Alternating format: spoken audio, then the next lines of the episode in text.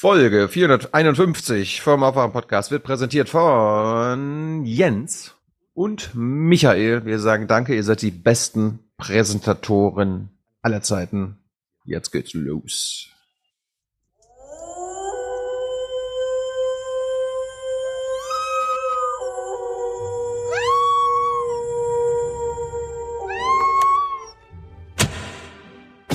Wenn man sich überlegt, über Jahrzehnte hinweg, wie viel tausende Menschen auf die Straße gegangen sind gegen die Nutzung der Atomkraft und dass man das tatsächlich äh, geschafft hat, den Atomausstieg zu bewerkstelligen. Also was für ein unglaublicher Sieg der Zivilgesellschaft. Es ist eine blanke ideologische Entscheidung. Es ist ein schlechter Tag. Es ist ein schwarzer Tag für Deutschland. Es ist ein schwarzer Tag für den Klimaschutz, es ist ein schwarzer Tag für die Gesundheit der Bevölkerung, es ist auch ein schwarzer Tag für die Industrie, weil natürlich der billige Kernkraftstrom aus dem Netz wegfällt und jetzt teure Gas- und Kohlekraftwerke betrieben werden müssen. Ist keine gute Idee. Ja, weil die Thematik Strom, äh, Gas oder sonst was ja noch schlimmer wird dann und noch unbezahlbarer, wie es sowieso schon ist. Ich finde es einen großen Fehler, dass das so ist, ähm, weil die anderen Länder, die rüsten auf und wir fahren zurück. Wir haben die erneuerbaren Energien, wir haben die Kraftwerke, es werden keine Lichter ausgehen. Und wenn wir jetzt weiter auf diese alte Dinosauriertechnik setzen, dann wird es gefährlich. Blödsinn hoch 10. Auch wenn das schädlich ist, aber irgendwie müssen wir Energie kriegen. Nicht nur Polen, Tschechen, Schweden, ja. Niederlande bauen neue, Frankreich. Aber jetzt raus aus allen ist Irrsinn, absoluter Irrsinn. Also ich stürze mich jetzt auch nicht aus dem Fenster. Ich bin kein Atomfetischist. Ich sehe es aber etwas nüchterner als die Grünen und sage, wir werden jetzt eben mehr Atomstrom von anderen Ländern importieren müssen. Also es ist nur die halbe Wahrheit zu feiern. Hurra, wir haben keinen Atomstrom mehr, aus Deutschland nicht mehr, aber wir kaufen den jetzt eben aus dem Ausland. Die letzten drei Kraftwerke, die in Deutschland noch am Netz waren, haben nur einen verschwindenden Anteil an der Stromversorgung von unter 5 Prozent. Sie sind ohne Probleme zu ersetzen, denn Deutschland exportiert ja viel Strom. Wir haben große Stromüberschüsse. Also ich kenne es von Kindheit an. Durch das, dass wir ohne große Angst aufgewachsen sind mit dem Ganzen und in das hineingewachsen sind, hat es halt einfach zum Leben dazugehört. Wir wissen nicht, wohin mit dem Atommüll. Der ist hochradioaktiv, der muss für Hunderttausende von Jahren sicher weggeschlossen werden die sichersten Kernkraftwerke auf der Welt, als einzige auf der Welt, in der großen Energiekrise abzuschalten und stattdessen Kohlekraft hochzufahren und damit 30 Millionen Tonnen CO2 zusätzlich auszustoßen, das ist klimaschädlich. Unsere Atomkraftwerke sind alt, sie entsprechen nicht mehr dem neuesten Stand der Technik. Das Weiterlaufen lassen ginge nicht ohne massive zusätzliche Sicherheitsüberprüfung und die müsste irgendwer zahlen. Zustand der Anlage, der ist ja top. Der ist ja immer alles auf den neuesten Stand gebracht und gewartet worden. Das ist für mich eigentlich unerklärlich, wie man sowas noch ein bisschen über 30 Jahre abschalten kann. Eine gewisse Erleichterung auf jeden Fall, ja.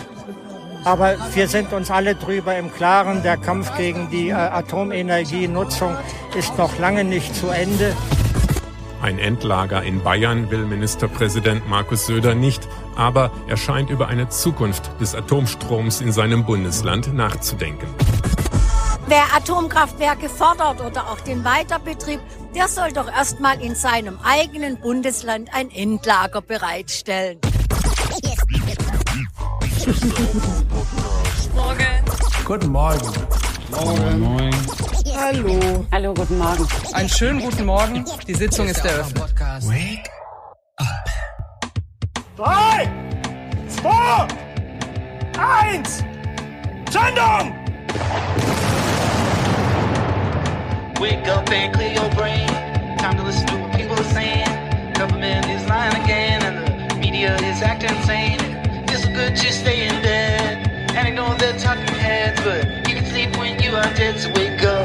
Die ersten Wölfe, die ersten Rudelbildungen und heute ist selbst im flachen Niedersachsen Weidehaltung im Freien so gut wie nicht mehr möglich. Und deswegen geht das nicht anders, als dass Bayern jetzt sich selber hilft. Wir haben allein in Niedersachsen 500 Wölfe, so viel wie in ganz Schweden, obwohl Schweden doppelt so groß ist. Und die Schweden sagen, sie bejagen und die bejagen auch im Rahmen derselben EU, wie Deutschland ist. also doppelt so groß wie Deutschland und nur ein Viertel der Wölfe wie Deutschland. Trotzdem bejagen die. Und das ist jetzt der nächste Schritt. Wenn das jetzt rum ist, müssen wir dringend günstiger Erhaltungszustand und dann den Wolf generell jährlich zur Bejagung freigeben.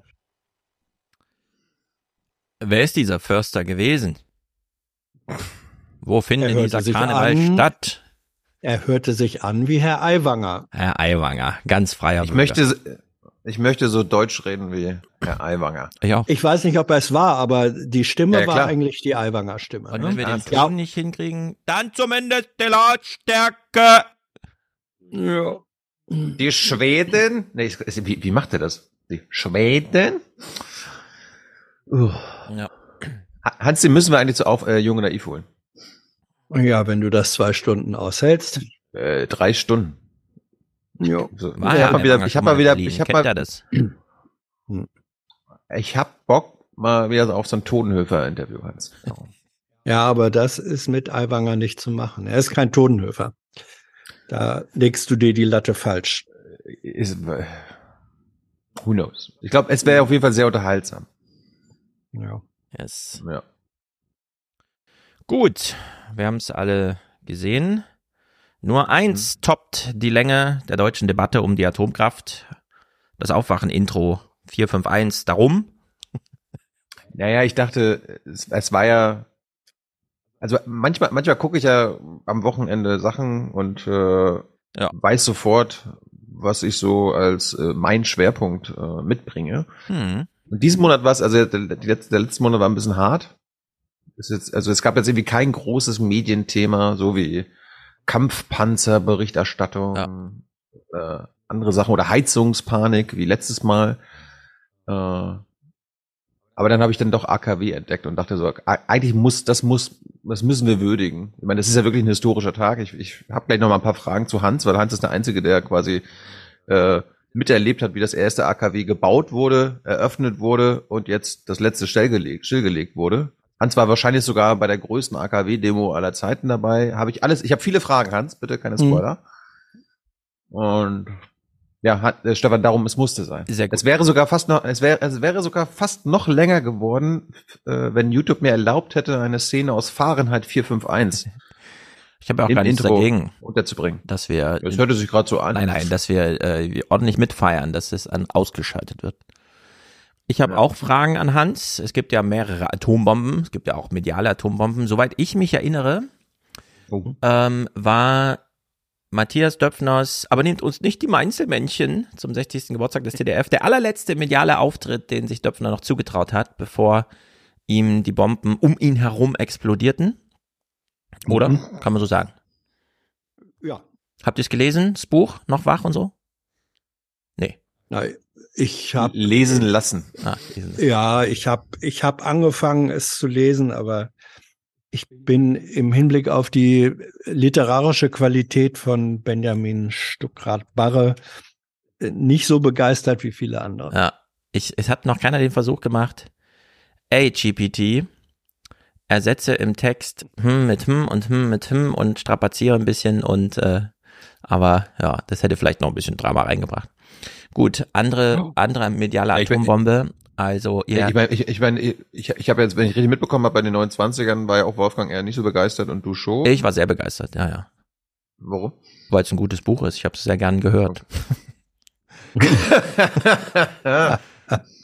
Beim Fahrradfahren. Nein, ich habe es wirklich gern gehört. Es ist, äh, Stuttgart Barre liest ja selbst. Es geht um was. Das war mir wichtig. Äh, Wolfgang geht's ja um die literarische Distanz zur Welt. Mir geht's aber eher um diese Nähe. Äh, deswegen fand ich, okay, Romane, mein Zugang zu Romanen ist ja schwer, aber wenn es um was geht, also wenn es dieser Schlüsselroman ist mit Döpfner und Reichelt, dann kann man es, fand ich, ich fand es unterhaltsam. Ja, sag, sag, sagen wir mal so, ich habe es ja nicht gelesen, aber ich habe mit einigen aus dem Springerhaus äh, darüber geredet, weil du kannst dir vorstellen, dass äh, das lesen einige, auch aus der Bildredaktion. Und man kennt ja dann doch Leute. Ja. Und wenn die einen ansprechen und sagen so, äh, liest dir mal diese Stelle durch Ja. äh, in dem Buch und äh, nochmal diese Stelle. Genau unter diesen Gesichtspunkten fand ich das auch alles sehr attraktiv. Hast, hast, hast du das über äh, Herrn Döpfner gewusst? Ja. So, das konnte ich mir denken. Und Genau, hast du gewusst, genau. dass der mit dem und ähm, wusstest du, dass Stuttgart Barre früher das mal gemacht hat und kannst du dir jetzt beides zusammendenken? Ja. Ah. Ja, ja, ja. Eben, ein Schlüsselroman. Und, aber gut. Was der Autor bestreitet. Ja gut, das muss er natürlich. Ja, was er ja auch clever bestreitet Ja. und was ja wiederum dazu Ja, ja. gehört. So wie ja auch das Buch selbst, äh, das, äh, wie viele Kapitel ist es dann? 20. ist, nee, das 19. Ja. Nun gut. Deswegen, äh, im Grunde ist es eine, äh, also seine Qualität als Eulenspiegel, möchte ich mal sagen, Mhm. finde ich höher als seine literarische Qualität. Ja. Geschrieben ist es, geschrieben ist es schlecht. Das ist jetzt unabhängig von der Bedeutung, ähm, aber das, das ist jedenfalls in Teilen, die ich gelesen habe, äh, kommt es mir so vor, als wenn jemand, ihr kennt ja diese Kategorie Arztromane oder so, ne? Die sind voll Nein. falschem Pathos, voll, äh, ja, dann lies mal ein im Wartezimmer deines Arztes an deinem Lieblingskiosk. Also Aha. es ist im Grunde, finde ich, es ist, äh, es ist kitschig geschrieben. Die Sprachbilder sind schief und willkürlich und stimmen nicht. Das ist Aber das ist ja dann, Du, du hast, du hast ja nur das erste Kapitel gelesen. also Sehr dem- leseabhängig. Ich habe dann, ich habe dann, das weibliche, ja, mit, aus der weiblichen Ja. Perspektive. Ja, ich habe dann später auch noch in andere Kapitel reingeguckt. Also ich habe es nicht äh, komplett gelesen, ist richtig. Ich habe das erste komplett gelesen und dann in weitere angelesen und ich hatte da den immer den ähnlichen Eindruck. So. Ja. Jetzt kann es ja sein, was ich aber nicht nachprüfen äh, kann. Es kann ja sein, dass das, was er schreibt, tatsächlich alles Schlüssel, Schlüssel, Schlüssel und äh, eigentlich der Wahrheitsfindung dient, weiß ich aber nicht. Deswegen, ich stehe da vor diesem Eulenspiegel Hm. und überlege, will ich mich von dem vorführen lassen oder nicht? Und dann höre ich eher, was die anderen dazu sagen. Ich finde ich finde es ja eher, eher interessant, dass Hans auf dem Klo seiner Arztpraxis äh, Arztromane liest. Ja. Wartezimmer war das Wort. Ja, ja im Mhm. Wartezimmer. Mhm. Okay. Da gehst du auf Klo und, und, und liest dir deine Ja, Arztromane durch. ja, du, ich nicht. Ich gehe ja nicht zum Arzt. Mhm. Ja. Ich meine, äh, das Buch, das Buch ist ja eigentlich angelehnt an den Aufwachen-Podcast. Mhm. Ne? Noch wach. Noch wach? ja. Oder Präsentiert vom aufgewacht? Genau. Stimmt. Präsentiert vom Aufwachen-Podcast. Äh, Ja, aber sonst noch was medial? Ähm, Noch eine ja, Atombombe? ich, äh, die zweite mediale Atombombe, Hans, ich habe gehört, du, du hast ja einen Fanboy. Er heißt ja? Jan Böhmerman. Hier kommt sehr Ach so. drauf an, wie man ihn ausspricht, denn wir wollen alle cool sein, wenn man über Jan Böhmermann spricht. Hm. Äh, ich habe ich hab ja erstaunlich und, und Schlimmes gehört in, in diesem Jung und Naiv-Gespräch mit Herrn Hasen, Hessenthaler. Hessenthaler. Mhm. Das erste Mal die Geschichte, dass Jan Jan Böhmerman doch nicht zu den allercoolsten gehört, die auf der Bühne noch mal kurz andeuten, dass sie wirklich ihre Finger überall mit dem Spiel haben, sondern nein, einfach ein fremdes Thema gehijackt und Leute in Gefahr gebracht. Fand ich uncool, muss ich ehrlich sagen. Ja. Eine der etwas schlimmeren Verfehlungen, von denen ich in den letzten 40 Jahren im Medienbusiness gehört habe. Und gibt dazu noch was zu sagen? Nein, auch da wissen wir ja ähm, nicht, was tatsächlich wie gewesen war. Ja. Also wir haben Na, selten so viel Plausibilität zum- gehört in dem Gespräch, muss ich sagen. Ja, das, da, das ist richtig. Nur ich einfach auf der Faktenebene. Ähm, Hessenthaler hat ja äh, gesagt, ja, es gab bei dem Gespräch ähm, Verschwiegenheitsvereinbarung, wurde auch äh, unterschrieben. Böhmermann lässt über seinen Anwalt erklären, es sei keinerlei Verschwiegenheitsvereinbarung unterschrieben worden. Es kann jetzt eigentlich nur eins wahr sein. Entweder wurde etwas unterschrieben, dann möge bitte der oder diejenigen, die, die das haben, Ja. ähm, dies belegen, oder es wurde nicht unterschrieben. Dann haben diejenigen, die das behaupten, es sei unterschrieben worden, liegen einfach falsch. Jenseits dieser im Grunde einfach aufzuklärenden Sache aber, finde ich, äh, oder äh, was heißt finde ich, ist es so, dass Quellenschutz und Informantenschutz im Journalismus ähm, eine, ein Grundprinzip ist. Ja. Dazu brauche ich gar keine Verschwiegenheitserklärung. Und wenn es so ist, genau. wie Hessenthaler sagt, dass er durch äh, Böhmermanns launige äh, Halbenthüllungen Ja. sozusagen in die Flucht getrieben wurde, weil er davon vorab nichts wusste, ähm, weil ihm aber klar war, jeder, der auch nur halbwegs im Film ist, weiß, um wen es geht. wenn das so ist, dann hat Böhmermann durch diese Sache, wo er bei einer Gala sozusagen meinte, jetzt witzig sein zu wollen, ähm, dann finde ich, hat er ein wesentliches journalistisches Grundprinzip. Aber Hans, er ist doch gar kein Journalist. Ja. Doch, er, ist, er ist ausgebildeter Journalist. Er kommt vom selben Sender, wo ich auch lange Zeit äh, gearbeitet habe, Radio Bremen. Und ähm, yes. er, er macht der Deutsche, er macht, er ja, macht, der wenn deutsche, es passt, wenn passt, dann macht er nur Satire. Ja, ja, aber der deutsche Pressekodex gilt für Medien allgemein und dass es sich bei dieser Sendung im ZDF um eine mediale Verbreitung handelt, wird, glaube ich, niemand bestreiten wollen. Ja. Ich fand, ich fand, ich fand jeweils seine Reaktion in, in dieser Live-Sendung von seinem ZDF-Magazin, das war sehr erwachsen. Hat er, ist, er, ist er mehrfach darauf eingegangen. Yes. Hans hat es eben im Grunde schon gesagt, was ich auch nochmal sagen wollte. Die Story wurde ja inhaltlich dadurch validiert, dass Böhmermann nur auf diese Verschwiegenheitserklärung Bezug nahm und meinte, die hätte es ja nicht gegeben, womit er ja im Grunde für mich das Zugeständnis gab, alles war. Was für mich bedeutet, es ist ja alles noch viel schlimmer, als ich dachte, dass es ist, als ich Hessenthaler gesehen habe, weil dadurch, dass Böhmermann das erstens alles bestätigt, freimütig, meine Lesart, und zweitens sich dann nochmal auf das eine Ding bezieht, diese Geschwiegenheitserklärung, von der ich auch ausdrücklich sagen möchte, so wie du eben Hans schon, die braucht's in dieser Angelegenheit wirklich nicht. Man macht das als vernünftiger, sozialer, guter Mensch einfach nicht, was Jan Böhmermann da gemacht hat. Sich jetzt noch zurückzuziehen auf eine Verschwiegenheitserklärung, das ist dann wirklich unter aller Sau, möchte ich sagen. Also damit Grad, ist er für ich mein, wirklich unten durch. Gerade weil Hessenthaler erzählt hat, die haben sich getroffen, Mhm. Ähm, was da jetzt unterschrieben wurde, wissen wir nicht. Äh, damals gab es ja auch noch eine andere Produktionsfirma, ne? also diese Bild- und Tonfabrik. Wer, wer von dieser Bild- und Tonfabrik da jetzt was unterschrieben hat, wissen wir nicht, ob das Böhmermann selbst war. Es war jedenfalls seine Firma. Ja. Und was, was ich weiß, ist, dass diese Firma oder ein Vertreter dieser Firma da was unterschrieben hat. Aber selbst das ist nicht relevant. Er hat einfach nur gesagt, er ist aufgestanden und ist gegangen und hat gesagt, interessiert mich nicht. Ja. Also ist eine Woche später äh, aufgetreten und ja. hat die Leute gefährdet, hat, hat diese ganze Enthüllung gefährdet. Ja, solche Indiskretionen, während man selber ganz fest im Sattel sitzt und das Gegenüber gerade einen Vizekanzler stürzen könnte, ist wirklich, also das macht man nicht. Das ist einfach, das gehört Ja. nicht zum modernen Verhaltenskodex, vor allem nicht von Menschen in den Medien, aber auch nicht außerhalb. Ja, vor allem ja nicht nur modern, sondern das ist Berufsethik. Ja. Das ist äh, also wirklich ein, ein seriöser Begriff, der gerade finde ich, gerade in Zeiten, wo Medien sich zu Recht über viel lustig machen können, auch über Grenzen hinwegsetzen können, ähm, müssen bestimmte berufsethische äh, Prinzipien einfach gewahrt werden. Und jetzt sage ich mal Folgendes. Wenn es so war, wie Hessenthaler sagt, es gab da ein Gespräch und dann sei ein frühes Gespräch und dann sei Böhmermann relativ früh aufgestanden und habe gesagt, interessiert mich alles nicht. Mag sein, das ist sein gutes Recht.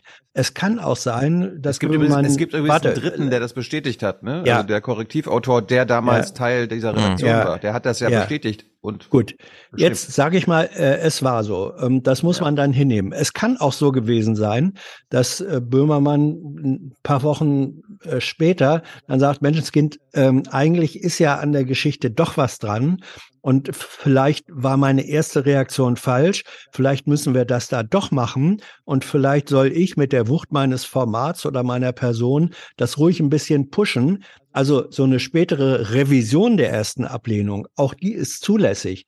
Aber dann hätte er mindestens, jetzt sind wir wieder bei Berufsethik, hätte er mindestens direkt oder über Bande mit Hessenthaler Kontakt aufnehmen müssen und sagen müssen, hör mal zu, äh, ich habe jetzt eine andere Einschätzung. Ich finde, das gehört doch an die Öffentlichkeit.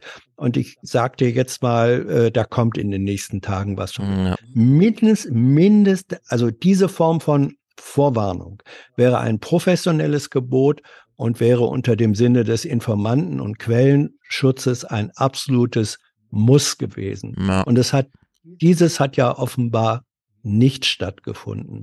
Ja. Und dafür, finde ich, müsste Böhmermann sich eigentlich ähm, dann doch mal öffentlich äußern, warum er das nicht gemacht hat. Böhmermann hat das damals insgesamt gemacht, um als coole Sau zu gelten, weil er nämlich wusste, Ja. ah, ein paar Wochen später gucken die alle meinen Clip und denken, oh, der coole Böhmermann hat mal wieder.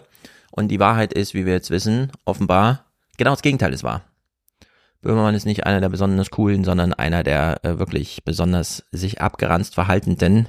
Denn dieser Umgang da mit den erwartbaren Konsequenzen für diesen Hessenthaler sind auch wirklich schlimm. Ich verurteile das Ja, er, zutiefst. ist, er, er, er Ja. redet sich auch immer, offenbar immer noch ein, dass er Teil, äh, also dass er den Strache mitgestürzt hat. Ja. Also das, hat- das ist ja in mehreren Sendungen. Diese Feder möchte er gern haben. Ja, ja. Ne? Genau. Ja, das, äh, das ist ja, das ist ja von der Faktizität der Ereignisse her vermutlich noch nicht mal falsch. Ich persönlich finde Böhmermann nach wie vor äh, auch durchaus cool, aber äh, cool sein ähm, verhindert ja nicht, dass man Fehler macht, massive Fehler in dem Fall. Und dann soll er wenigstens so cool sein und sagen: Hier habe ich Jan Böhmermann Scheiße gebaut. Ich habe Prinzipien, die gelten müssen, nicht eingehalten. Wenn das alles so war, wie es sich jetzt uns jetzt darstellt. Und wenn es anders war, dann soll er gefährlich, gefälligst das sagen und soll nicht nur, und das ist jetzt meine, sage ich jetzt mal auch Enttäuschung ähm, über die Person Böhmermann. Ähm, und es ist nicht besonders cool, dann eine Reaktion nur äh, so zu machen, indem ich fünfmal in der Sendung rumkaspere, darf ich nichts zu sagen, habe ich äh, Verschwiegenheit versprochen. Das ist das Gegenteil von cool. So ist es. Okay. Themen? Das war, war auf jeden Fall ein geiles Interview. Also ähm, der, der Mann kann erzählen. Ja, er ist ein Also, toller ja. Erzähler. Ja, er ist ein doller Erzähler und äh, jetzt, es haben viele dann auch in den Kommentaren gesagt, naja, das ist aber auch eine halbseitende Figur. Ja, ist er. Ja, ist er. Gerade Ob- aus ob Hat er ja selbst, hat er ja selbst gesagt, ja. Wir dürfen den Österreichern dem- nicht zu genau zuhören. Die umsäuseln und alle mit ihrem äh, österreichischen Slang und so. Ja, ja, und dann, ja, ja, ja. Ja, ja. Also ich, ich würde vermutlich, äh, es, es gibt ja so Leute, wo man sagt, naja, wenn du dem die Hand gegeben hast, zähl hinterher lieber, ob noch alle Ja. Finger dran sind. Ja. Ähm, ja, ist jetzt ein bisschen, bisschen hart. Nein, er kann wunderbar erzählen, ähm, aber es ist auch immer seine Story und er erzählt mit Sicherheit auch Dinge, die dann nicht so ganz reinpassen, eher nicht. Ähm, und trotzdem denke ich, dass der Kern seiner Erzählung, und auf den kommt es hier an, dass der Kern seiner Erzählung äh, eher plausibel und glaubhaft Ja. klingt als das. man muss auch mal dazu sagen, wenn man es mit solchen Kalibern zu tun hat, in der eigenen Regierung, Strache, Kurz. Ja. Ich empfehle nochmal sehr das Gespräch von Armin Wolf bei Alles gesagt, wo er auch sechs Stunden lang sitzt. Ich habe mir nur die ersten 30 Minuten oder so angehört, aber da geht es schon um die Frage, die alle interessiert. Herr Wolf, wie führen Sie Ihre Interviews mit Kurz? mit und so weiter und so fort. Und dann kommt die auch nochmal auf Haider zu sprechen und so. Und Armin Wolf sagt auch nur, da ist kein Kraut gewachsen. Wenn du so jemanden wie Haider durch Zufall mit der falschen Ideologie auf so eine Bevölkerung loslässt, dann ist einfach Land unter. Und entsprechend muss man dann auch, wenn man dagegen ankämpft, dagegenhalten. Also ja, der Hessenthaler ist auch so eine Plaudertasche, aber zum Glück gibt's eben äh, auf beiden Seiten äh, des Kampfes, des politischen Kampfes in Österreich solche Figuren. Das, Mhm. das, das Geile ist, der hätte ja auch noch mal stundenlang weitererzählen können. Ja. Also wir haben die Kamera war aus, er hat trotzdem noch Geschichten erzählt. Ja. Wie, Ja, aus dem Gefängnis. mangeln, glaube ich auch. Äh, also ich, ich glaube, eine Geschichte hat er jemand schon mal erzählt, Hans, ne? Ähm, Mhm. Wo er, also er erzählt, er kommt ins Gefängnis, ähm, arbeitet in der Wäschekammer, In der Wäscherei, ja. In der Wäscherei. Äh, Wäscherei gilt ja eh im Gefängnis als, naja, so als Schmuggelort. Ja. Mhm. Und da, da müssen ja, also da müssen die Gefängniswärter besonders aufpassen. Und da gibt's ja dann so, äh, ich, weiß- ich weiß nicht, nennt man die Vorarbeiter auf jeden Fall Chefs, Mhm. also die Gefängnischefs. Ja. Und ich weiß jetzt nicht, wa- was, was dieser Gefängniswärter zu ihm gesagt hat, aber auf jeden Fall stellt sich Ich, raus. soll ich, soll ich sagen? Okay, erzähl. Ich habe eine, also der, der hat, äh, das ist ein privilegierter Job äh, in der Wäscherei. Ähm, und äh, dann hat Hessenthaler diesen Menschen, der ihn da eingeteilt hat als Vorarbeiter, ähm, äh, ist er mit dem ins Gespräch ko- gekommen, ne? Und dann hat der, der fand, ja, gute Sache und so weiter. Und dann hat er gesagt, übrigens solltest du wissen, ähm, dass ich hier äh, der ähm, Gefängnisgruppenleiter der äh, Freiheitlichen bin, also der Strache-Partei. Und dann hat, äh, sagt Hessenthaler, da war ich völlig geplättet und habe gesagt, ja und wo, warum holst du mich hier rein?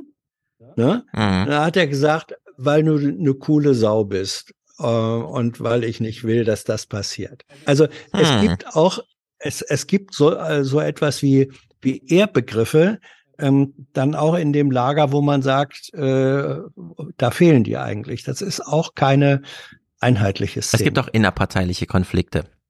Ja. Vielleicht stand er auf der einen oder anderen Seite. Wer weiß. Who knows? Ja.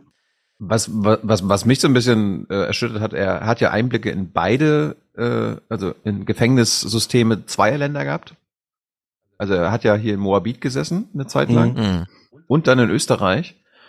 Und im Vergleich zu österreichischen Gefängnissen scheint Deutschland ja hier wirklich ein Kuschelparadies zu sein. Also da sind die äh, Gefängniswärter und Wärterinnen äh, sehr zuvorkommend. Und sie versuchen Gewalt zu vermeiden. Und Hessenthaler hat erzählt, in Österreich, da gehen manche einfach ins Gefängnis. Also im Sinne von, die arbeiten gerne da, weil sie dort legal Gewalt anwenden. Jo, ich habe aber auch mal ein Buch gelesen über deutsches Gefangenenwesen mit Unterbesetzung, viel Stress, Überbelegungen und sehr viel Isolationshaft von Leuten, die seit Jahrzehnten, wo gar keiner mehr ein Auge drauf hat, ob das noch nach Rechtsweg zugeht und so, oder in irgendwelchen Einzelkammern sitzen und psychisch komplett depriviert sind. Also, wer weiß. Isolation war ja auch, äh, habe ich auch nochmal nachgefragt. Also ich meine, das, äh, ich weiß nicht, gab ja irgendwo mal bei John Oliver, die haben es ja auch mal aufgezeigt. Ne? Also Isolation mehr als zwei Wochen ist menschenunwürdig. Naja, ja. Also UN sagt ganz ja auch, das ist Folter. Also unter zwei, äh, also länger als zwei Wochen ist Folter. Mhm. Hessenthal hat auch wochenlang Mhm. in Isolation gesessen. Nicht gut. Okay, Themen? Hm, ja, weiß nicht. Hast du irgendwas Lustiges? Ansonsten. Ja, es ist echt einiges Lustiges dabei. Wollen wir direkt mit was Es- ganz Lustigem anfangen oder so halblustig? Na los. Ich, ich sag mal Warm-up lustig und dann noch ein bisschen amüsanter. Zum einen, das können wir ein bisschen schneller abhaken. GPT. Während wir hier alle da sitzen und denken, oh, es passiert ja gar nichts in der Welt, keiner fordert den Scholz auf, Kapanzer zu liefern und er will nicht und niemand will eine Heizung ausbauen und so, war ja im April so eine komische Stimmung von, ah ja, das mit China spitzt sich jetzt wirklich zu. Selbst der deutsche Finanzminister wird ausgeladen. Und dann gibt's noch diese künstlichen Intelligenzsachen, die jetzt sich überall in alle möglichen Apps reinroppen, damit jeder diesen kleinen wirtschaftlichen Vorsprung aufholt. Und wahrscheinlich werden wir in fünf Jahren so zurückblicken auf Anfang 2023 und sagen, oh, das war der Nukleus, da passierte alles. Und jetzt gerade, wo wir so drinstecken, so, ja, keine Ahnung, ist so wenig passiert. Also die Tagesthemen haben das versucht, ein bisschen aufzugreifen, indem sie einen Bericht zum Internet machen und Hans, du kannst es gleich beschreiben. Wie kommt man, also wie muss eine Konferenz aussehen, damit man sich darauf verständigt, wir wollen, dass der Bericht am Ende sich so anhört wie das, was wir jetzt gleich hören. Ich verstehe das Genre gar nicht. Ich habe es jetzt auch ein paar Mal gesehen. Also ist mir völlig unklar. Äh, das Themengebiet kann man grob umreißen mit Internet. Also wir hören uns den Singsang mal so eine Minute 40 an. Wir können ja auch zwischendurch mal überlegen, was das sein soll. Aber Hass. Aber? Wo kommen die Kirchen? Sie müssen wissen, Bitte? Wo kommen gerade bei euch die Kirchenglocken her? Bei einem von Das beiden? muss bei Stefan sein. Ja, das ist bei mir hier, aber ich habe keine Lust, jetzt das Fenster zuzumachen, weil es ist irgendwie. Ja, aber es ist, Alles 10, gut. es ist 10 Uhr 42, also es ist noch nicht mal Ja. irgendwie volle Stunde oder so, darum wundere ich mich. Die Wege des Herrn. keine Ahnung, was hier los ist. Das ist glockelt halt. Ich glaube, Das ist Ruhestörung. ja, ich, nee, nee, das ist, wenn es brennt, dann wird die Feuerglocke geläutet. Ja, dann brennt irgendwo. Okay, das Internet. Hass, Hasardeure, Hacker, Angriffe aus dem Web.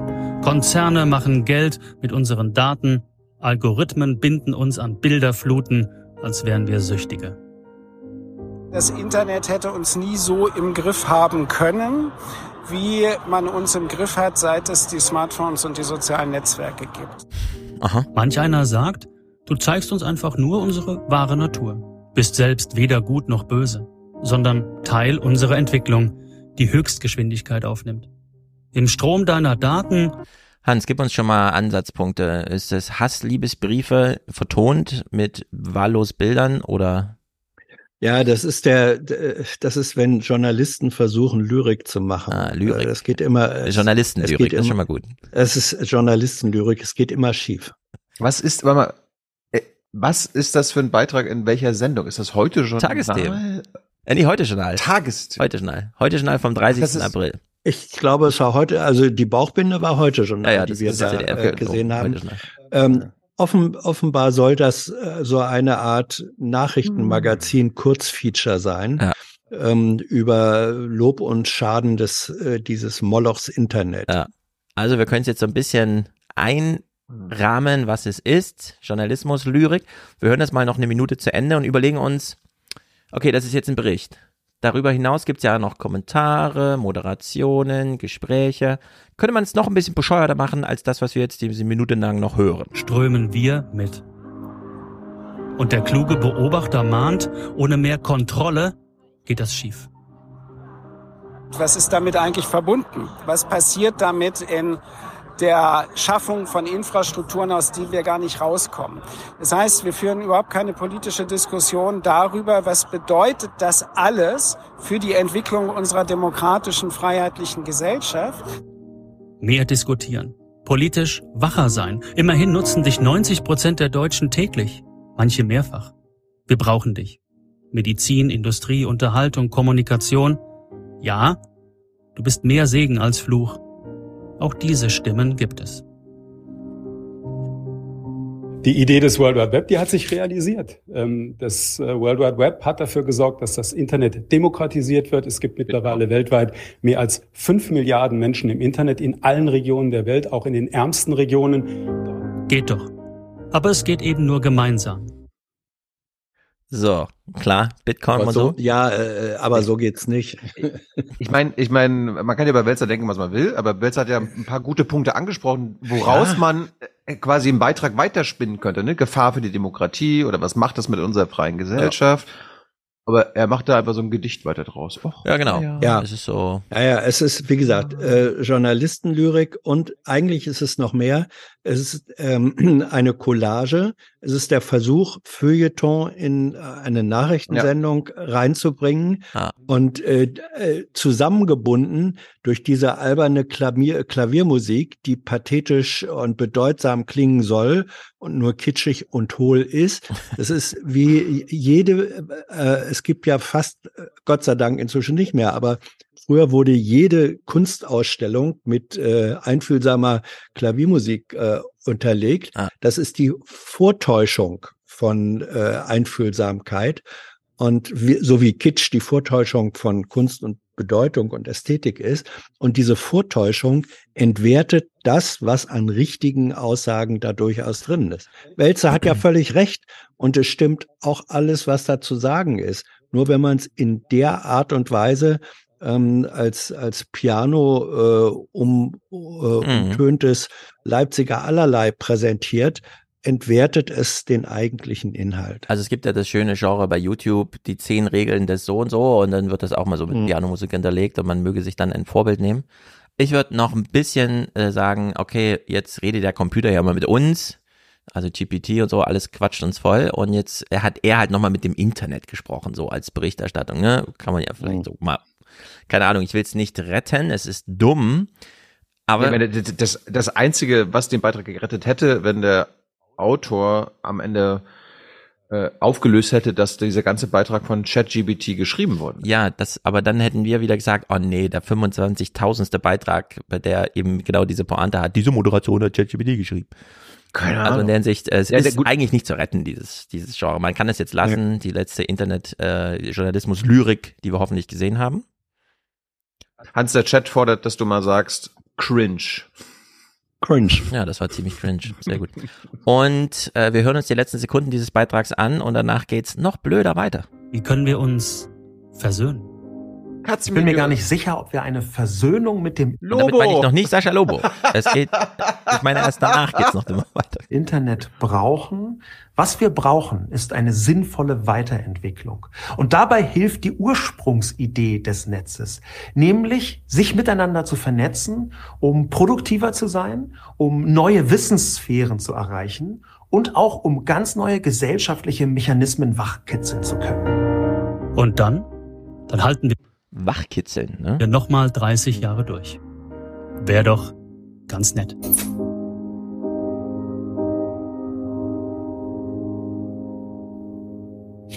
Ja, das kommt natürlich darauf an, wie wir diese Zukunft gestalten und ob wir das überhaupt noch sind, die die Zukunft Oh. gestalten. Ich spreche jetzt mit der Figur, sag ich mal, über die die ganze Welt spricht. Guten Abend, künstliche Intelligenz. Wir nennen sie einfach Jenny. Oh. Willkommen im Heute-Journal.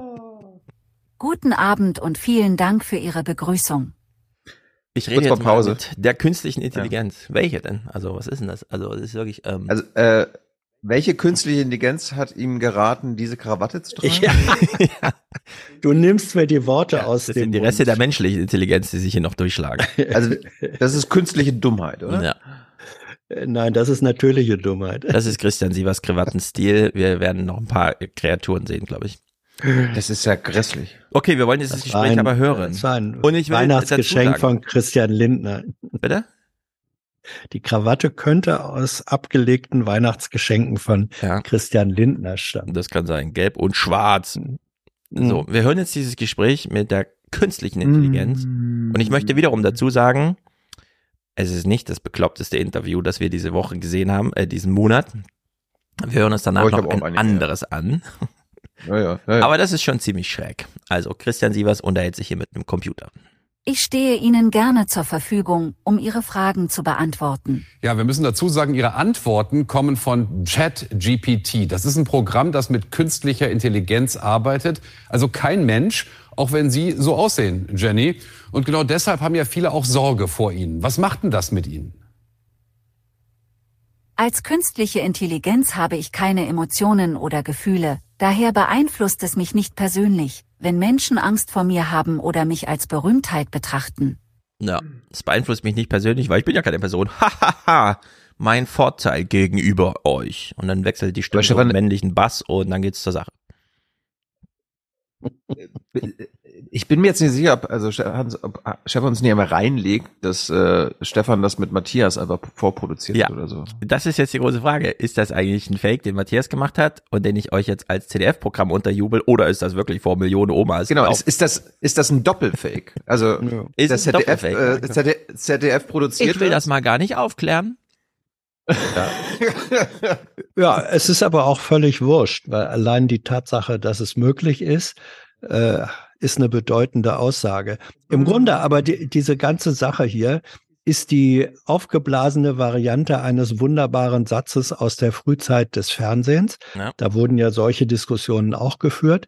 Ähm, und der richtigste Satz, den es über Fernsehen, finde ich, nach wie vor gibt, der lautet, Fernsehen macht kluge Menschen klü klüger und dumme Menschen dümmer.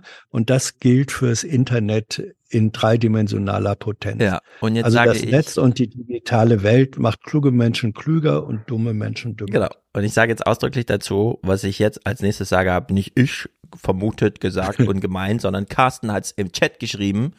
Der Beitrag ist für ältere Menschen gedacht. Ältere Menschen Ja, haben ich Angst. Ja, ja, ja, ja. Ich äh, zähle mich ja äh, Fühlst du dich, fühlst du dich angesprochen, Hans? gut begründet, zähle ich zu dieser Zielgruppe. Ähm, aber der Beitrag erreicht mich zumindest nicht. Na, mal sehen. Äh, Es geht jetzt um Hm. das Thema Angst im Gespräch zwischen Christian Sievers, der menschlichen Intelligenz und Hm. der künstlichen Intelligenz.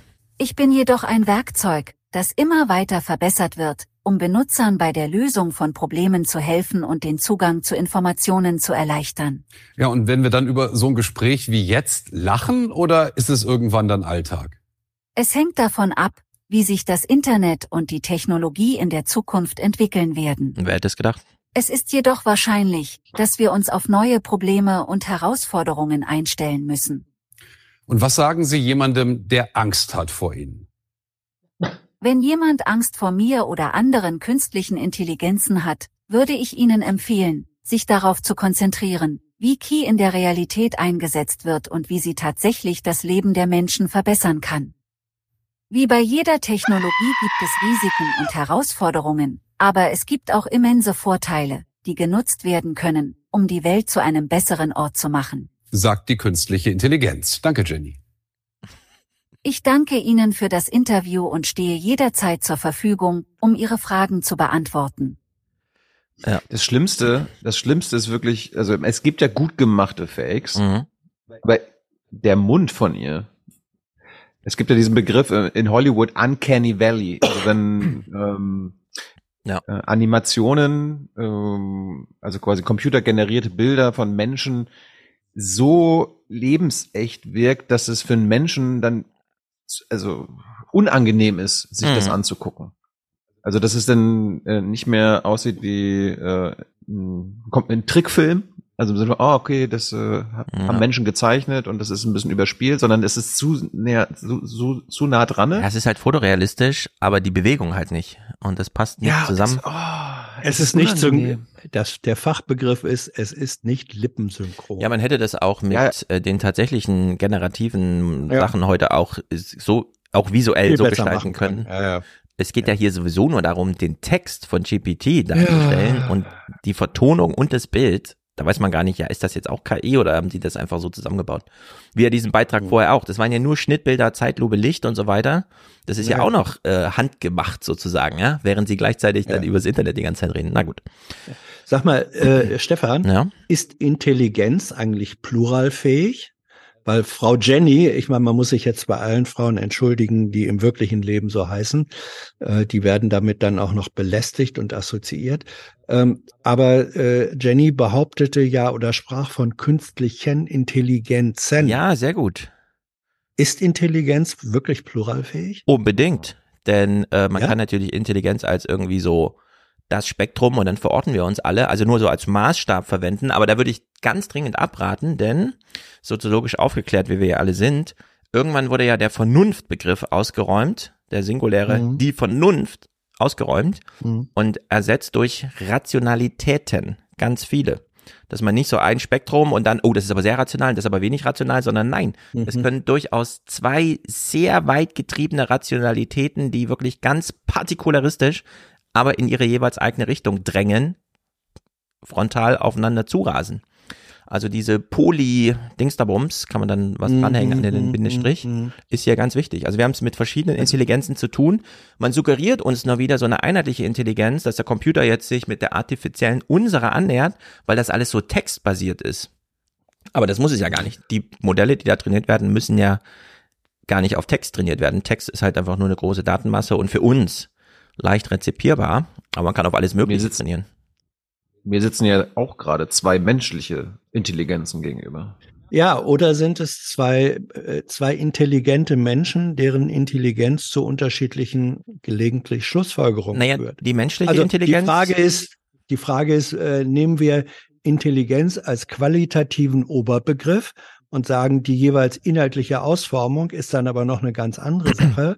Oder bezeichnen wir, wie du es eben gemacht hast, Stefan, ähm, äh, sagt, die, es gibt eben verschiedene Rationalitäten, äh, weil die Ratio als Qualität zu unterschiedlichen Ergebnissen Genau. führen kann. Bei Intelligenz gibt es ja die große historische Anstrengung, das so zu standardisieren, dass wir alle am gleichen 100 Punkte Maßstab irgendwo verortbar sind. Also da wird versucht, die ganze Intelligenz. Und dann gibt's diese ganzen Lehrer und so weiter, die, die ihre TED-Talks halten, die dann sagen, äh, nein, das geht gar nicht, man kann nicht einfach alle im Kinderklassenzimmer. Manche sind einfach a Dancer. Kleine Kinder mit acht Jahren, die Musik hören, aufspringen und plötzlich rumtanzen und das ist dann ihre Form von was auch immer.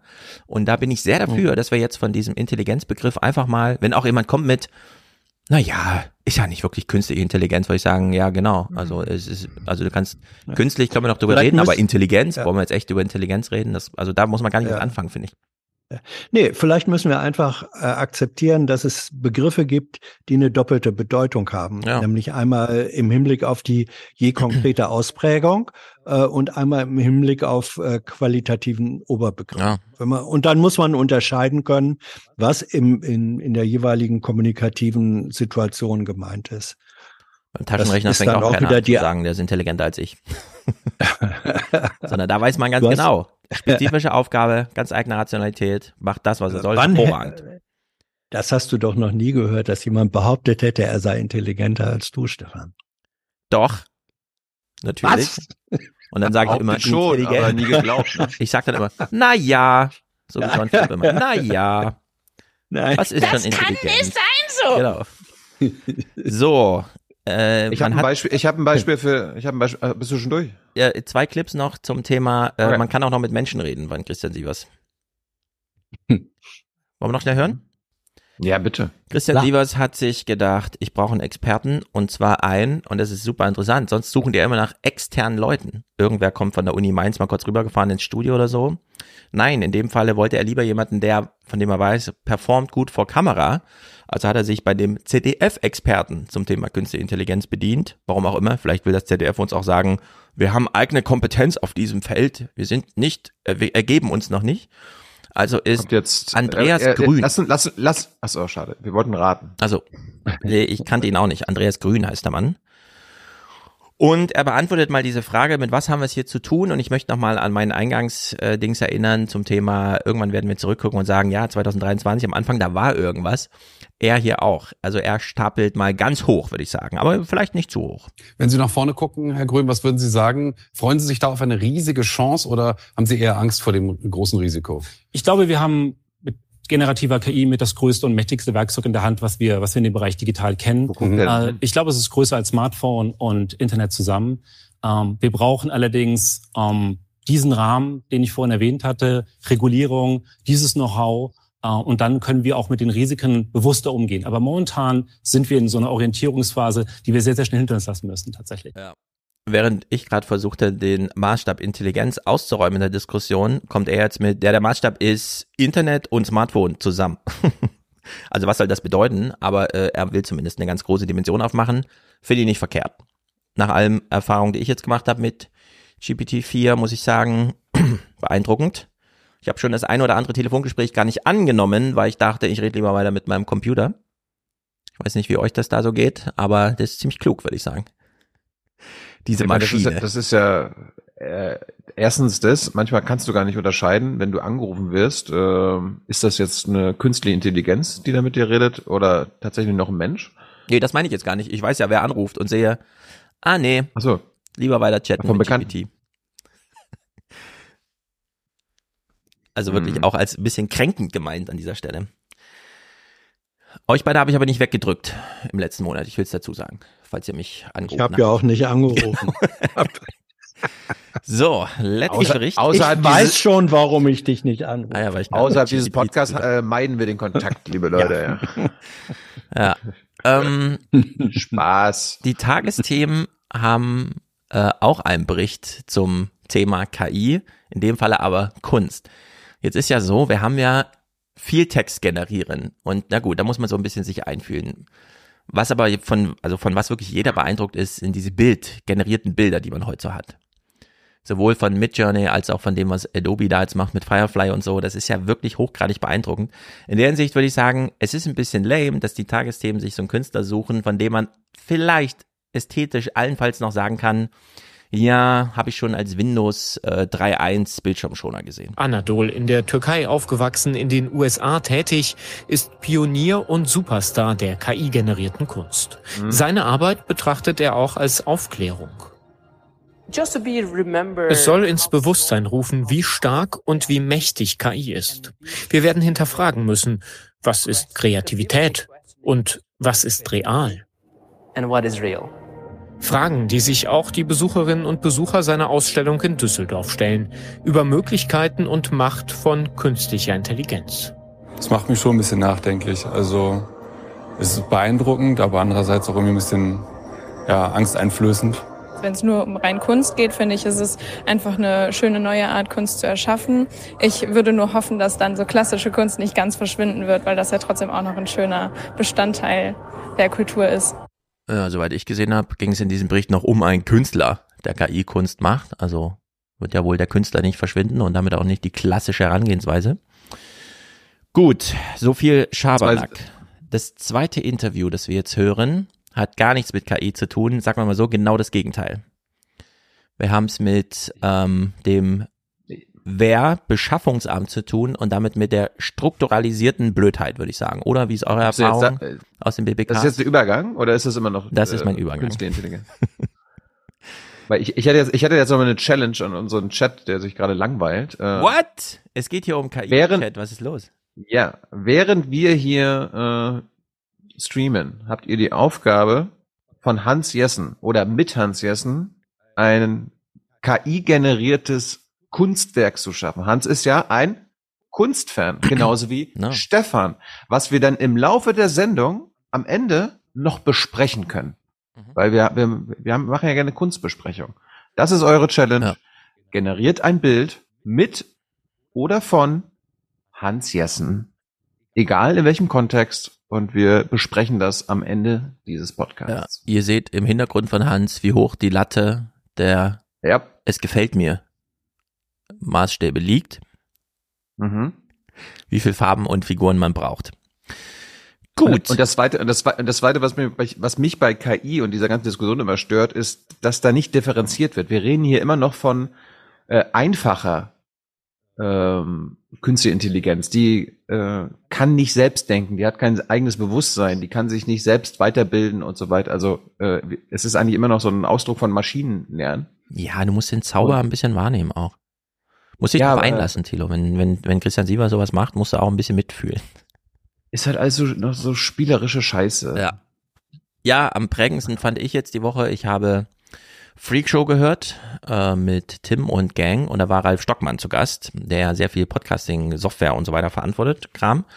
Und der meinte so, Siri ist zu blöd, um meinem Sechsjährigen auf Zuruf einfach die Was ist was Folge 33 vorzuspielen, weil dann Siri fragt, äh, das habe ich für dich im Internet gefunden. Nee, mach bitte einfach die Musik-App auf und suche Was ist was Folgennummer 33 und spiel das ab. Klappt nicht. Dann kann man das natürlich ein bisschen aufbauen, indem man sagt, okay, dann gib mir den Befehl GPT. Und dann habe ich so rausgehört, seine Erfahrung ist, wenn ich meinen Sechsjährigen an GPT lasse, muss ich gar nicht mehr sagen, äh, mach doch mal was ist was an, sondern das Gespräch mit GPT selbst ist schon so ertragreich für die junge zu sozialisierende, zu lehrende Seele, dass man gar nicht mehr auf irgendwas verweist, was man ja mal starten könnte, um sich das anzuhören, sondern Sechsjährige, die sich mit dem Computer so unterhalten, dass sie wirklich was lernen und die Väter daneben sitzen und sagen, cool. Und das finde ich ehrlicherweise, weil da wurde ja auch, habe ich mal so mit tränendem Auge rausgehört, eine redaktionelle Arbeit einfach rausgedrängt. Man will gar nicht mehr, was ist was hören, wo sich eine Redaktion wirklich Gedanken macht, wie arbeiten wir diese Themen für die Kinder auf, sondern im Gespräch mit GPT entwickeln die Kinder plötzlich selbst ihre Lernerfahrung. Und da muss man sagen, beeindruckend, liebe Journalisten, hört euch sowas vielleicht nochmal genau an und überlegt nochmal, was ihr für äh, Berichterstattung dazu macht, denn das sind ja dann wirklich die großen Zäsuren.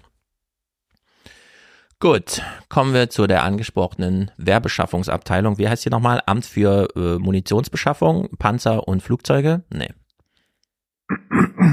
Krieg. Krieg. Amt für Krieg. Also diese Gang, die da in Koblenz sitzt und irgendwie das Geld Nee, ausgibt. Amt, Amt für Peng und Bumm. Amt, Amt für Peng und Bumm. Dieses Amt hat eine neue Chefin. Und Ingo leitet uns mal das Gespräch ein. Wir hören es anschließend. Ja, das Beschaffungsamt für die Bundeswehr soll in seiner Arbeit also, wie gehört, entfesselt werden. So wünscht er sich, dass der neue Und wir lassen diese Berichterstattung mal weg, ne? In der hier von Entfesselung und so gesprochen wurde. Minister und Oh, was man sich nein. darunter vorstellen soll. Darüber habe ich am Vorabend ihrer Ernennung dieser, mit dieser designierten neuen Präsidentin der Behörde mit Annette Lening-Emden gesprochen. So, ihr erster Wortbeitrag in der Öffentlichkeit wie folgt. Guten Abend, Frau Lenig-Emden. Oh, okay. Guten Abend, Herr Zamperoni.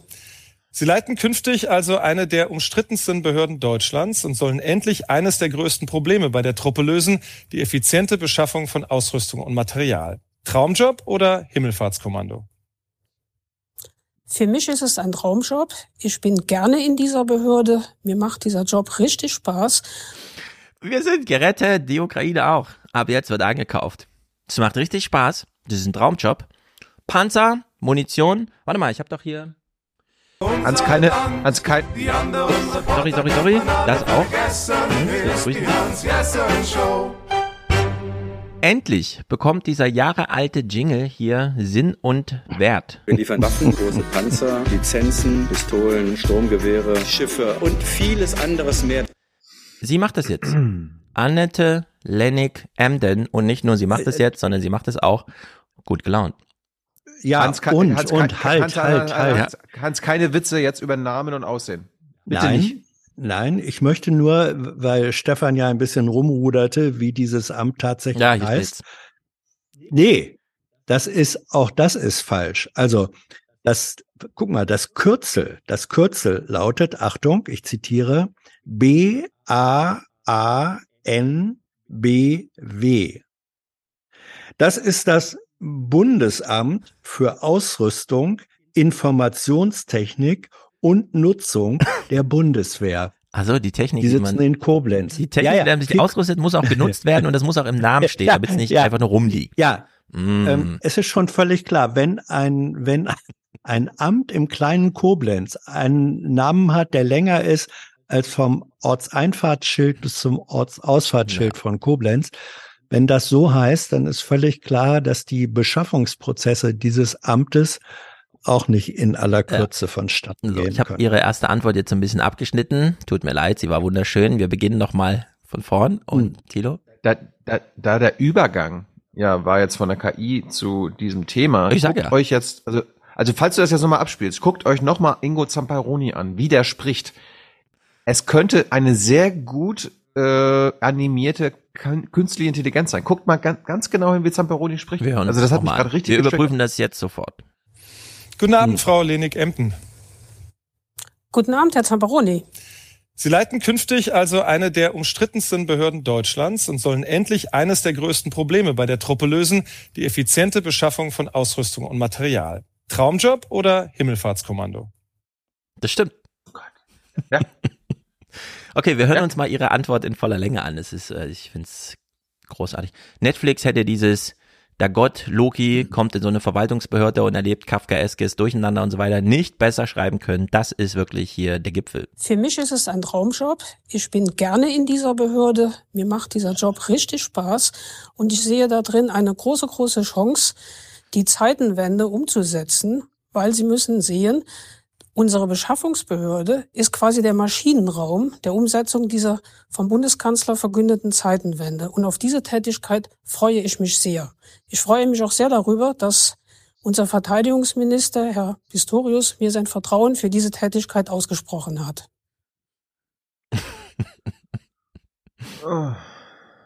Wie kann das passieren? Medial, aber auch politisch, finde ich. Pistorius, Was? unser Ka ähm, äh, äh, Mr. Perfect, Minister Perfect, Ja. hat der Spiegel getitelt. Ja. Ja. Das ist seine erste Und? Personalentscheidung. Ja, und? Findest du nicht komisch, dass sie, wie sie, wie sie, also wie sie darüber redet, dass, wie sie es macht, wie sie es findet und wir kriegen Geschmacksurteile, wie es ist, Panzer zu kaufen? Also Nee. erstmal, erstmal, erstmal ist mir ja egal, wie sie performt und wie sie Genau. redet. Haupt, Hauptsache, sie macht, einen, äh, macht einen guten Job. Ja, aber was ist denn Äh. ihr, ja, ich finde, man muss auch medial ein bisschen funktionieren. Was will sie uns denn hier verkaufen? Ihre Freude darüber, nicht. dass sie jetzt endlich äh, die Panzer entfesselt und ich finde das Also ich, guck mal, äh, Sch- Stefan, ich glaube, ähm, ich kann mir vorstellen, Mhm. dass Sie diesen äh, lahmen Laden mit der Sturheit eines und der Energie eines menschgewordenen Panzers in Schwung bringt. Das kann natürlich sein. Das, das kann ich mir vorstellen. Und Menschen, die so sind, sind nicht immer unbedingt ähm, smarte, elegante, mediale Genies. Also in dem Fall wäre ich geneigt, sozusagen zu sagen, das, was dich jetzt so ein bisschen amüsiert, hohoho, wie performt sie denn? Unter Umständen ist das ein Qualitätsmerkmal. Ah. Ähm, für ihre tatsächliche operative Qualität, die muss sie nämlich nicht im Gespräch mit Herrn Pistorius äh, beweisen, sondern in der Beschleunigung dieser äh, äh, bescheuerten Anschaffungsprozesse. Meinst du, die fährt Jetzt jeden möchte Morgen mit dem Puma zur Arbeit und parkt in der Lobby direkt? ja, da haben sie extra das Eingangstor verbreitert. Oder sie verbreitet das jeden Morgen. Und ruft dann noch ich zu. Möchte jetzt aber ich möchte Stefans Narrativ äh, trotzdem jetzt faktisch unterstützen, weil Hans, diese Frau arbeitet jetzt hier laut Wikipedia Mhm. ähm, seit 1991 in diesem Laden. Ja. Sie ist seitdem für Rüstungsaufgaben zuständig. Ja. Das heißt, sie ist seit 32 Jahren Teil des Problems. Ja. Jetzt soll sie die perfekte Lösung sein, dieses Problem zu lösen. Ja, kann sein. Hierarch Ähm, Hierarchien allein, hat, ja. allein deshalb bin ich sehr, sehr skeptisch. Ja, warum, warum galt, jetzt mache ich mal einen Rücksprung, einen gewaltigen, warum galt in der Endphase der DDR Hans Modrow als der Geheimtipp, äh, der große Reformer, der den Laden nochmal umkrempeln könnte? Der war ja auch schon äh, 20, 30 Jahre lang in dem System drin, weil er ihn kennt und weil man sagt, ja, das ist jemand, der hat durchaus die Fähigkeiten, es anders zu machen, aber hat nicht die hierarchische Position gegen Widerstände, die es eben auch gibt, das umzusetzen. Also ich würde mal sagen, die Tatsache, dass jemand 20, 30 Jahre in dem Laden schon ist, aber in untergeordneter oder tiefer geordneter hierarchischer Position, ist weder eine Garantie dafür, dass jemand sowas unbedingt kann, aber erst recht nicht fürs Gegenteil. Ja. Da muss man jetzt mal gucken. Also, Na, mal sehen, wir das hören werden ja- wir in ja, werden wir in einem Jahr oder Ja, wir hören so ja noch ein vielleicht bisschen eher zu. Es kann ja durchaus sein, dass du recht hast, Hans, denn qua politische Entscheidungen wurden ja nun die Fesseln abgeworfen, wenn sie also wirklich so eine so ein U-Boot in diesem in dieser Behörde ist, das äh, mit ganz anderen Waffen plötzlich kämpfen kann, wenn nur und so weiter die Ziele mal ordentlich Hätte- justiert sind. Wer weiß. Wir haben jetzt in Zusammenarbeit mit, mit dem Ministerium viele Punkte abgesprochen, die in der Vergangenheit vielleicht zu Fehlern oder zu Fehlprozessen geführt haben. Die Probleme Vielleicht. sind erkannt und die sind mit der Mitteilung des Verteidigungsministers heute gelöst worden. Wir haben Das finde ich die besten, den besten Satz überhaupt. Die Probleme sind bekannt und mit der Mitteilung des Ministers sind sie gelöst worden. zu Fehlprozessen geführt haben. Die Probleme sind erkannt und die sind mit der Mitteilung des Verteidigungsministers heute gelöst worden. Wir haben Fesseln von internen Vorschriften abgeworfen. Wir können jetzt freier und flexibler Boah. arbeiten und das ist eine große, großer Fortschritt im Vergleich zu früher. Großer Fortschritt. Ja. Wenn es dann, wenn es dann bedeutet, dass, äh, was war das, äh, so ein, so ein absurdes Beispiel, da ging es um äh, Schutzausrüstung, irgendwelche speziellen Knieschoner, ähm, die man, deren Beschaffung, äh, Genehmigung, Beschaffung, Genehmigung, Ausschreibung fünf oder sechs Jahre gedauert hat, wo die immer noch drauf warten, Mhm. äh, die im Wesentlichen nicht anders sind als normale Knieschoner, die du irgendwo im Baumarkt kaufen kannst. Also wenn, wenn der Erfolg darin besteht, dass das jetzt keine sechs Jahre da dauert, sondern nur noch drei Jahre, dann wäre es eben kein Erfolg. Letztens- Also sie hat die, sie hat die Latte da schon ziemlich hochgelegt. Wir hatten letztens hier so einen Clip, dass die Lieferung der Socken vorgezogen wurde von 2031 auf. Stimmt. Ja, ja, ja. Es geht jetzt alles rasend schnell, wo die Fesseln abgeworfen sind. Äh, Ja. Sie lässt sich auch von Ingo nicht beirren mit irgendwelchen Fragen. Aber das ist ja jetzt, wenn man so will, gesunder Menschenverstand in erster Linie, dass man sagt, okay, lass uns da ein paar Doppelstrukturen oder solche Dinge ausmerzen und dann machen wir das irgendwie, versuchen wir das strukturierter und schneller und effizienter zu machen. Nochmal die Frage, das ist ja auch etwas, was zuvor schon gewollt wurde und da gibt es auch sicher eine Menge Widerstände intern auch in den in der Behörde und und äh, vielleicht auch ähm, Beharrungskräfte, die dir sagen, na ja, das geht nicht so Nein. einfach. Was? Ich erlebe im Moment hochmotivierte und vor allen Dingen sehr fachlich kompetente Mitarbeiter, die sich Natürlich. darauf freuen, unter der unter der Entfesselung zu arbeiten Hm, und zu Beamten, zeigen, wie sie flexibel und effizient arbeiten können. Das ist Mhm. ein, eine große, große Chance für das Amt und darauf freuen sich alle. Ich bin eine große Chance für das Amt. Alle sind Die, die, Fesseln. mit denen ich seit über 30 Jahren in diesem Sch dieses Beschaffungssystem arbeite, die wollen jetzt, weil jetzt ein Mann, endlich mal wieder ein Mann an der Spitze des Verteidigungsministeriums steht, jetzt, jetzt ist die Zeitenwende. Wir haben nur darauf gewartet, dass die Politik mal sagt, Zeitenwende. Jetzt ist Rambazamba. Deutschland muss mal wieder, Deutschland muss mal wieder Großmacht sein. Ja. Darauf haben wir gewartet. Und jetzt ja, sind also wir, den, äh, den Führer würde ich da jetzt mal rauslassen. Jetzt sind wir entfesselt. Albert Speer Nee, ich würde der gehört da rein. stolz sein. Al- na, Albert Speer hat doch bestimmt auch als Rüstungsminister damals gesagt, jetzt entfesseln wir mal die deutsche Rüstungsindustrie. Albert Speer war ein guter Architekt und äh, ansonsten ein furchtbarer Nazi. Ja, natürlich. Also Aber das Entfesselungswort kommt von Rüstungsminister. dem Minister, nicht von uns, Hans. Ne? Die Kritik ist Ja, dann schon ja. da. Absolut. Ja, ja. Nee, aber- ja, das die Kritik, die, die Kritik ist doch das System an sich, dieses Beschaffungssystem. Die müssen das einfach neu machen. Also alt, äh, Ja. die Ja. Zöpfe ab und neu machen. Sie ist Nicht ja- jetzt wieder eine, eine, die, die Köpfe austauschen.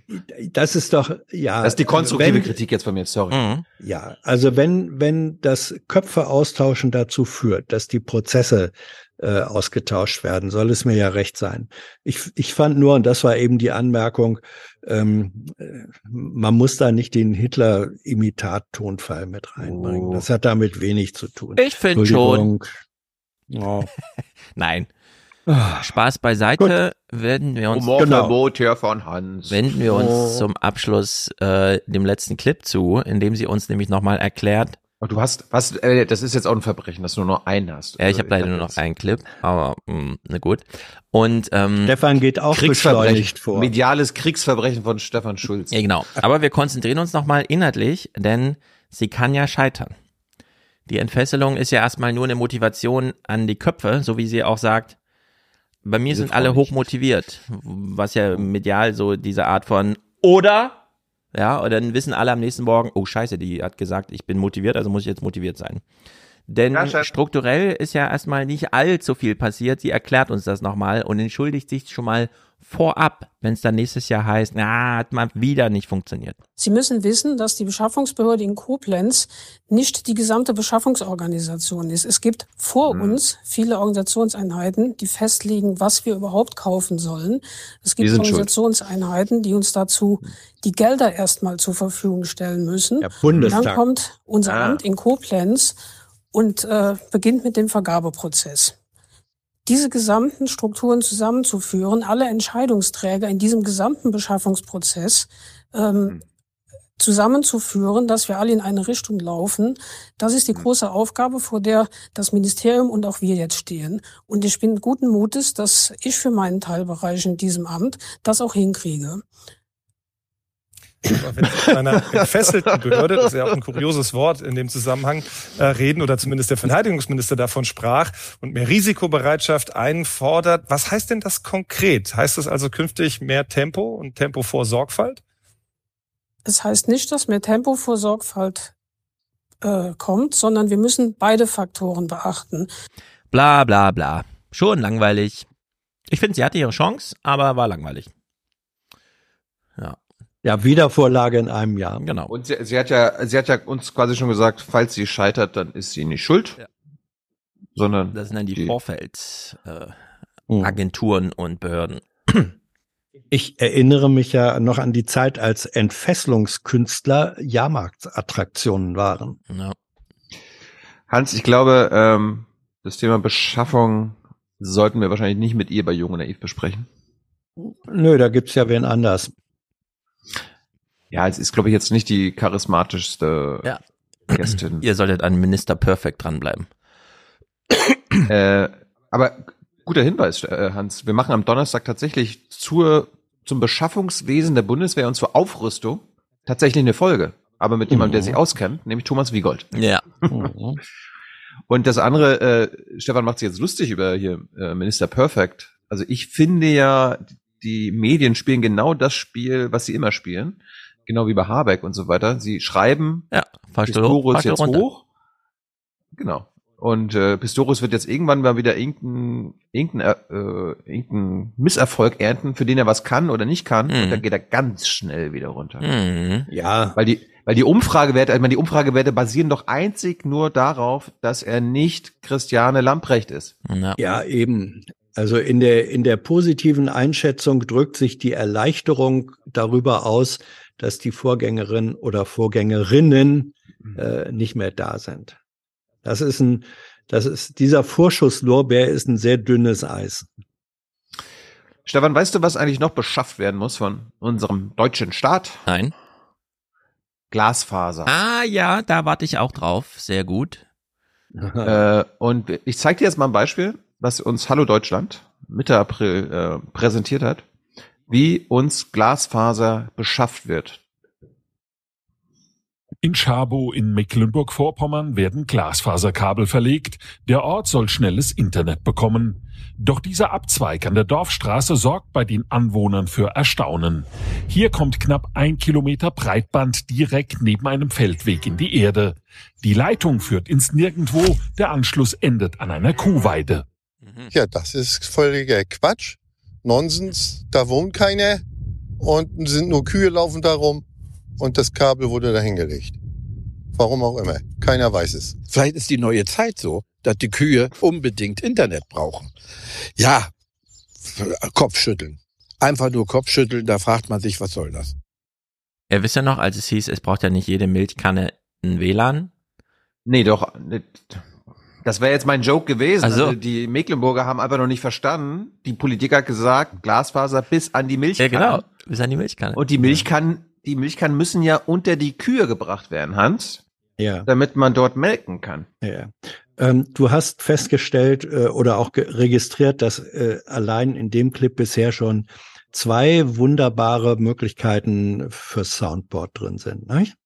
Die neue Zeit? Das ist völlig, nee, das ist völliger Quatsch, Nonsens. Das Mhm. ist multiple einsetzbar. Ja, das stimmt. Das war so schön, wir hören es aber nochmal Ja, das ist völliger Quatsch. Nonsens, da wohnt keiner. Nonsens. Und sind nur Kühe laufen da rum und das Kabel wurde da hingelegt. Warum auch immer. Noch einer. Keiner weiß es. Vielleicht ist die neue Zeit so, dass die Kühe Ja. unbedingt Internet brauchen. Ja, Kopfschütteln. Einfach nur Kopfschütteln, da fragt man sich, was soll das? Ja, Kopfschütteln. Einfach nur Finde ich, Kopfschütteln. finde ich jetzt aber ein bisschen kuhfeindlich. Also ich finde auch Kühe haben Internet verdient. Absolut. Ja. Und auch zwar nicht nur Falls- zweite Klasse WLAN, sondern die kriegen ordentliches. Ja, Kaffee. natürlich. Es heißt ja auch IQ. Richtig. Lustig Kühe ist, haben auch äh, IQ. in Mhm. meinem, in meinem Heimatdorf in Leuschentin, wo 150 Leute leben, dort haben sie tatsächlich letzten Sommer Glasfaser gelegt. Äh, es ist nur noch nicht angeschlossen. Es wird auch noch nicht angeschlossen. Es wird wahrscheinlich bis 2027 dauern. Wird ja nicht schlecht. Ja, aber ich hätte ja gedacht, okay, wenn es da liegt, dann kann man ja mal irgendwas machen. Anders als im Berliner Regierungsviertel, ich weiß nicht, wie es bei dir ist, Stefan, kannst du mal gleich erzählen. Äh, Im Berliner Regierungsviertel, Hans, ähm, wir warten dort seit drei Jahren jetzt darauf, dass wir schnelles Internet bekommen. Ja. Mhm. Ähm, es ist, es sieht bis auch aus, dass wir 2028 damit rechnen können. Kann man darüber reden, wie ihr technisch Äh. sendet, wenn ihr live seid? Hm, also, das ist auch eine Story. Mhm. Ähm, Ja, erzähl wir, mal. Wir, wir, hatten, wir hatten erst einen Telekommunikationsanbieter, mit dem wir angefangen haben. Mhm. Dann hat sich irgendwann herausgestellt, dass dieser Tele Telekommunikationsanbieter, den wir jetzt hier nicht nennen, äh, ein Problem mit seiner Leitung hatte, dass äh, jede Minute eine Millisekunde äh, es einen Aussetzer gab, was halt scheiße ist für unseren Livestream. Dann haben wir äh, eine, sind wir auf eine Lösung umgestiegen, die hieß äh, 5G Mobile Routing. Äh, was nur ein Problem ist, wenn es im Winter minus 10 Grad draußen ist und wir den Router quasi draußen ans Fenster anbringen müssen. Da gibt's gibt's halt manchmal Probleme. Und manchmal ist diese mobile Verbindung halt nicht stabil. Ja. Und jetzt sind wir zu einem zweiten Telekommunikationsanbieter gewechselt, der äh, zwar langsameres Internet bietet als die 5G-Verbindung und als auch der Original-Telekommunikationsanbieter, Mhm. aber es ist jedenfalls stabil. Äh, Ja. wir, wir zahlen aber gerade dreifach. Ja, es ist wirklich brutal, als äh, ich bei euch war und Tyler meinte, na dann, wir nähern uns ja dem Termin, schalte ich mal den LTE-Router äh, scharf. Es wird also, es wurde tatsächlich ins Handynetz gefunkt, weil Mhm. es einfach keine Anbindung gab, die zuverlässig ohne diesen Mhm. kleinen Aussetzer und so. Und es ist wirklich grotesk. Ich habe ja hier am Schreibtisch auch einen eigenen Internetanschluss, abgekoppelt von äh, dem, dem Rest für die Kinder und so, um einfach sicherzustellen, dass ich, wenn ich hier und so wie wir heute, dass das einfach funktioniert.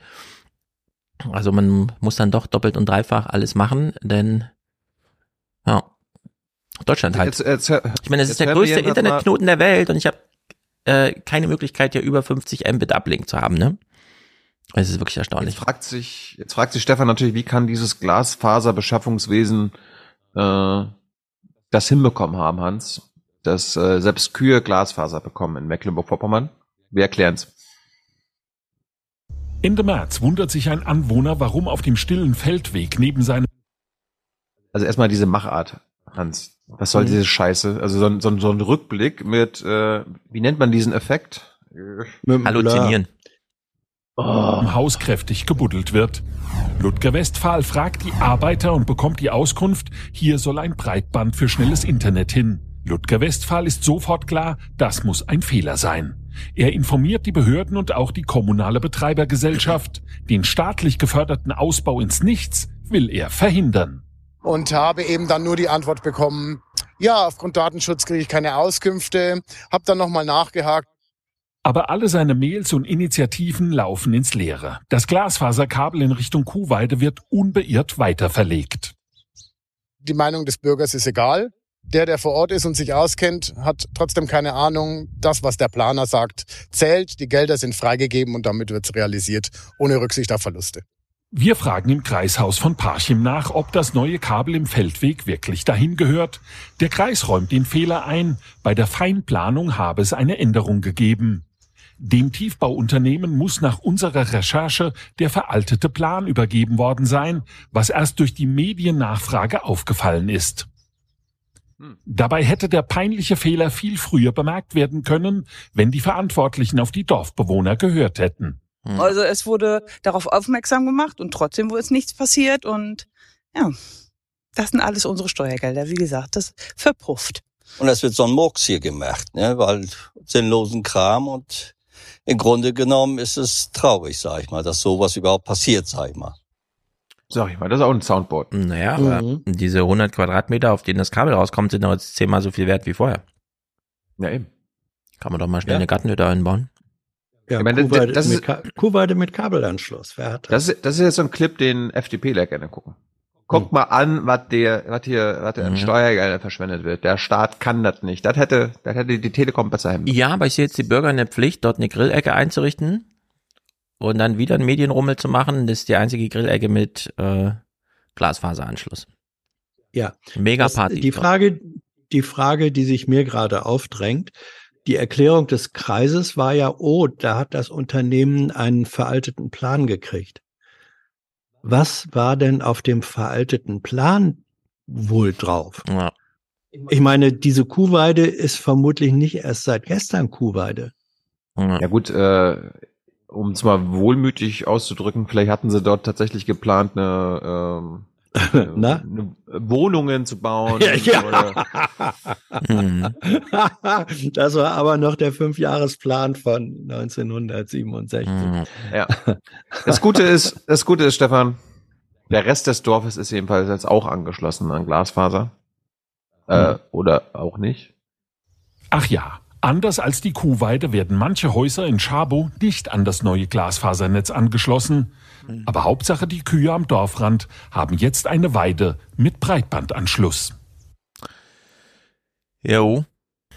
Also ich mag den Unterton nicht dieses ZDF-Beitrags, Ja. dass den Kühen das nicht gegönnt wird. Das finde Ja. ich scheiße. Hm.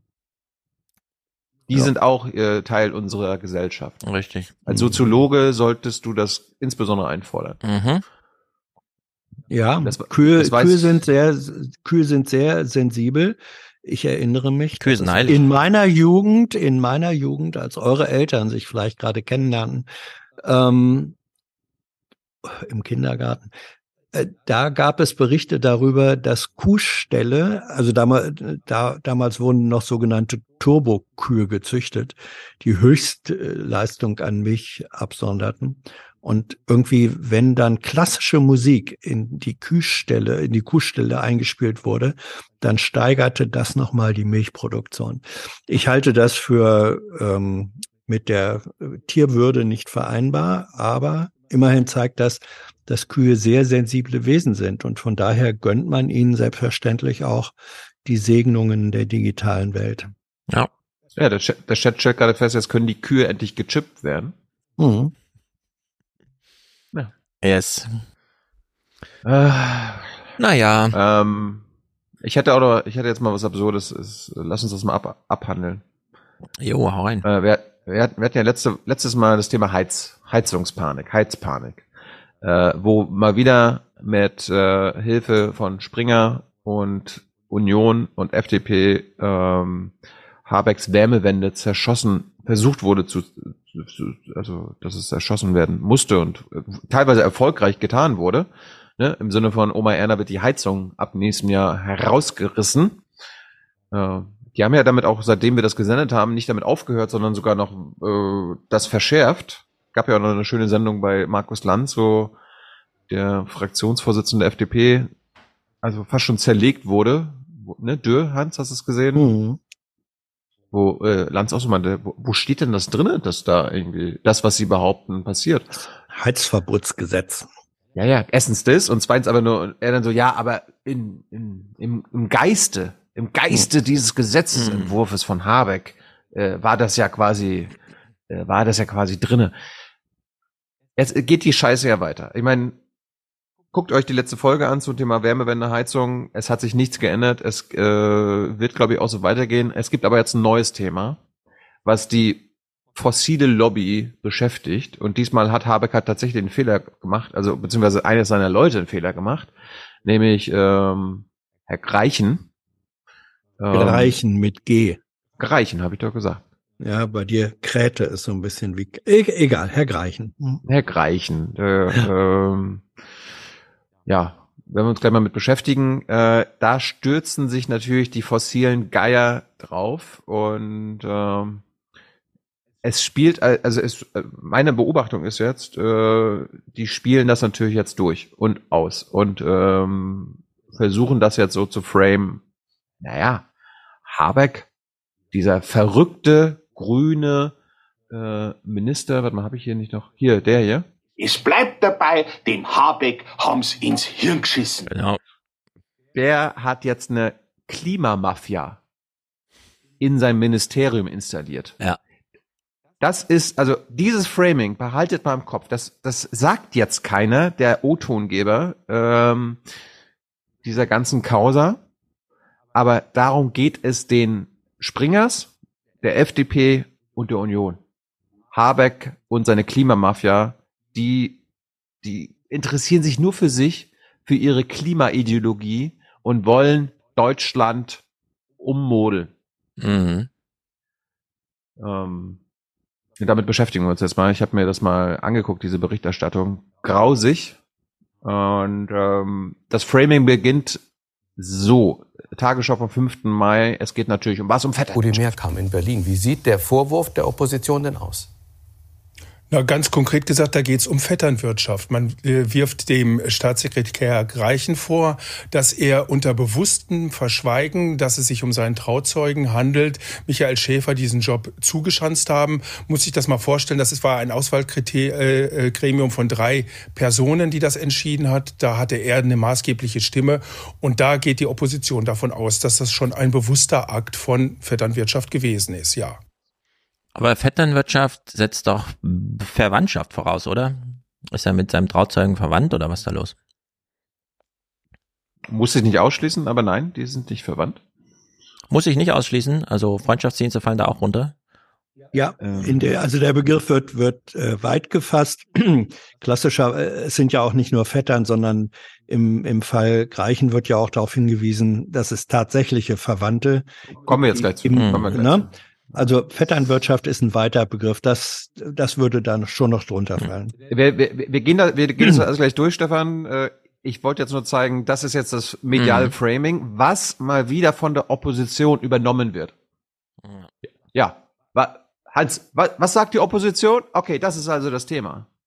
Ne, also man, man könnte ja mal mit, mit ein bisschen Distanz darauf blicken. Hm, was sagt Springer? Ach, Springer sagt dasselbe wie Union. Äh, machen wir daraus halt ein Thema. Ähm, Tagesthemen am 5. Mai illustrieren jetzt mal dieses das Thema Vetternwirtschaft, was Oma Erna präsentiert wird und äh, wir sehen da jetzt einen Verwandtschaftsbaum.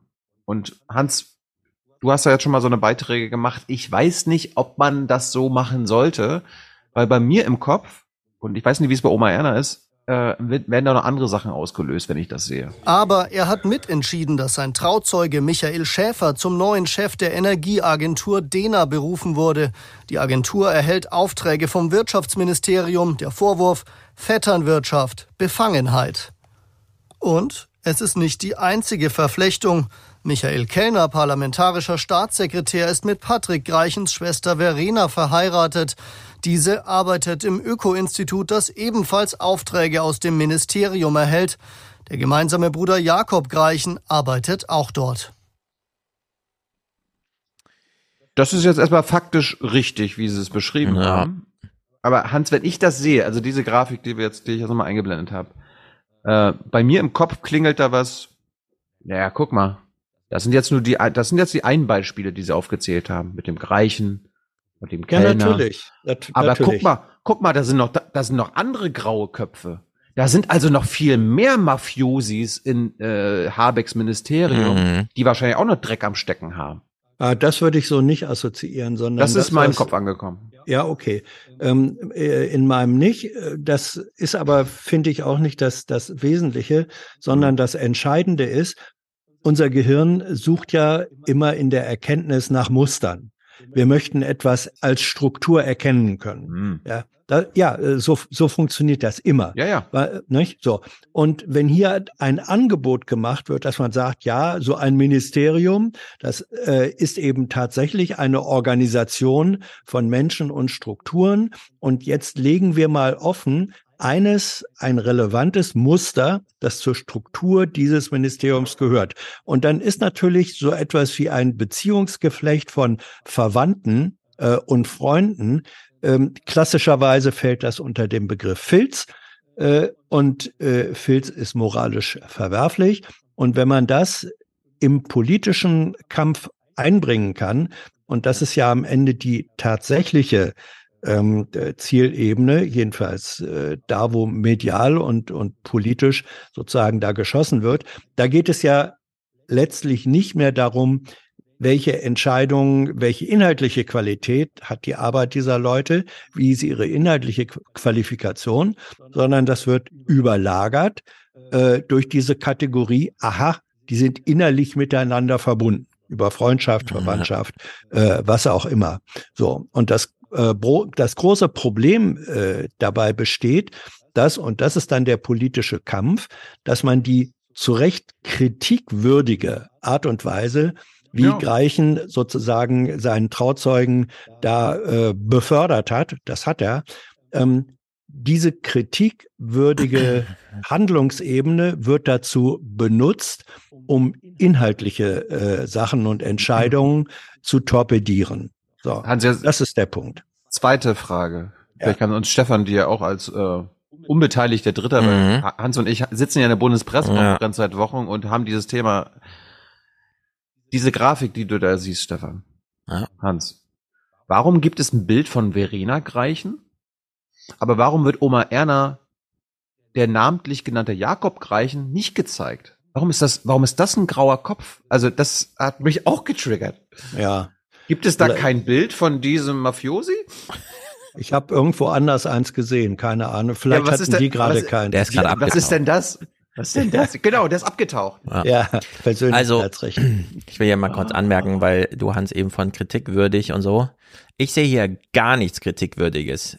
Ja. Äh, ich meine, das, was mir als nächstgelegene, aber auch wirklich nur ab alberne Kritik einfällt, wäre vielleicht zu sagen, was? Auch die Grünen heiraten noch, leben noch in Ehe und haben Trauzeugen. Ich dachte, das ist alles so fluide und offen und wie auch immer, ja. Aber wo ist denn hier das Problem? Also, Ja, wurde kann jemand. Ich dir, kann ich dir sagen? Nee, nee, lass mich das Ja. schnell sagen, weil, weil, damit wir da nicht auf eine falsche Spur kommen. Es war so, der Trauzeuge, es ging um die Besetzung eines äh, Chefpostens bei der DENA, DENA. der Deutschen Energieagentur. Mhm. So, die wird, die wird äh, besetzt oder äh, die Stelle wurde ausgeschrieben und dann gab es unter mehreren Kandidaten äh, wurde von einer Auswahlkommission ausgewählt. Diese Auswahlkommission bestand aus drei Personen und einer von den dreien war Patrick Greichen. Und dass er dann sozusagen als einer von drei Entscheidern welche von den sechs Bewerbern waren es, glaube ich, welcher geht denn dann weiter? Wer kommt in die Endrunde? Dass er da seinen Trauzeugen gewählt hat. Das ist das, was man äh, als Befangenheit äh, äh, benennen muss. Und äh, was, äh, ich sag mal, jeder Richter, äh, der sagen äh, würde, ein Angeklagter oder ein, Zeu äh, ein Angeklagter, ähm, ein Beklagter ist mein Trauzeuge, jeder Richter hätte sich da als befangen aus äh, dem Ja. Prozess ausziehen. Also jetzt, wo du die Das Richter hat ansprichst, Greichen, wie, das hat Greichen nicht gemacht. Greichen hat sozusagen diese Entscheidung bis zum Ende durchgezogen. Er hat dann erst nachträglich, als das von Medien aufgegriffen und berichtet wurde, erst danach hat er dann Habeck auch gesagt, du übrigens, äh, das war mein Trauzeuge, den ich hier hochbefördert habe. Ja, ja gut. Damit hat er gegen sämtliche Compliance-Regeln verstoßen. Das ist der kritikwürdige äh, Sachverhalt. Ich der wird jetzt aber benutzt, um die gesamte Arbeitsstruktur. Ja, äh, Also genau. verstehe ich alles, Hans, und genauso hat es mir der Deutschlandfunk ja auch schon alles erzählt. Nur ich will trotzdem nochmal anmerken, ja, ist er halt sein Trauzeuge. Also wo ist denn jetzt genau das Problem? Wir haben nach 16 Jahren Merkel eben nur sehr wenige Menschen, die sich mit dieser Art von Arbeit auskennen, weil nur diese fossilen Dinos und so weiter gefördert und hofiert wurden. Da allerdings Ja. könnte man sich auch mal die Stammbäume angucken, wie es da so zuging. Richtig. Und das jetzt hier ein Trauzeuge. Ich meine, was ist ein Trauzeuge für eine Kategorie? Das ist, ist halt ist ein näher enger bekannt, Freund. gehört so in den engeren Ja. Bekanntenkreis. Ja gut, also ich solche Leute wie der genau. Herr Greichen, die sind Staatssekretäre, die kennen tausend Leute. Ob dann der Ja, eine davon natürlich. sich vor zehn Jahren mal als Trauzeuge qualifiziert hat, besonders Ja. eng oder wie auch immer.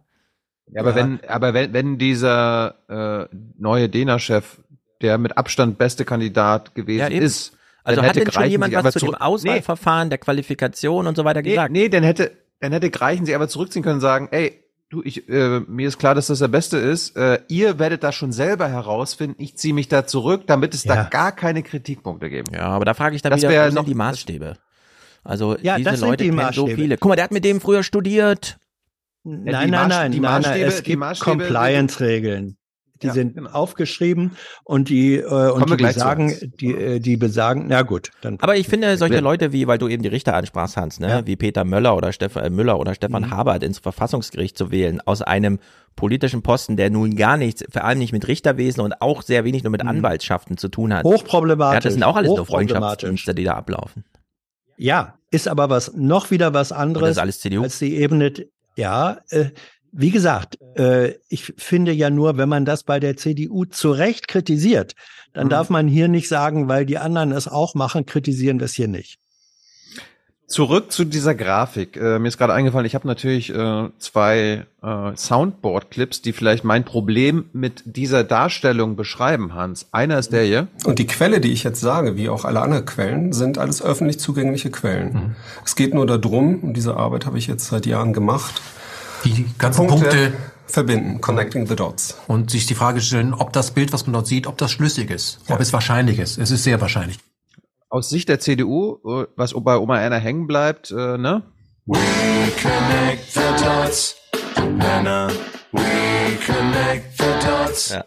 Das ist Habecks Klimamafia, Hans. Ja. Die wollen uns schaden. Die, die sind eine ganz, ganz kleine elitäre Gruppe, Mhm. Ja. die Deutschland schaden wollen. Erst mit ihr, erst mit ihrem Heizungsverbot. Ja. Da wollen sie mir meine Heizung rausreißen. Und jetzt ist diese Mafia quasi noch, die, die schanzen sich gegenseitig Job zu. Ja, natürlich. Mhm. Wie gesagt, da, da werden, da werden moralische äh, Kategorien werden benutzt, äh, um politische Kämpfe äh, auszuführen. Man kann das, wenn man, wenn man sich überlegt, die deutsche Automobilindustrie, äh, die wurden, äh, die, die wurde befördert vor gut 100 Jahren, 120 äh, Jahren etwa von ähm, äh, Männern, die zum Teil, es waren überwiegend Männer, die zum Teil über verwandtschaftliche Beziehungen und freundschaftliche Beziehungen auch aufs engste miteinander verknüpft waren. Ja, es, es ist einfach so, gerade dann, wenn neue Technologien äh, sich entwickeln, dann ist zunächst mal der Kreis derer, die da sachkundig sind, äh, die das für richtig halten, die Pioniere sind, der ist zahlenmäßig einfach begrenzt. Ja. Das ist so.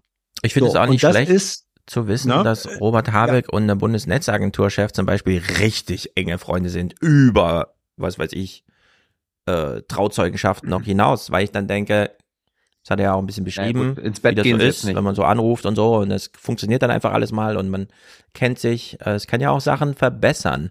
Die Frage ist dann nur, wie geht man damit um? Und wenn der Greichen extra zum Minister geht und sagt, hör mal, hier, mein Trauzeuger, aber ist trotzdem der Beste und Ja.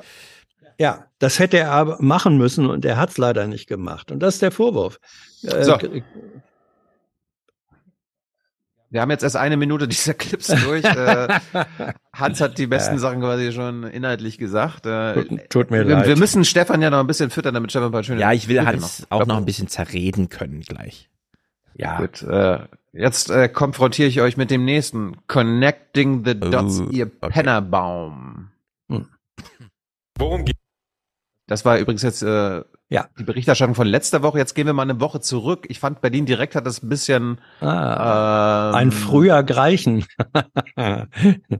Berlin direkt, wir gehen jetzt eine Woche zurück, da war die, da war die Causa jetzt noch nicht so stark, da hat die Union noch nicht so stark angefangen, aber wir sind jetzt immer noch bei Connecting. geht es? Es geht darum, und nichts anderes ist es letzten Endes, unsere Wirtschaft und Industriegesellschaft komplett umzubauen. Für ein so Siehst du?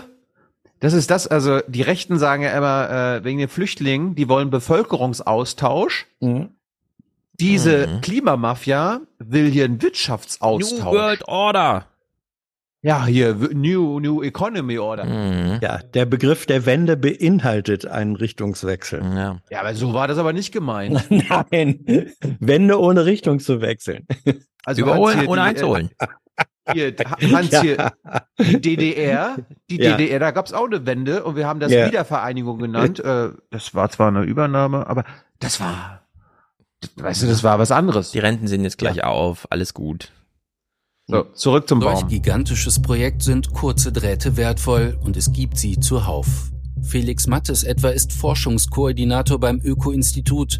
Seine Ehefrau, Berlins frühere Umweltsenatorin Regine Günther, leitet heute gemeinsam mit Rainer Barke die Stiftung Klimaneutralität, die ebenfalls Politikberatung macht.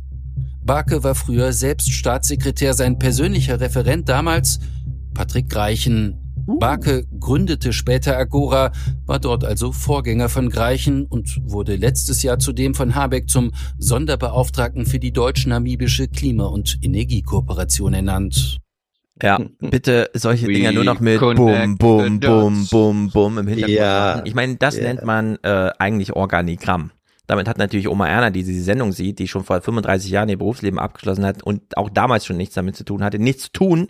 Deswegen kann man ihr das so hochdramatisch aufzählen. Aber natürlich, Arbeitskollegen kennen sich. Ansonsten wäre ziemlich schlechte Stimmung an der, auf der Arbeit. Das, ich finde das wirklich, also das ist so ein Skandal, der erinnert mich an diesen BAMF-Skandal. Ja. Megadrama, deutschlandweite Panik und so weiter. Und dann drei Jahre später, ja, doch nichts.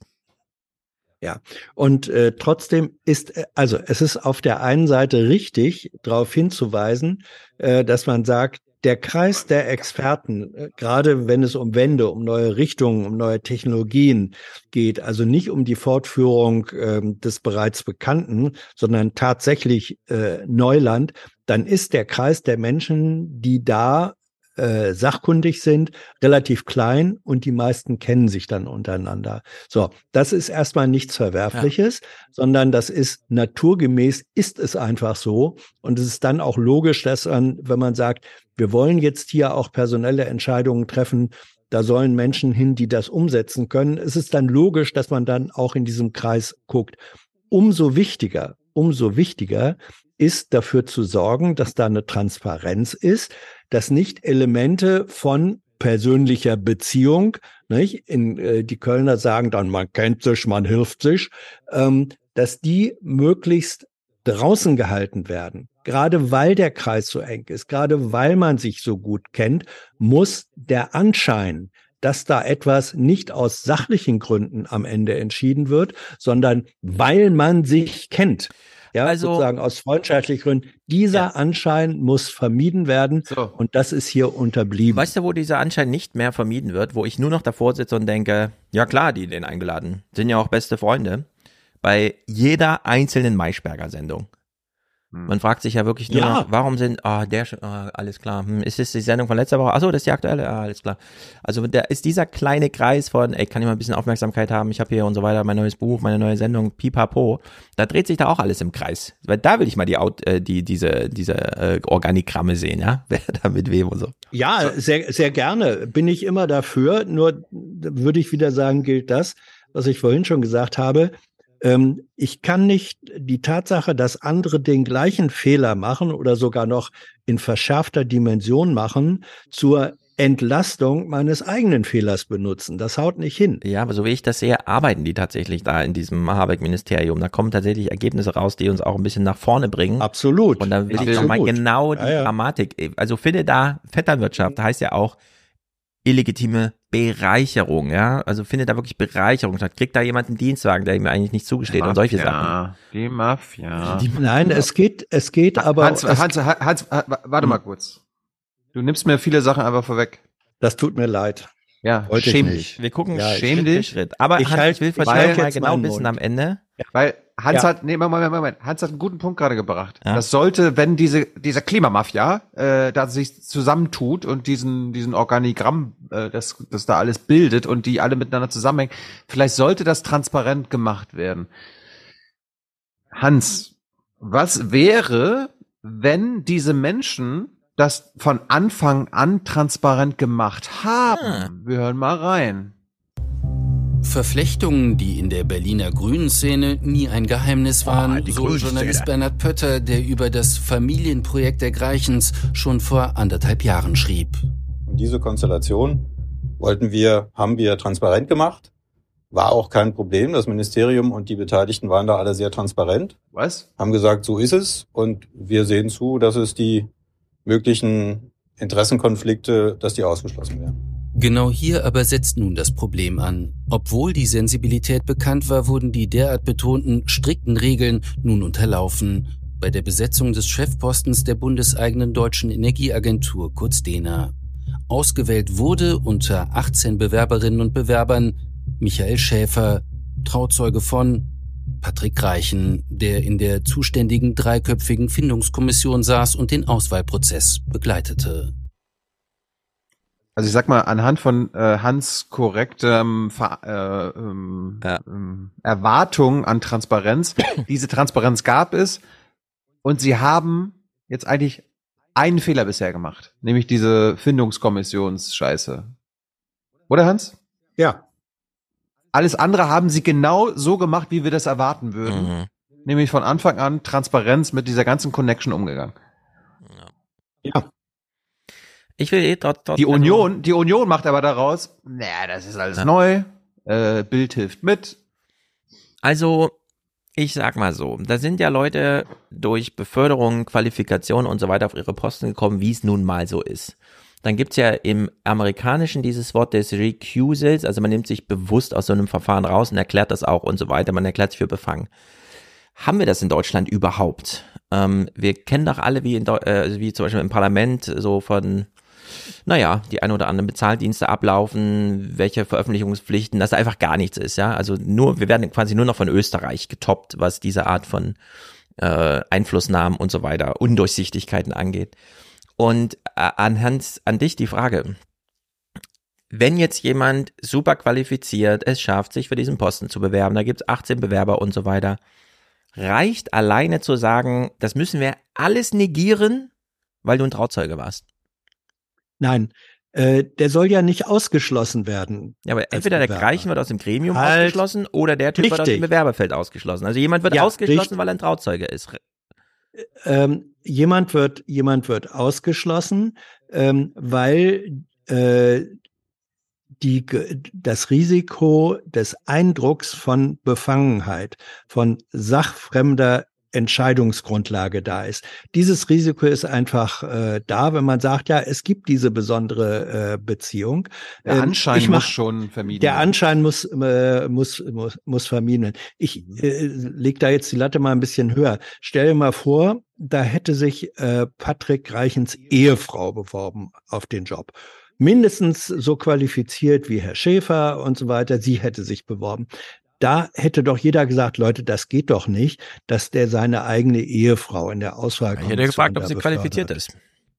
ja, aber äh, Stefan, da wäre selbstverständlich bei allen, die diese Entscheidung äh, kritisieren, immer gesagt worden, naja, das ist ja, ähm, äh, das ist doch hier, äh, weil sie die Ehefrau ist. Er befördert. Das ist sozusagen Politik auf der Bettkante.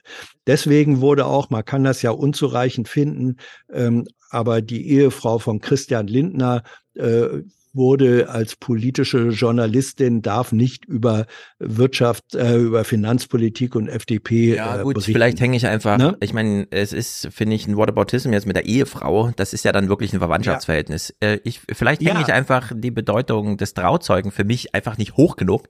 Ich weiß nicht genau, wie, wenn die in Bayern Trauzeuge hören, ja, ob die dann gleich hier Ja. Blut, äh, Schwerter, wir gehen zusammen in den Wald, wir machen hier Action und so weiter, also was da alles dazugehört bei denen. Aber es ist unf also ich also es ist nicht ganz mein Level an Sensibilität für Ja. diese Art von Dramatik, die mir Markus Söder auf der Bühne da irgendwie dargebracht Ja. hat die Tage. Ja, die, die äh, Dramatik kommt eben daher, dass die, äh, dass der politische Gegner dieses, äh, diesen kritikwürdigen Sachverhalt sehr gerne nimmt, anfettet äh, und für ganz andere Zwecke Ja, grad die CSU, äh, ja. äh, umsetzt. Ne? Damit- ja, ne? ja, äh, selbst, selbst, damit- selbst, selbstverständlich. Damit beschäftigen wir uns jetzt mal. Ich, Sehr äh, wir ja. sind erst bei Minute drei von 13. Ich dachte, wir kommen damit schneller durch. Ich wollte jetzt gar nicht so irgendwie Schwerpunkt hier machen. Aber was der politische Gegner da- daraus konkret macht, Stefan, Mhm.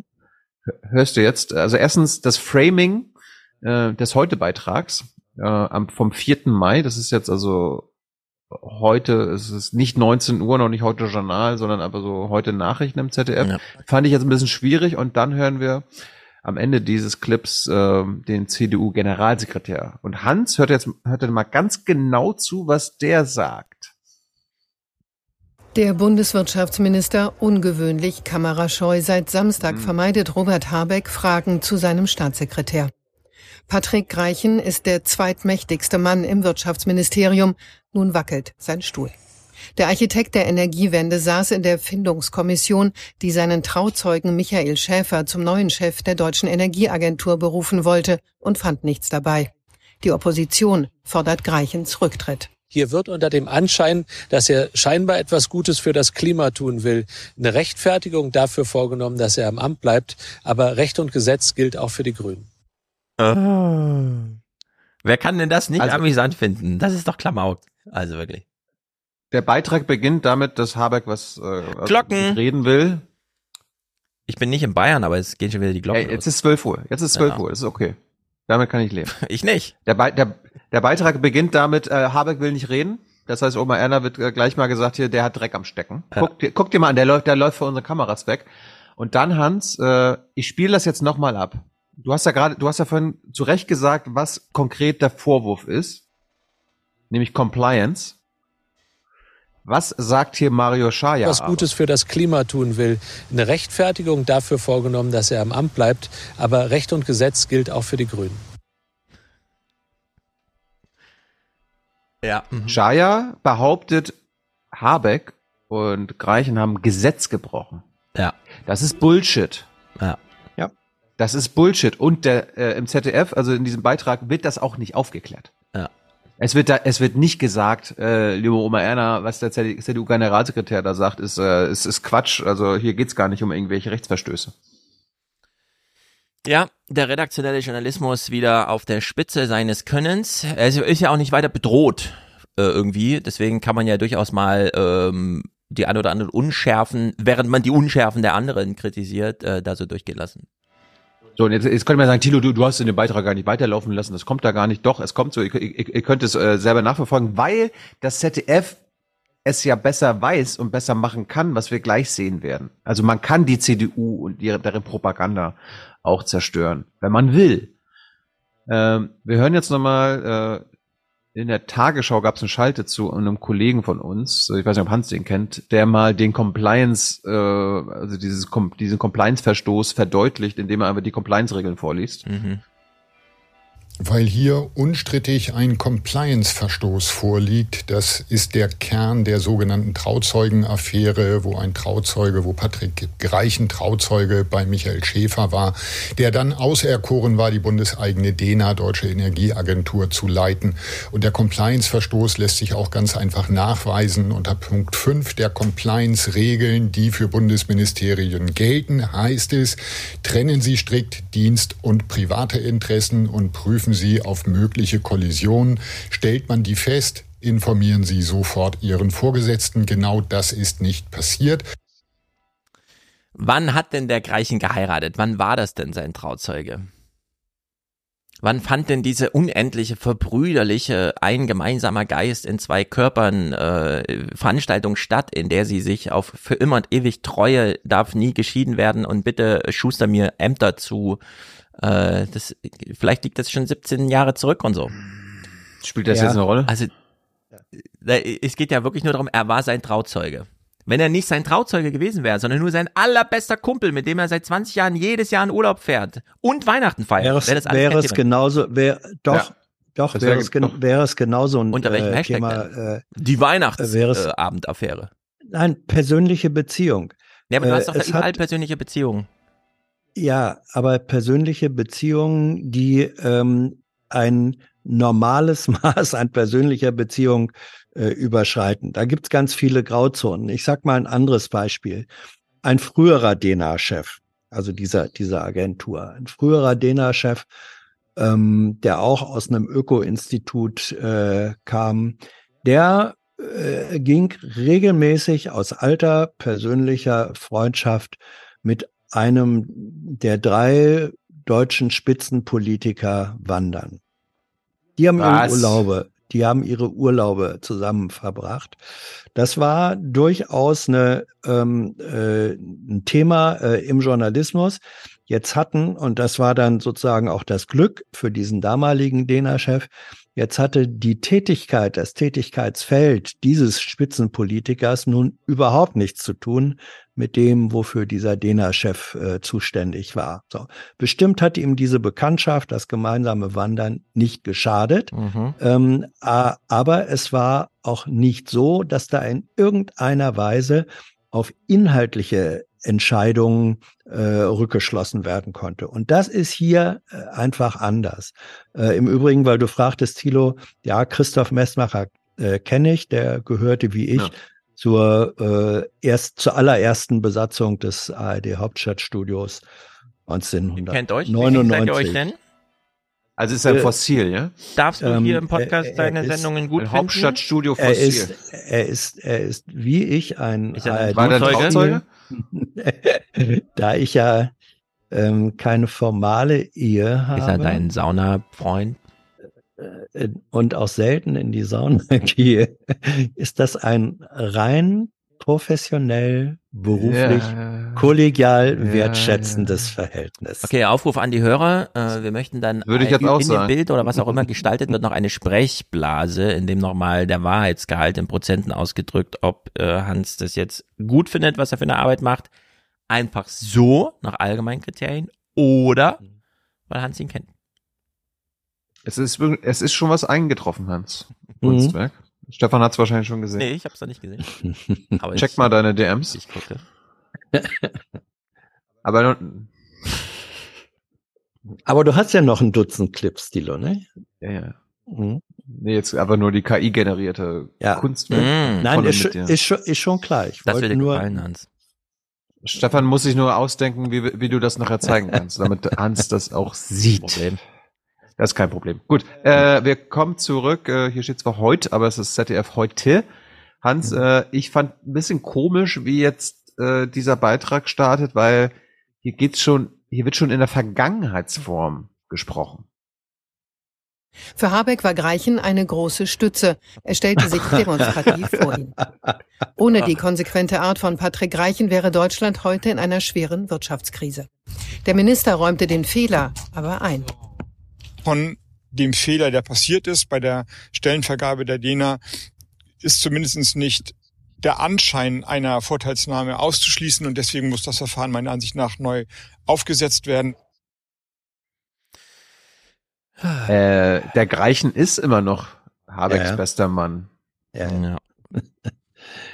Ja. War da der Wunsch der Vater des Gedanken? Naja, sie hat ja eine inhaltliche glaub- Einschätzung gegeben. Auch im Amt kann er ja, muss er ja nicht mehr sein bester Mann sein. Ja, ja. Noch im Amt, Ich glaub, aber das war und ein bisschen Schludrigkeit, weil sie hat geguckt, na welche Rolle hat denn der Greichen bisher gespielt? Mhm. Ähm, und dann sagt sie, ja, bei dieser Eintütung der Energiewende, beim Umbau dieses Ministeriums war Greichen im Grunde äh, hätte sie sagen müssen, bisher schon Habecks äh, wichtigster Mann. Es ist keine abgeschlossene äh, Zeit. Gut, wir kommen zum äh, Framing, was alles, also was die ganze Zeit implizit mitspielt von Springer, Union und so weiter. Ne? Mhm. Habecks Klimamafia im Wirtschaftsministerium. Jürgen Trittin hat es im Deutschlandfunk ja eigentlich ganz gut auf den Punkt gebracht. In den Augen von Jürgen Trittin wird die Affäre von Kritikern der Energiewende aufgeblasen. Es ist eine Kampagne und einer Kampagne begegnet man am besten, indem man ihr nicht nachgibt. Das Pikante ist nur, es waren die Grünen, die jahrelang gegen den schwarzen Filz in den Unionsparteien wetterten und eine neue Moral in der Politik forderten. Nun gilt, wer hoch sitzt, kann auch tief fallen. Was für ein Drama.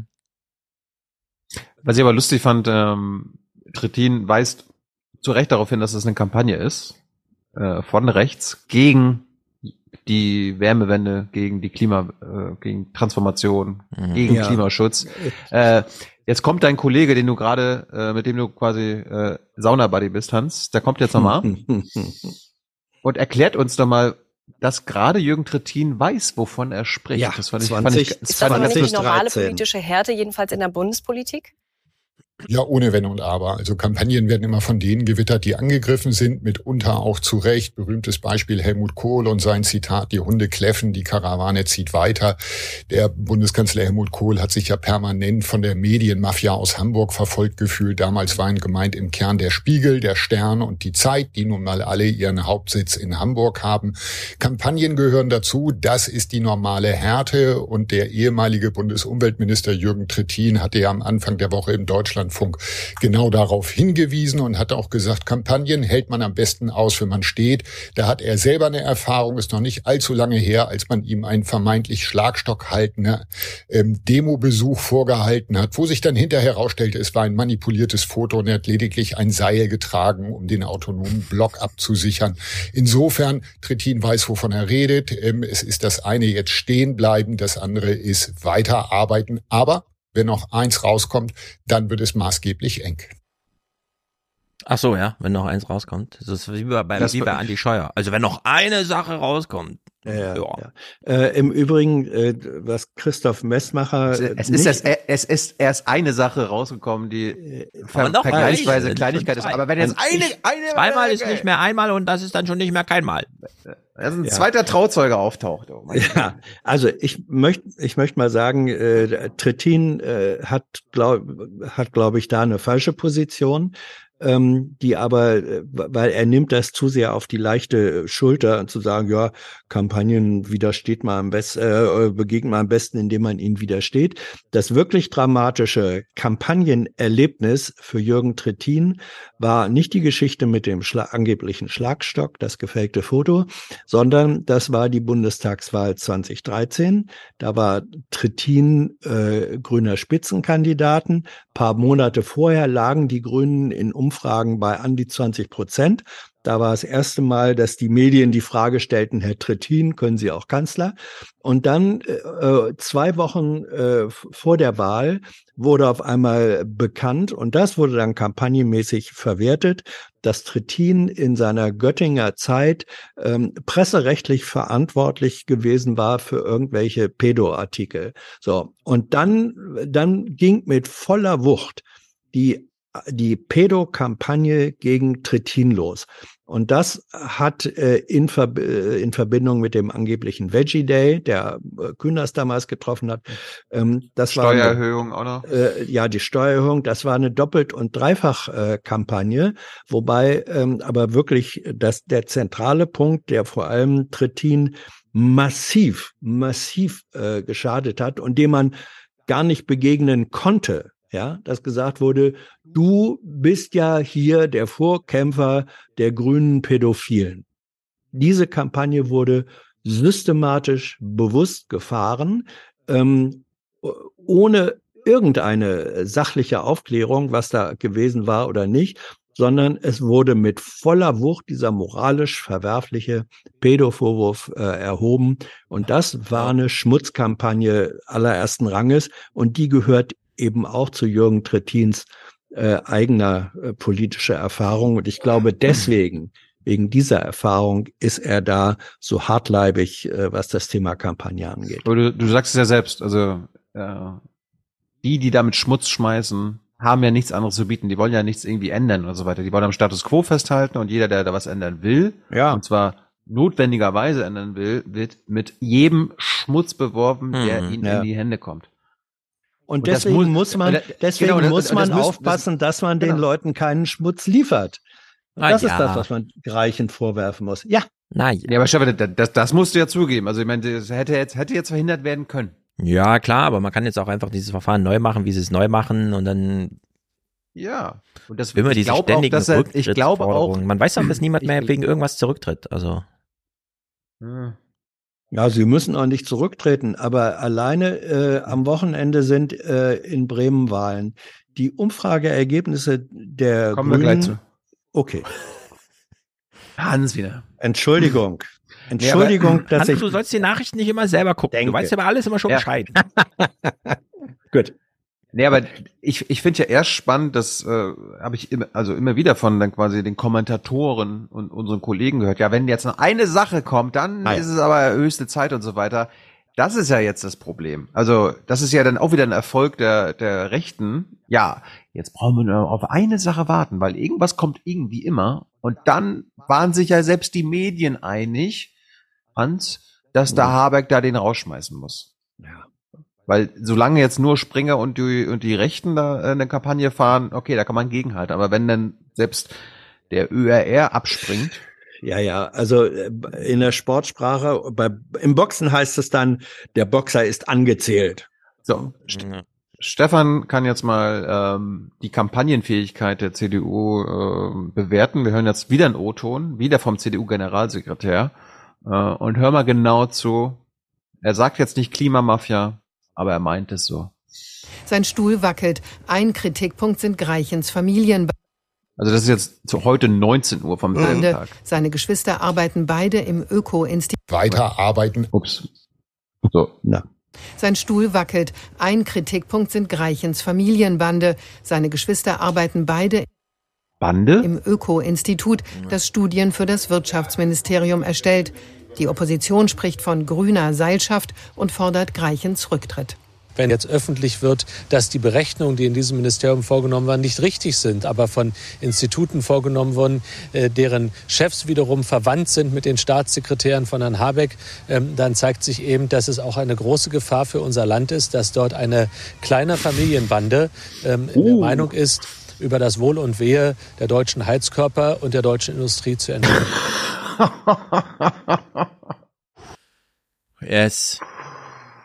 Die CDU liegt bei sowas immer richtig. Ich fand es auch gar nicht kritikwürdig, als irgendwann rauskam, dass das CDU-geführte Innenministerium unter Thomas de Maizière irgendwann mehr Beraterhonorare gezahlt hat als Gehälter an die eigenen Mitarbeiter. Aber gut, äh, sehr gut, dass hier, äh, also sehr schlecht, dass hier jemand bevorteilt wurde dann auch Falschinformationen über die deutsche Zukunft lieferte. Das ist natürlich alles ganz schlimm. Ja, man darf nicht vergessen, dass der Begriff Amigo bayerische äh, enge Verbindungen im politischen Betrieb Die darstellt. CDU weiß mal wieder, sie zeigt es sehr gut, worum es geht. Wovon sie redet. Von Amigos verstehen sie was. Bei Oma Erna soll ankommen, das sind äh, dunkle Machenschaften. Ja. Das ist dort eine kleine Familienbande, die dort die Strippen zieht im Ja. Wirtschaftsministerium. Ja. Interessanterweise ist aber euch beide gerade nicht äh, die Lüge aufgefallen, Oh. die ähm, Bei der Mario CDU keine Lügen verbreitet mehr hat. naja, Welche denn? Was meinst du? er, er hat gerade gesagt, dass äh, beim Öko-Institut Hm. die Chefs die Greichens sind. Naja. So, pass auf, das ist, das ist äh, Fehler, das ist ein Fehler, das ist falsch, das ist eine Lüge. Und diesmal hat Frau Zimmermann vom ZDF das auch korrigiert. Endlich mal. Tatsächlich gibt das Ministerium schon seit Jahren und auch schon unter CDU-Leitung Studien beim Öko-Institut in Auftrag. Und beide Geschwister Greichen haben dort keine leitende Funktion. Ja, ich fand Frau Zimmermanns Ton immer gut, als es noch um die Queen ging. Hier ist es ein bisschen komisch. Ja, aber, die, aber die, diesmal bin ich froh. Okay, da, da wird gelogen von CDU-Seite oder wird das mal wenigstens danach eingeordnet? Ja, ja sie hätte noch mal markieren können, dass der CDU-Mann hier gerade Ja, Quatsch äh, erzählt hat. Äh, Fun, Fun Fact, ähm, Verena Greichen hat eine Studie äh, bearbeitet oder geliefert, die vom Umweltministerium in Auftrag gegeben wurde, und zwar vom Umweltminister Peter Altmaier. Mm, nein, was? Oh ja, Gott. Ja, das Sind Sie ja, geheime ja, Trauzeugen? Das, Haben die irgendwas? Ja, gehabt? ich, ich, ich wollte gerade sagen, also es gibt dann Ah, Jetzt macht mir schon wieder die sozusagen Pointen kaputt, die gleich noch folgen. What? Dankeschön. Unglaublich, unglaublich. Wir müssen die Clips schneller spielen dann. Weißt du, gestern, gestern hatten sie so, mach doch mal was zu Greichen. Bring da Clips mit, mach einen Hintergrund, dann Ja. mache ich ihn und dann macht er mir jede Pointe hier Es- kaputt. Nein, überhaupt noch. Jetzt kommt die Pointen, werden doch erst schön, wenn sie bewiesen werden. Hau rein. Ja. Ja. Ja. Äh, nächstes äh, implizite Klimamafia-Ding kommt im MDR vor. Bei den Grünen sprechen manche von Hetzkampagne. Die CDU spricht von, Zitat, süditalienischen Verhältnissen im Wirtschaftsministerium. Das heißt Bananenrepublik. Hm. Mal. Wa- Was ist in, was wird in Süditalien so, was gibt's da für Probleme? Keine. Aber, oder Hans, äh, bin ich, äh, ist das jetzt nur ein Kopfgebot von mir? Die sagen nicht Klimamafia, aber das ist doch alles, das Natürlich. schwingt doch mit, okay. Das sollen wir ja denken. Ah. Hm. Hier. ne? Framing. We connect the dots. Männer. Stefan, äh, die Tagesschau erinnert aber dich jetzt nochmal daran, dass du jetzt äh, bloß nicht auf die Idee kommst, das irgendwie abzutun, weil diese ganzen Connecting the Dots Bubbles, das Ja. geht, das ist, ist, das zieht Kreise, das glaubst du gar nicht, pass mal auf. Nachgeliefert werden muss noch, das hat auch das Bundeswirtschaftsministerium gesagt, Zuwendungen für die Agora. Das ist ja auch ein Think Tank, der nicht ganz unumstritten ist, ob möglicher privater Verflechtungen und Mittel oder Zuwendungen an den BUND. Denn dort sitzt auch wiederum die Schwester von Patrick Greichen im Vorstand. Meine Güte. Mann, Mann, Mann, die haben uns im Griff. Beim BUND, der, der, der so Erfolg, der, der ist so erfolgreich in seinem Lobbying, Hans. Ja. Mhm. Es ist, es ist, ja, Das ist riesig. Fehlt nur noch, dass irgendeiner bei Greenpeace auch noch Mitglied ist. Ich meine, die CSU hat damals wenigstens Masken geliefert, ja. Aber ich, hier, ich habe, es ist noch nicht kälter geworden in der Statistik, habe ich gesehen. Ja, hinter Masken kann man sich verstecken. Ja, stimmt. Was glaubt ihr denn, wie ähm, der Koalitionspartner äh, von Robert Habeck und den Grünen auf diese ganzen Vorwürfe reagiert? Welcher? Sie werden, sie werden äh, FDP, Ah. sorry. Ganz vergiftete werden- Kleinspielerei, würde ich sagen. Wollte ich, genau, sie werden, sie werden vergiftete Solidarität üben. Ja. ja, also. Die Oder? haben vielleicht, die haben bestimmt nichts dagegen, Zeig wenn mal. Herr Greichen, wenn Herr Greichen gehen müsste. Oder Die geschwächt im FDP Amt etwa bleibt. zeigt, wie nah man einer Entlassungsforderung kommen kann, ohne sie auszusprechen. Ich habe äh, nicht die Aufgabe, dem Minister äh, irgendwelche Vorgaben zu machen, aber das Problem ist virulent und er hat die Personalhoheit und er muss das Problem lösen. Für mich gilt, dass ich zunächst einmal davon ausgehe, dass alles mit rechten Dingen zugegangen ist. Denn Herr Greichen ist bekannt dafür, dass er einseitig nur auf die Wärmepumpe setzt. Ah. Das ist für mich äh, gegenwärtig ein politisches Problem. Der Rest wird aufgeklärt. Also, Christian Lindner hat Trauzeugen und Hochzeitsgäste. Alle, die dokumentierterweise auf Sylt waren, machen ab sofort keine Karriere mehr, die irgendwas mit Politik zu tun hat. Ja, ich glaube, ich glaube, die Hochzeit wird auch irgendwann nochmal Thema werden. Aber zu einer anderen Zeit. Ja. Hans jetzt nichts sagen. Ich finde aber den Typen im Hintergrund von Lindners O-Ton ganz gut. Vielleicht war er Welchen? auch tra- Ja. ja, in, in diesem wunderbaren Hemd. Also wie er Christian Lindners Worte lauscht. Der lässt sich seine Ölheizung nicht nehmen. Oder Nee. sein Benzinverbrenner. Oder sein Fleisch. Ja, der, der hätte Oder wahrscheinlich auch gesagt, ja. Und das ist ja schon Entmündigung, was die dann machen, wenn die einem vorschreiben, wo man mitheizen soll. Ja. Wo man mit heizen soll. Wo und mit wem man für Wärme sorgen soll. Ich finde jedenfalls gut, dass unser künftiger Kanzler äh, nicht jetzt irgendwie dieses Klimamafia-Spiel mitspielt. Die Opposition spricht von grünem Filz und fordert seinen Rücktritt. Hm. Die Bundesregierung muss schnell zurückkehren zu einer vernünftigen Arbeitsweise und dazu zählt auch ein Bundeswirtschaftsminister, der frei ist von dem Verdacht, dass er hier ein ganzes Ministerium mehr oder weniger als Familienbetrieb äh, führt. Ah. Ich hoffe, dass wir das in der nächsten Woche ausräumen können, dass die Bundesregierung das ausräumen kann. Ich glaube nicht, dass Herr Greichen noch einmal zurückfindet zu einer Arbeit, die von Vertrauen und Respekt getragen ist. Merz wettert gegen Familienunternehmer. Mhm. Finde ich nicht gut. Er möchte, die nicht nein, er, das war aber wenigstens ehrlich. Er möchte das Wirtschaftsministerium ausräumen. Ja, das stimmt. Er hätte noch äh, so sagen sollen, wirklich unter All-In, also unter mir als Kanzler und so. Hm. Unter mir als Kanzler wäre Herr Greichen nicht Staatssekretär. Ja. Und sein Trauzeuge auch nicht. Seine Ehefrau auch nicht. ja. ja. Die müssen also ich finde jeweils gut, dass äh, im ARD Hauptstadtstudio sich nur auf das Sachproblem konzentriert wird und eben nicht dieses Horse Race gespielt wird. Ähm, zwei mhm. Beispiele, warum die so arbeiten, wie du den Laden verlassen hast.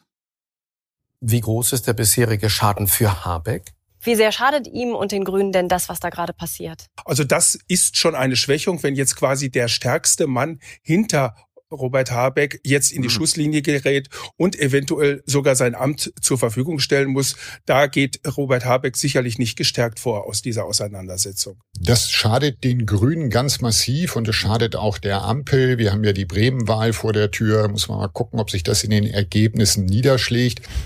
Müssen wir mal gucken. Hm. Stefan kann uns jetzt nochmal äh, den Oberanalysten analysieren. Mhm. Der Beste der Besten. Mhm. Theo, The Call, Call. der natürlich jetzt mit seiner unfassbaren Weisheit äh, Oma Erna sagt, was jetzt wirklich Sache ist. Und Hans hört mal zum Schluss zu, was das eigentliche Problem bei dieser ganzen Habeck-Sache ist. Fragen wir nochmal nach bei Theo Kall. Theo Koll. Ach so, Theo, ähm, Theo Kall. Politisch betrachtet, wie brisant ist diese Sache für Habeck? Also Greichen ist wirklich Habecks wichtigster Mann. Er entscheidet ganz wesentlich über Energiefragen, die alle Menschen in diesem Land fundamental betreffen. Und What? wenn ein solcher Mann bei der Auswahl seines eigenen Trauzeugens für einen wichtigen Posten ganz offensichtlich ein Problem mit seinem inneren Kompass offenbart, so. dann ist das auch ein Problem für den Minister. Wenn Habeck ihn hält, wird ihm das immer anhängen. Und wenn er ihn entfernt, dann entfernt er auch eine ihn selbst ja inhaltlich tragende Säule der Energiewende. Denn viele der großen und durchaus dramatischen Energie- und Struktur Strukturmaßnahmen in diesem ersten Ukraine-Kriegsjahr, die stammen ja aus Greichens Feder. Aber für Habeck viel brisanter als diese Personalie dürfte die Heizungswende an sich sein. Schlecht vorbereitet, schlecht kommuniziert, 83 Millionen Menschen vor zum Teil unlösbare Probleme beim Heizungstausch zu stellen, das führt auf geradem Weg zu den abstürzenden Umfragewerten dieser Tage. Ja, also. also Stichwort Umfragen, es läuft insgesamt im Moment nicht so gut für die Grünen. Theo Koll hat ja gerade gesagt, 83 Millionen Menschen werden vor dieser Heizungsproblematik. Wir haben heute einen Audiokommentar ja. und ich habe auch schon mal darauf hingewiesen, wer hat eine Heizung? Braucht man schon ein Eigenheim für. Wer hat ein Eigenheim? Also die unter 40-Jährigen in Deutschland, denen ist es total schnuppe, was hier diskutiert wird mit einer Ölheizung. Weil Heizung, das sehen die auf ihrer Abrechnung, die sie immer ein halbes Jahr zu spät und dann, ach so, vor anderthalb Jahren habe ich so und so viel geheizt, deswegen muss ich das jetzt bezahlen. Ich habe da keine Hoheit drüber. Das kommt wie so ein Schicksalsschlag einfach auf mich zu. Und hier einfach zu sagen, äh, alle Deutschen sind Eigenheimbesitzer, also schön wär's, aber so ist es ja nicht. Das ist nee, das zeigt sagt, schon mal eine schöne Verblendung da im Journalismus. Also das war jetzt mein Punkt, warum äh, ich Theo Koll jetzt nochmal eingespielt habe. Er sagt ja, es werden hier 83 Millionen Menschen, Hans, vor teils unlösbare Probleme gestellt. Also das ist das, das ist das Framing der Bildzeitung, das was wir ja, letzte, letztes Mal. Ja. Also im, im Prinzip Theo Koll bestätigt, ja, ja, also Oma Erna. Ja. Deine Heizung steht kurz vorm Rausriss. Ich meine, unlösbare Probleme ist, dass selbst wenn es in Deutschland nur 11 Grad sind und bewölkt, es in Spanien seit 300 Tagen nirgendwo geregnet hat und die Tageshöchsttemperatur dort 37,3 Grad hat, dass da einfach kein Überleben mehr gesichert ist und ganz Barcelona nur noch von total energieaufwendigen Salzwasser, also Entsalzungsanlagen abhängig ist. Das ist ein Problem, denn wo kommt unser Gemüse her? Na, jedenfalls nicht aus dem Vorgarten. Und äh, dieses Problembewusstsein, was Theo Kall hier wieder zeigt, ist wirklich komplett neben der Spur. Das hat Ja, mit Realität Stefan. wirklich nichts mehr zu tun. Stefan, Hans wird uns gleich sagen, dass Theo Koll eigentlich seit, also seitdem er wieder in Berlin arbeitet, der Seitdem war er ja seine Kunstsammlung was an- getrocknet hat. Äh, Nein, Theo hat auch immer, auch unter der GroKo immer schon darauf gedrängt, endlich die Wärmewende Hm. zu starten. Weil das ist ja Teil der, Ja. der Energiewende. Und äh, Theo Jo. ist da so hinterher, weil er sich dem Problem bewusst ist, der, was das mit Klimaschutz und so zu tun hat. Theo läuft jetzt nicht der Bildzeitung und der rechten Kampagne hinterher. Mhm. Ja, Hans? Der denkt, Ja. der denkt, der denkt nicht im Horse Race Modus und äh, im rechten Kampagnenmodus, oder? Also Journalisten denken ja gerne, vor allem politische Journalisten denken gerne, wer steht fest, wer ist Aufsteiger, wer ist Absteiger. Du nennst das Horse Race, ich nenne das einfach Journalismus? sozusagen eine, eine, eine, eine, eine simple binäre Oberflächenstruktur. So daran orientiert man sich und wenn man als erster derjenige ist, der sagen kann, oh, der stürzt, der stürzt, dann hat man sich einen Orden verdient. Das ist ähm, äh, so, äh, so interessant, wie es gleichzeitig uninteressant ist. Und äh, wo er aber natürlich, und da würde ich jetzt Stefans Einschätzung nicht teilen, ähm, er tut nicht so, als seien das 83 Millionen äh, Eigenheimbewohner, sondern sein Begriff war ja zum Teil äh, unlösbare Probleme, unlösbar. Äh, Wir hören noch mal rein. Dürfte noch die mal rein. Heizungswende an sich sein. Schlecht vorbereitet, schlecht kommuniziert, 83 Millionen Menschen vor zum Teil unlösbare Probleme wow.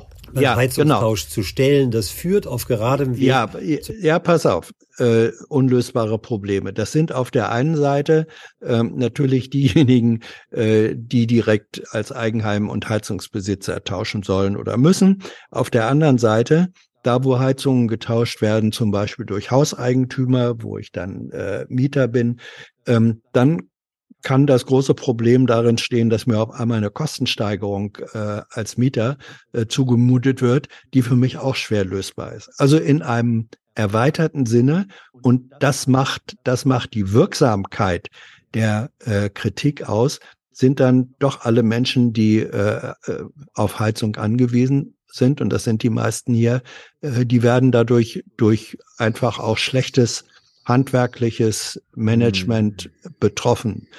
Das, Kann, äh, das kann, man, ist kann, kann man so sehen, Hans, aber Theo Kohl Ja. sagt auch, dass Habeck äh, ein Thema Heizungswende und Wärmewende schlecht kommuniziert Ja. hat. Ich würde eher sagen, Ja, dass absolut. der von ARD haben die Kampagne von rechts und von der Bildzeitung schlecht kommuniziert, nämlich mitbefördert. Ja. Äh, Also es wurde, es wurden Leaks äh, Ja, ja. ähm, Ist befördert, beides die, wahr.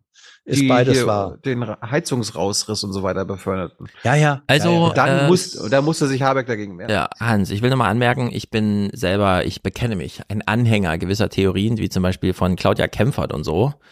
Wenn wir jetzt das mit den Heizungen nicht machen, dann bezahlen alle in 20 Jahren wirklich unbezahlbare Preise für ihren Scheiß, ja. Also wir kriegen hier nicht unlösbare Probleme dahingestellt, sondern wir kriegen sie gerade gelöst. Man müsste das Narrativ von Theo Kall genau umdrehen. Dann wird für mich ein Schuh draus, aber man kann natürlich auch die letzten 40 Jahre in seinem Kopf durchlaufen lassen und sagen, ja, war schon immer so, wird immer Ja. so sein und dann äh, einfach Nee, ausblenden, die- was projiziert wird und dann natürlich sind es unlösbare Probleme, Heizung Ja, nein, man muss, man muss einfach sagen, und das, also die Kritik teile ich durchaus äh, an den Kolleginnen und Kollegen, die nur drauf gucken und sagen, ah, welche Probleme hat jetzt derjenige, der eine Heizung erneuern soll oder der Heizkosten bezahlen wird, da kommt auf einmal eine Verdopplung, eine Verdreifachung auf ihn zu. Das ist für viele kaum lösbar. So, aber dann nicht die Frage zu stellen, ähm, woran liegt das denn? Wieso hat sich dieser Problemdruck jetzt aufgebaut? Zum Beispiel dadurch, dass 16 Jahre lang nichts gemacht wurde. Mhm. Ja, wenn äh, diese Frage, egal. diese, ja, aber diese Frage muss muss äh, mitgestellt werden. Wenn ich mein, wenn ich das, wenn ich mein Auto nicht mehr durch den TÜV kriege und bringe in die Werkstatt und der sagt, ja, wir können das alles reparieren, das kostet aber ungefähr äh, dreimal so viel wie ein Neuwagen, ja. Ähm, und der und sagt, oh Gott, oh Gott, oh Gott, das ist ja ein unlösbares Problem. Wenn dann der Werkstattbesitzer sagt, ja, äh, wenn Sie mal regelmäßig gekommen wären, dann wäre dieser ganze Schrott gar nicht erst entstanden. Ist auch dein Problem, Ja. dass du nicht gekommen bist, mein Freund. Diese Frage und diese Dimension darf nicht fehlen. Und da, wo aber, sie fehlt, aber, aber ist Marietta Slomka und Theo Koll ja, Mariatus Rom und Theo Koll wundern sich jetzt, warum der Zahnarzt so unbeliebt ist. Ja. Ja. Ich bin hier weiterhin, ich habe mich, glaube ich, ja interessant. als äh, Leute wollen nicht zum Populismusbeauftragter der Grünen beworben. Ich äh, erneuere das hier nochmal. Ich möchte gern, dass der Robert Habeck vor die Presse geht und sagt, stimmt, wir haben einen Fehler gemacht. Das liegt daran, dass Ja. wir etwas machen, anders als vorher. Ja, das hat er ziemlich deutlich gesagt. Einer seiner schönsten Auftritte, äh, fand ich, war, als er, ich glaube, das war von dieser grünen Fraktionsklausur, Mhm. als er da sozusagen platzte und sagte, das kann aber auch nicht sein, dass äh, einer in der Koalition Also äh, das- zuständig dafür sein soll, äh, die Dinge anzupacken, die gemacht werden müssen und alle anderen dafür zuständig sind, sie zu verhindern. Äh, das drückt genau diese Problematik äh, aus. Und ich fand noch äh, besser, ich bin, was sich nur reformulieren lässt, aber ich mache es trotzdem mal, so wie ich es verstanden habe, als er zu Beginn des Krieges meinte, das mit dem Angriffskrieg, mit dem brutalen Angriffskrieg von Putin ist schon blöd, aber noch schlimmer für unsere Probleme sind gerade das, was Merkel 16 Jahre nicht gemacht hat, weshalb wir gerade Ja. abhängig und teuer und so weiter. Ist, ja, ja, ja, ja, genau. Also auch, auch unterlassene Taten sind Taten ähm, und müssen als solche benannt werden. Das erinnert mich gestern an die Bundespressekonferenz. Hans fragt so, also es gibt ja jetzt wieder einen, einen geflüchteten Gipfel im Kanzleramt. Und Hans hat dann gefragt, naja, also sieht dann die Bundesregierung Zusammenhang zwischen den Pleite, also den Kommunen, die pleite sind, Ja. und dem Phänomen Nachbarn und Nazis. Ja. Und dann kommt das BMI und sagt, naja, Herr Jessen, Putin hat die Ukraine angegriffen.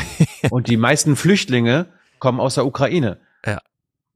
Ja. Und dann hat's dann nur so, also äh, Putin kann jetzt nichts dafür, dass die Kommunen pleite sind. Ja. Es steht vor Ja. allem im Koalitionsvertrag Ja, drin, äh, äh, sich um die Finanzen der Kommunen mal bis hin Ja. zu Entschuldung und Übernahme der Schulden zu kümmern. Und ich denke auch, wenn wir in der Statistik sehen, ah, doppelt so viele Flüchtlinge wie 2015, hm, vielleicht wäre jetzt der Zeitpunkt, die Kommunen da mal ein bisschen, aber nein. Es ist grotesk. Zurück zum Thema. Es bleibt dabei, dem Habeck haben's ins Hirn geschissen. Jo. Ich habe ich hab nochmal Morgenmagazin geguckt, nämlich gestern in der ARD. Ich fand, äh, ich weiß jetzt nicht, Hans weiß bestimmt wieder, wer, welcher Kollege mit ihm er seit 20 Jahren dort zusammengearbeitet hat. äh, Ja, kein den, hat, den hat Hans wahrscheinlich ausgebildet, weil der gar keinen schlechten Job gemacht hat, weil Gitta Konnemann, die Propagandabeauftragte der CDU-Fraktion, spricht jetzt nochmal zum Thema. Sie haben schon vorher gesagt, wenn das nicht reicht, brauchen wir einen Untersuchungsausschuss. Es entsteht so ein bisschen der Eindruck, dass der Mann gar keine Chance hat. Hat Patrick Greichen wirklich noch eine faire Chance, sich zu erklären in dieser Affäre? Jeder verdient eine Chance, aber Patrick Reichen hat deutlich gemacht, dass ihm der Kompass fehlt, dass Mhm. ihm auch äh, offenkundig ein, ein, ein, ein Fehlerbewusstsein fehlt. Denn wir reden eben nicht nur über einen Fehler eines Staatssekretärs, sondern die Fehler haben System, das ist Methode. Mhm. Erstens, äh, äh, Referatsleiterposten im Ministerium werden vergeben ohne Ausschreibung. Das heißt, äh, persönliche Eignung scheint wichtiger zu sein als fachliche Qualifikation, unter Unionsministern aber auch häufig. aber nicht in diesem Umfang. Wie war nochmal Projekt Abendsonne oder was? Wir Ja. gehen aus dem Amt und befördern erstmal 100 Leute in unkündbare irgendwas, 13.000 Euro im Monat Stellen rein und so. Und jetzt kommt hier so mangelndes Problembewusstsein. Das ist wirklich herrlich. Ich will, ich, ich vielleicht ist über die Stränge, aber ich will eins zu diesem Clip sagen. Ihr kennt doch immer dieses, äh, keine Ahnung, sich Menschen nackt vorstellen und plötzlich kann man Situationen besser meistern, weil irgendwie und so. Genau, du hältst den Kompass schon rein. Ich spring da bitte noch mal ein Stück zurück, dass man die Frau noch mal mit ihrer Mode sieht. Ich verstehe nicht Äh, genau. Also ich verstehe so ein bisschen, wenn Met Gala ist und so weiter, ne, und man klebt sich die Knöpfe wirklich als Nippel auf die Kleidung und so. Aber in diesem politischen Kontext finde ich das immer komisch, wenn wenn diese Art von Kostüm getragen wird. Das lenkt mich total ab. Und ich bin leider, glaube ich, nicht der einzige Fernsehzuschauer, dem das geschieht. Deswegen will ich es mal kurz ansprechen. Ja, Hans, Hans würde jetzt sagen, denken Sie nicht an Nippel. Ja. Es gab mal den Begriff Nippelgate. Ja, das ist doch alles Nippelgate hier. das ist alles Nippelgate, ja. Aber gut. Kanntest du, kanntest du den und Kollegen? da dann, ja, ja, und, und da den, da den Begriff Doppelmoral Ja. auch ins Spiel zu bringen. Aber Thilo hat den Ja. Kompass gerade reingehalten. Die Sprachregelung, die Ja. man sich per SMS zugesimst hat, war tatsächlich ihm geht der Kompass verloren. Ja. Wir gehen morgen volle Härte rein, er hat den Kompass Mhm. verloren. Ja. Der Chat weist gerade darauf hin, dass das niemandem aufgefallen ist, außer dir, Stefan. Ja. Der Chat sagt niemand, wer ist denn bitte der Chat? Ich hätte gerne im Chat, dass zehn Leute schreiben, ah, ist mir auch aufgefallen. Oder Der, der, Chat, der Chat beschwert sich jetzt, dass sie es nicht mehr nicht sehen können. Echt jetzt? Ja. Herrenwitz? Immer eine Freude. Äh. Gut, wir hören mal Ja, rein, was wer Gitta... hat denn damit angefangen? Wer hat denn damit angefangen? Wir wir gucken hören hier mal, was- Nachrichten. Ja, ja. Das sieht man halt. Ja, ja. Ihr guckt jetzt alle weg, weil Gitta hat nochmal was gesagt. Das vierte ist äh, die Beratung im Wasserstoffausschuss durch seine eigene Schwester. Und das fünfte sind die Wirtschaftsminister Altmaier da reinberufen hat von der Ah. CDU. Sie also man muss immer ein bisschen auch auf die Geschichte dieser Sie haben recht. Position. Sie haben recht, aber Peter Altmaier war mit, äh, mit Frau Greichen nicht verwandt. Ach so. Ah! Jetzt kommt's raus. Wieso haben sie sich denn nicht gemocht? Das würde mich jetzt mal interessieren. Vielleicht, äh, vielleicht hat Altmaier sie da berufen oder das Ministerium berufen, weil die vielleicht gar keinen schlechten Job hat, äh, äh, keine, also weiß, wovon sie redet. Hm. Und da kann ja, dann kann ja, also nach ihrer Logik müsste Habeck als Ja. Minister dann äh, ins Amt gekommen sein und dann so, okay, wer hat hier Ahnung, aber ist mit mir befreundet? Ja. Oder äh, du raus. Ich Ja. will hier nur Leute haben, mit denen ich nicht befreundet bin. Ja.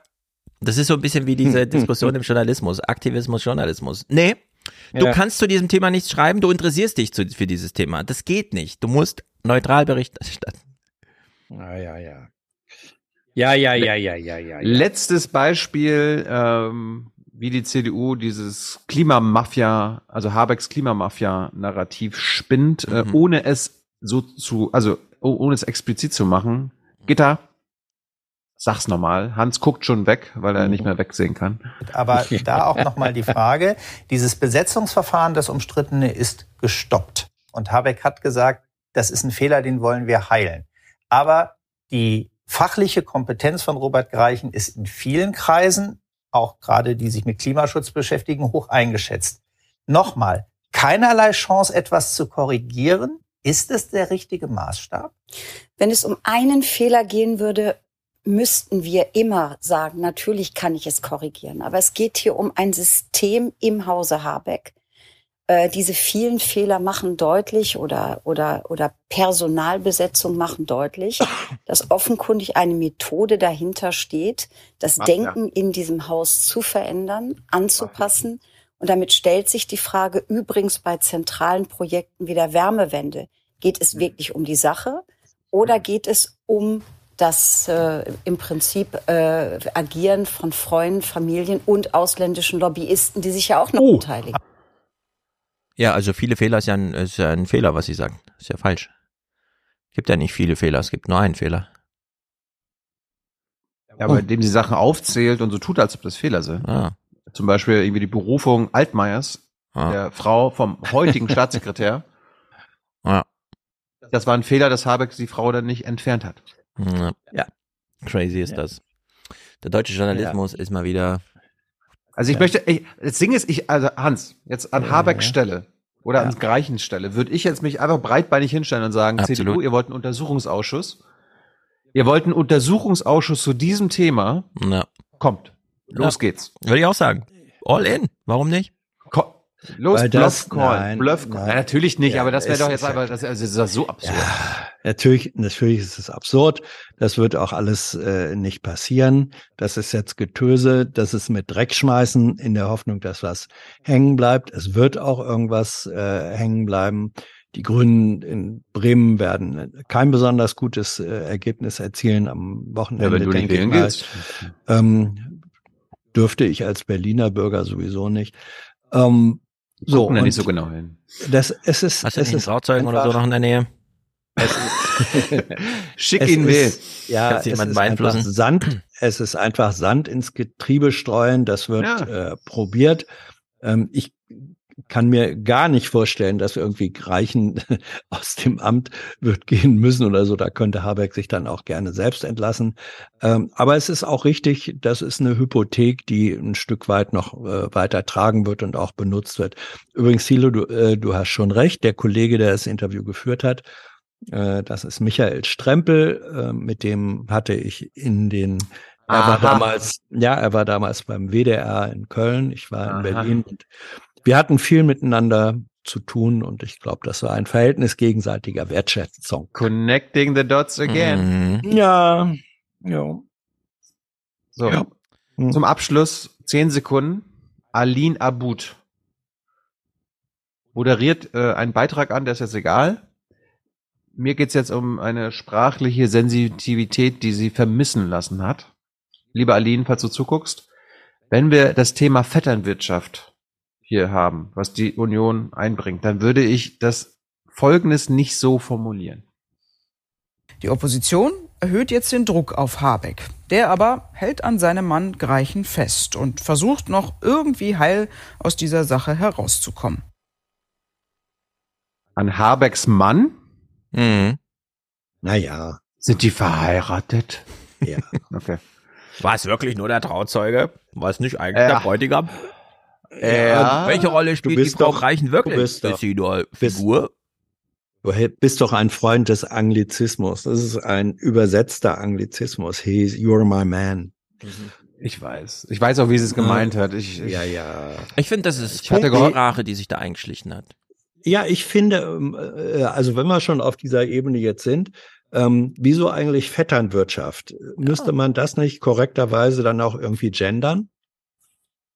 Wie denn? Komm, Hans, nee, jetzt, das, das, das machen wir jetzt nicht auf. Es ist ja Ich gegendert. sag's ja es nur, ist halt ich männlich gegendert. Wie würdest du es denn gendern? Ja, Vettern- und Basenwirtschaft. Basen? So heißt das?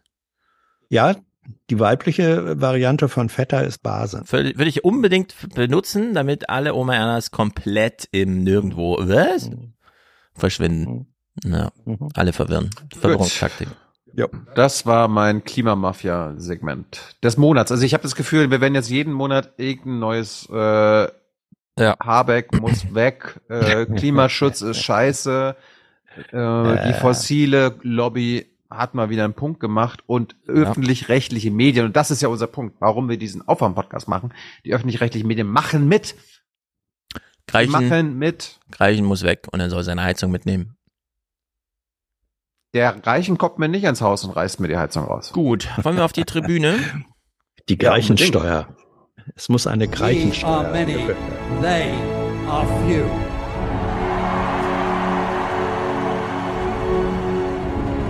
Willkommen im 1% Club. Ich schwöre es, so wahr mir Gott helfe. Ich möchte gerne einen Wortwitz vortragen aus dem Chat. Fettern, Basen und Säuren.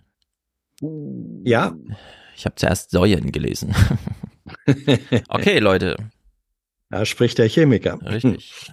Jens möchte Nora, die 29. Geburtstag feiert, entweder heute, gestern, morgen oder wann auch immer, um diese Zeit, zum Geburtstag gratulieren und ist deswegen hier Präsentator. Das ist natürlich toll. Er macht quasi Nora zur Präsentatorin. 250 Euro. Hat er gesagt, wie er Nora zum Geburtstag gratulieren will, weil wir haben ja verschiedene ähm, Möglichkeiten mit äh, Claudia Roth, Horst Seehofer, Angela Merkel, Ja, mit Claudia Roth würde ich sagen. Jogi Löw. Gut, Claudia Roth. Happy Birthday to you. Bitte alle. Happy Birthday to you. Nora. Alles Gute zum Geburtstag. Ja, alles Gute zum Geburtstag, liebe Nora. Wenn du einen Jens kennst, vielleicht dein Trauzeuge, dein Ehemann, dein Bruder, deine Schwester, wie auch immer. Bei uns tolerieren wir das alles. Es ist eine sehr gute Säurenwirtschaft, die hier abläuft. Michael schickt auch 250 und schreibt, danke für eure Arbeit. Springend klingt die Münze. Wohlan, Kutscher. Spanne er die Pferde ein und spute sich, denn springend klingt die Münze.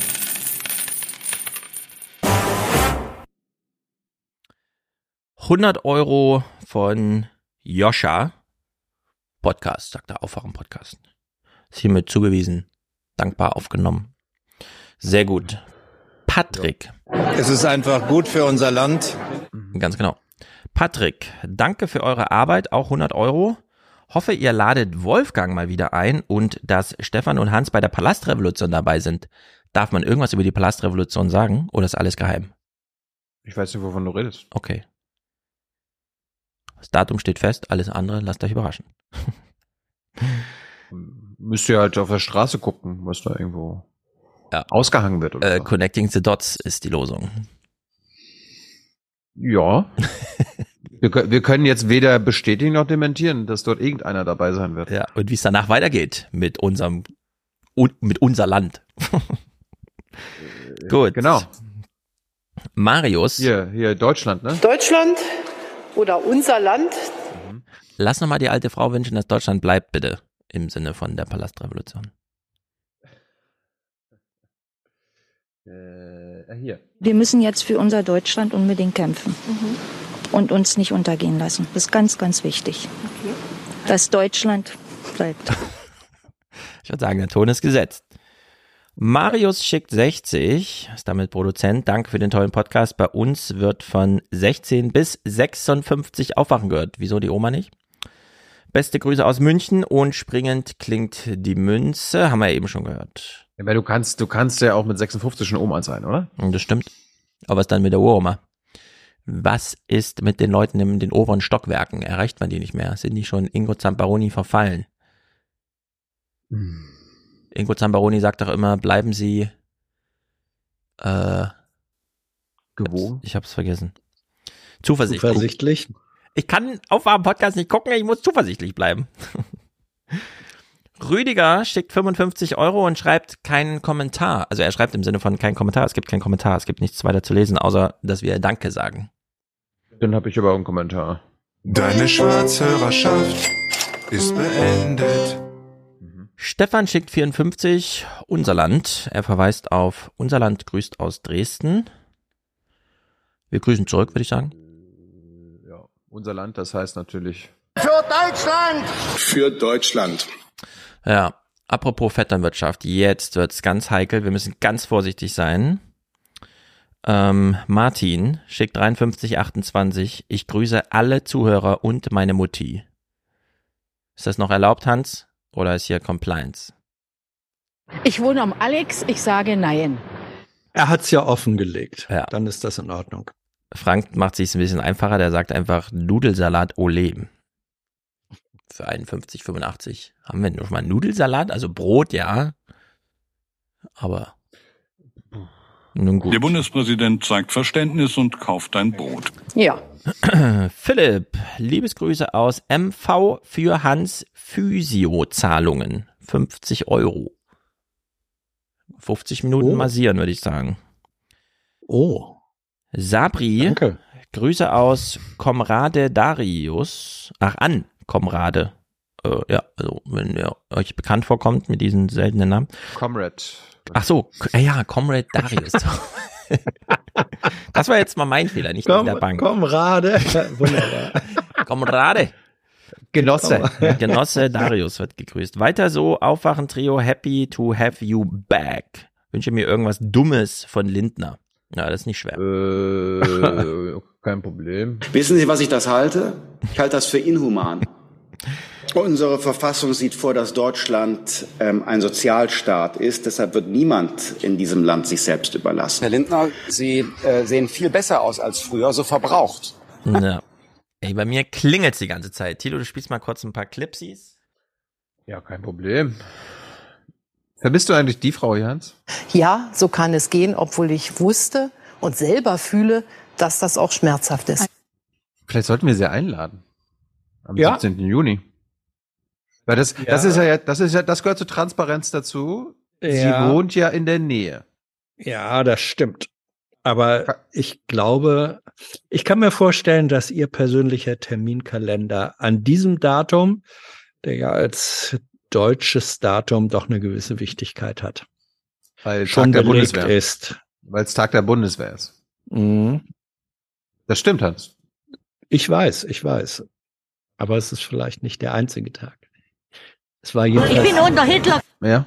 War nicht die Bundeswehr, die am 17. Juni 53 die Stalinallee runtermarschiert ist. Stalin? Ich bin unter Hitler geboren und drei Jahre aufgewachsen. Dann kam Stalin, ich kenne alles. Und jetzt, und jetzt kriegen wir eine grüne Idiotendiktatur oder was? Oh, weil zum Glück bin ich zurück. Bildleserin. Sabine, toll, dass ihr, dass ihr wieder da seid. Ich zeige Verständnis und kaufe ein Brot. Jawohl. Der Bundespräsident zeigt Verständnis und kauft dein Brot. Michael, Claudio, Aufwachen Forever und Carlo sind hiermit auch Produzenten. Er macht eine monatliche Demokratieabgabe, das ist natürlich sehr gut, kommt uns entgegen. Anja. Das ist gut für unser Land. So eine Haltung. Mhm. Anja unterstützt uns und dann haben wir ganz interessant als ähm, äh, Absender steht hier Wake Up. Keine Ahnung, wie das kam. Äh, PayPal irgendwie. Hast, hast du nicht diesen Sound von dir selbst? Wake up. Wake up. Er ist aus dem Vorspann irgendwo, ne? Ja, ich hatte habe ihn im. Ohr. Das Mhm. reicht. Ich Wo ihn war jetzt ich? Leider, ah, bei Michael. Leider, leider nicht. Michael schreibt, besten Dank für die Maloche und den erhöhten Blutdruck bei euren Diskussionen. Puffjes und Brot für die Welt.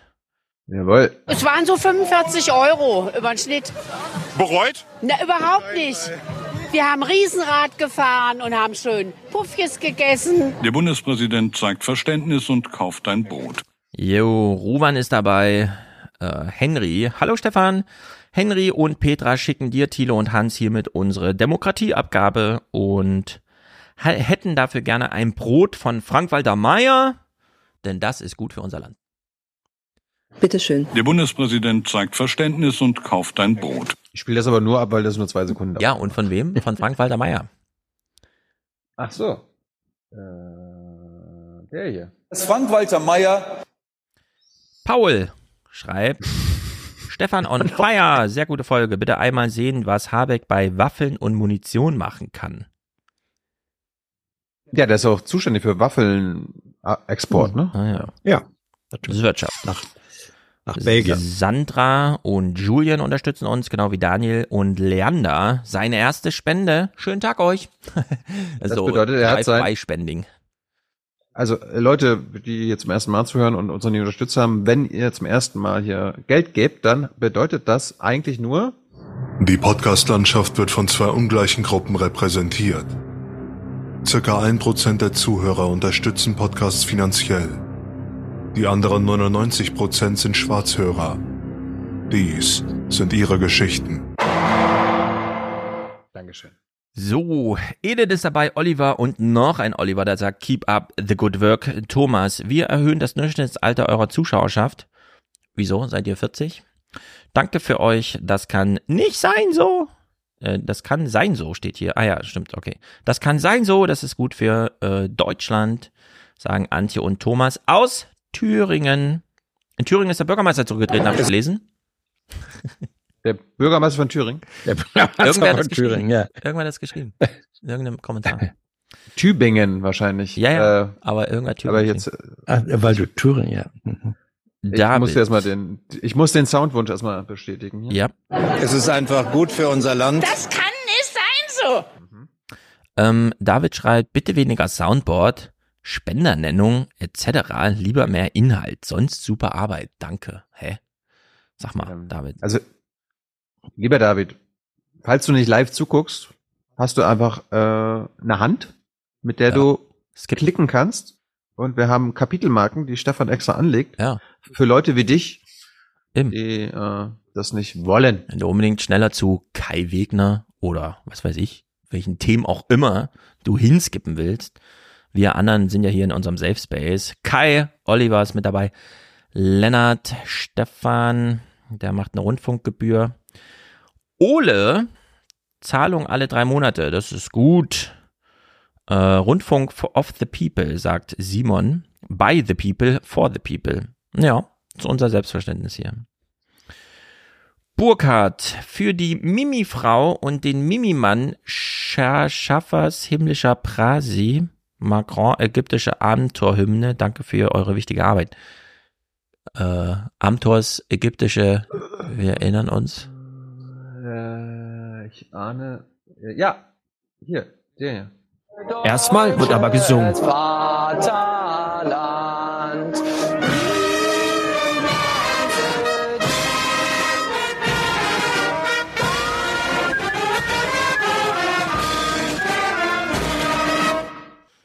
Charlie sagt, bitte schaltet eure Handys ab, denn das Zeug ist wie Gift.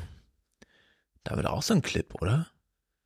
Ist das nicht so ein Fußballtrainer? Schleich oder wie der heißt oder so? Irgendwer hat auch gesagt, es ist wie Gift. Schaltet eure Handys ab. Marie. Der, der kam von dir, der kam immer von dir, glaube ich. Ha. Mm, Marie schickt 10 Euro. Wird mal mehr, wenn das Studium beendet ist. Vielen Dank euch und schön kritisch bleiben. Von Noah und Marie. Sehr Du gut. bist keine Schwarzhörerin mehr, wir sagen Danke. Spende jetzt und hör auf, Schwarzhörerin zu sein. Dankeschön. Wir haben ein paar Monatswechsler natürlich, aber äh, Linda lese ich noch vor. Danke, dass ihr euren, euren scharfen Verstand mit uns teilt. Ihr drei seid super und auch Maurice hat es in meinen regelmäßigen Hör Hörrhythmus geschafft. Aber das ist ein kompliziertes Wort mit OE und Doppel-R geschrieben. Hörrhythmus. Sehr gut. Ja, das ist natürlich sehr gut. Maurice, immer gut. Ich weiß gar nicht genau, wann er diese Bücher schreibt, sind wir sicher. Da, ihr kennt ihn doch ein bisschen enger. Also hat das noch Maurice geschrieben oder hat das Maurice GPT geschrieben? Oder? Aber ich glaube, sie meint gerade das Wirtschaftsbriefing. Ja, ja, eben. Maurice Höfgen, der schreibt ja nebenbei auch noch Bücher und so. Aber in einer rasenden Geschwindigkeit. Ist ja erstaunlich. Aber, aber Maurice Arbeit muss dann auf, auf anderem Wege finanziell unterstützt werden. Das ist dann jung und Ja, breite Danksagung. Jan, ich benötige einen Winkel aus purem Marzipan, den ich in die Luft werfen kann, aber die Nachbarn dürfen es nicht sehen. okay. Denk, was ist denn das? Ich denke, was ist denn das? Ja, Stefan grüßt aus Surabaya, Indonesien. Okay, sehr gut. Äh, wir danken euch allen. Das ist natürlich toll, toll, toll. For the many, for the many, not, not the few. The few.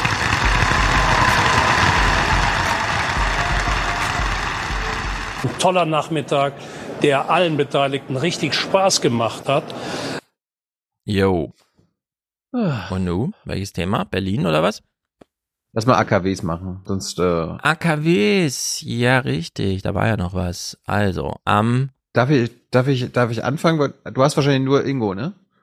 Ich habe Ingo am 14.04. hochtheatralisch, dramaturgisch, nahezu richtig beschissen im ISA 2 Werk wieder nochmal auf die Dampffolge geschaut. Oh Gott. Ja, fang ruhig an. Darf ich, darf ich vorlegen? Mhm. Weil äh, ich dachte, ich habe ich hab Hans nämlich auch gesagt, hier, wir reden noch mal darüber. Ähm, weil Hans, du bist da, du nimmst mir nicht übel, du bist so jung, dass du schon dabei warst, als das erste gebaut wurde in Deutschland. Weißt du noch wann? Ich, äh, das erste AKW, was mir bekannt geworden ist, das war das sogenannte Atomei in Garching. Hm. Das war ein Versuchsreaktor in Eiform, die Außenhülle in München-Garching. Und da war ich äh, Teenager oder so. Als, das muss irgendwie in den 60er Jahren gewesen sein. Wir hören mal rein, ob Hans Jessen hier die Wahrheit sagt. Für kurzer Abriss des ZDFs zur Geschichte der Atomkraft in Deutschland. Von Anfang an ist die Atomkraft in Deutschland umstritten. Im bayerischen Kahl geht das erste deutsche Atomkraftwerk ans Netz. Große Hoffnungen ruhen auf der neuen Energieform. Die Energiekonzerne bauen mehr und leistungsstärkere AKW. Ende der 80er Jahre der Höhepunkt. Insgesamt 28 Reaktoren sind in Betrieb. Über Jahre liefern sie zwischen 30 und 35 Prozent des Stroms. Parallel zum Ausbau wächst die Protestbewegung aus Angst vor möglichen Folgen. Das Hauptproblem, wohin mit dem radioaktiven Müll? 1986 die Katastrophe von Tschernobyl. Radioaktive Strahlung verteilt sich in ganz Europa. Die Atomenergie in Deutschland am Wendepunkt durch massive Proteste der Bevölkerung und die hohen Kosten für den Betrieb der Kraftwerke. Viele werden abgeschaltet. 2011, nach der Katastrophe im japanischen AKW Fukushima, beschließt der Bundestag den endgültigen Ausstieg für 2022. Die AKW werden nach und nach stillgelegt. Wegen der Energiekrise im vergangenen Winter laufen die drei verbliebenen Atomkraftwerke länger. Am Samstag dann die endgültige Abschaltung. Hans, wo lernt man Ja, so zu sprechen? Ähm, Bin gerade eingeschlafen. Bei Andreas Künast, hallo. Das war ja so, hätte man so die Ich- gleichen ich- Sache berichtet, dann hätten alle, äh, Ja. und das ist jetzt ein Problem, oder was? Ja, das ist die Olaf Scholz Schule für distinguiertes Sprechen. Ja. Ähm, ist übrigens immer hat lustig, der wenn man hier beim Radiotag ist. Nein, der Mensch wird Ja, niemals ja. ersetzt als Sprecher. Das kann die Maschine gar nicht. Man will selbst bei den Verkehrsnachrichten noch den persönlichen Ja. Einschlag und so. Ja, übrigens, äh, der Beitrag äh, fing falsch an. Äh, Das auch noch. der, ja, ich hatte ja gesagt, also mir persönlich sei als erster deutscher Reaktor das Atomei in Garching äh, aufgefallen. Mhm, das ja. ist auch so. Das war nun allerdings ein Forschungsreaktor und Aha. äh, er, er hat, glaube ich, die kommerziellen Reaktoren äh, benannt. Aber der erste deutsche Atomreaktor, der in Betrieb gegangen ist, war in München-Garching und es war noch ein bisschen eher, als ich dachte, nämlich 1957. Aber da konnte ich schon lesen und habe das zur Kenntnis Mm. genommen. Hast du gewusst, dass Ja. zwischen dem ersten Flug eines Menschen 1903 und der Mondlandung 1969 nur 66 Jahre liegen? Das ist Mhm. doch crazy. Hätte man sie Ja. ausrechnen können. Ja, und vor allem, das war nicht der erste Flug eines Menschen, aber das ist egal. Nicht? 1903? Nein. Nein, das 1903 war Kitty Hawk, das waren die Gebrüder Wright. Ähm, das ist der erste dokumentierte äh, Menschenmotorflug. Ah, gut. 12 Sekunden, 37 Meter weit. Ja. Wir, wir, Tatsächlich- reden, wir reden jetzt über Motorenflüge, weil ich hätte gesagt, dass äh, Menschen fliegen schon seit hunderttausenden Jahren von irgendwas so rund. Ja. ja, nein, Ja. Äh, es gab ja auch, es gab ja auch die Gebrüder äh, Lilienthal, Otto und Gustav Lilienthal, die sozusagen mit ihren Hängegleitern im 19. Jahrhundert äh, Ja. die Gegend, ähm, die Lüfte unsicher gemacht haben und so weiter. Und es gab auch andere, es wurde, es wurde behauptet, äh, dass zum Beispiel in Hannover es schon einen Motorflug gegeben habe, ein paar Jahre vor den Gebrüdern Wright, nur der wurde eben Ja. nicht fotografisch festgehalten. Und weißt du, was Es noch gerade kolportiert wird? Dass die Ja. Urhefe des Pilz Ja. im Hofbräuhaus in München entwickelt wurde. Ja. Das sind alle Ja. diese Marketing-Scheißsachen. Wenn ich sowas höre heute wie in Hannover ist man schon geflogen, als denke ich mir, ja, da sitzen wieder drei Agenturtypen, die irgendwie jetzt die Sektkorken knallen lassen. Nein, nein, der, der, also dieser, dieser hannoversche Flieger, der war in der Tat bekannt, äh, den gab es. Nur ob er tatsächlich äh, geflogen ist damals schon, noch vor den Oh, ja Wright Brothers. Detail, ne? Mhm. Das ist, es ist einfach nicht dokumentiert, aber es gibt relativ glaubhafte Berichte, die ich als Hannoveraner Ja, gelernt habe. natürlich. Natürlich besonders Yes. gern glaube. Mhm. Aber ich will nicht abschweifen. Hans, du bist ja unser Kunst- und äh, Historienkenner, also Leona- Leonardo da Vinci. Also Mhm. der wusste schon, wie man fliegt. Naja, der hat Flugmaschinen gezeichnet. Äh, Ja. Du, du weißt aber nicht, ob er die auch er ist- ausprobiert hat. äh, Die hat er mit Sicherheit nicht selber ausprobiert. Auch der Schneider von Nicht Ulm selber. ist eine. Nicht Er hat ja selber, auch nicht. das Au weiß ich schon. nein, also Leonardo da Vincis. Äh, seine Flugkonstruktion, die findet man ja nachgebaut äh, in Museen und tatsächlich Mhm. haben spätere mindestens äh, Gleitflieger sich darauf bezogen. So, jetzt der kleines Anderes äh, Thema, ja. je- Jetzt wird's spannend, weil Mhm. äh, Hans war acht Jahre alt, als der erste Forschungsreaktor in Bayern gebaut Mhm. oder eröffnet wurde. Hans war zwölf Jahre alt, als oder wurde elf oder zwölf gerade, als das erste Kernkraftwerk in Karl ans Netz ging. Hans war 32 Jahre alt, als das, was wir jetzt sehen, passiert ist. Und Stefan muss raten, bevor Hans uns gleich danach sagt, wie es war. War Hans hier dabei, Han- äh, Stefan? Natürlich. War. Das war der Moment, als er entschieden hat, Moment. ich will aber jetzt immer dabei sein. Ich werde Du musst Journalist. jetzt, du, du musst jetzt erst gucken, was, so. wo er dabei sein könnte. Und, du- und dann ratest du und dann sagt Hans uns die Wahrheit. Ja. So ändern sich die Zeiten. Brockdorf 1981. Etwa 100.000 Menschen kommen zur bis dahin größten Anti-Atomkraft-Demo in Deutschland.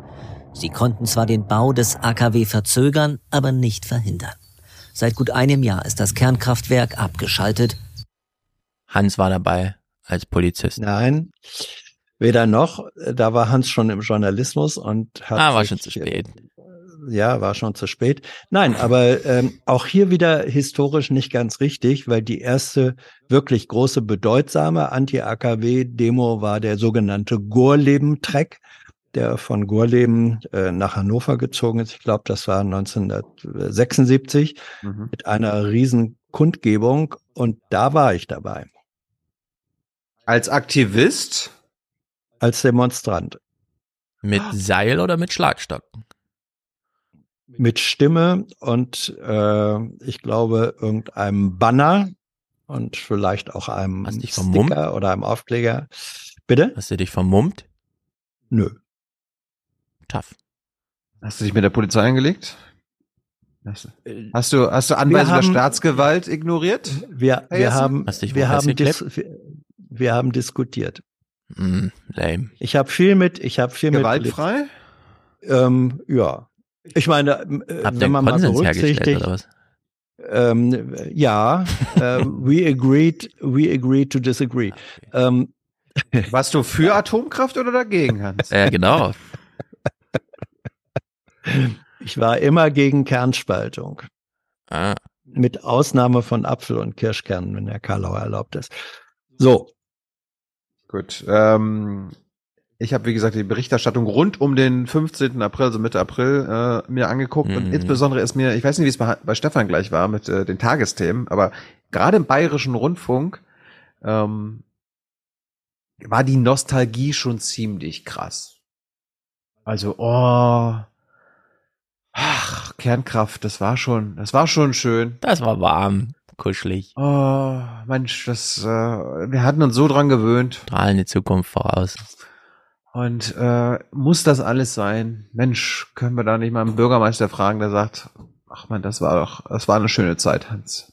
Ein letzter Blick auf die Wolke aus dem Kühlturm. Schon in wenigen Stunden ist dieses Bild geschickt. Spätestens morgen Vormittag wird hier kein Wasserdampf mehr aufsteigen. Jahrzehntelang haben sie rund um den Meiler Isar 2 mit der Atomkraft gelebt, auch mit dem Risiko. Doch das stand für Essenbachs Bürgermeister Dieter Neubauer nie im Vordergrund.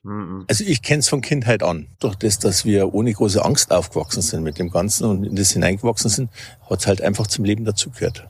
Den Menschen in Essenbach hat das Kernkraftwerk jahrzehntelang Arbeitsplätze und Gewerbesteuereinnahmen gebracht. Den Ausstieg heute Nacht sehen viele hier kritisch. Sehr viele sagen, ja, kann man es nicht jetzt noch ein bisschen laufen lassen? Die ursprüngliche Laufzeitgenehmigung war ja doch für 40 Jahre. Äh, warum muss man jetzt ohne Not abschalten, wo es gut laufen würde? Ja, Hans. ja. Kann man So sich nicht sie. erklären. Kann man sich nicht erklären. Ich fand aber dieses Bild schön hier gerade, warte mal. Womit, Ja. der Beitrag, wo, womit der Beitrag hier, warte. Ne, warte, warte. Äh, na, hier. Ja. Das ist Nachrichtenlyrik. Ja, das ist optische Nachrichtenlyrik. Geht man mit seinem Kind nochmal hin und sagt, hier, das ist bald Ja. nicht mehr da. Ja. Ja, Hm. und das Kind wird dann als erwachsener Mann die Endphase des Rückbaus erleben. Ja, das wird ja mm, Jahre, wenn nicht Jahrzehnte Ja. dauern, das alles zurückzubauen. Sag ich doch. Ganz zu schweigen von der Endlagerung.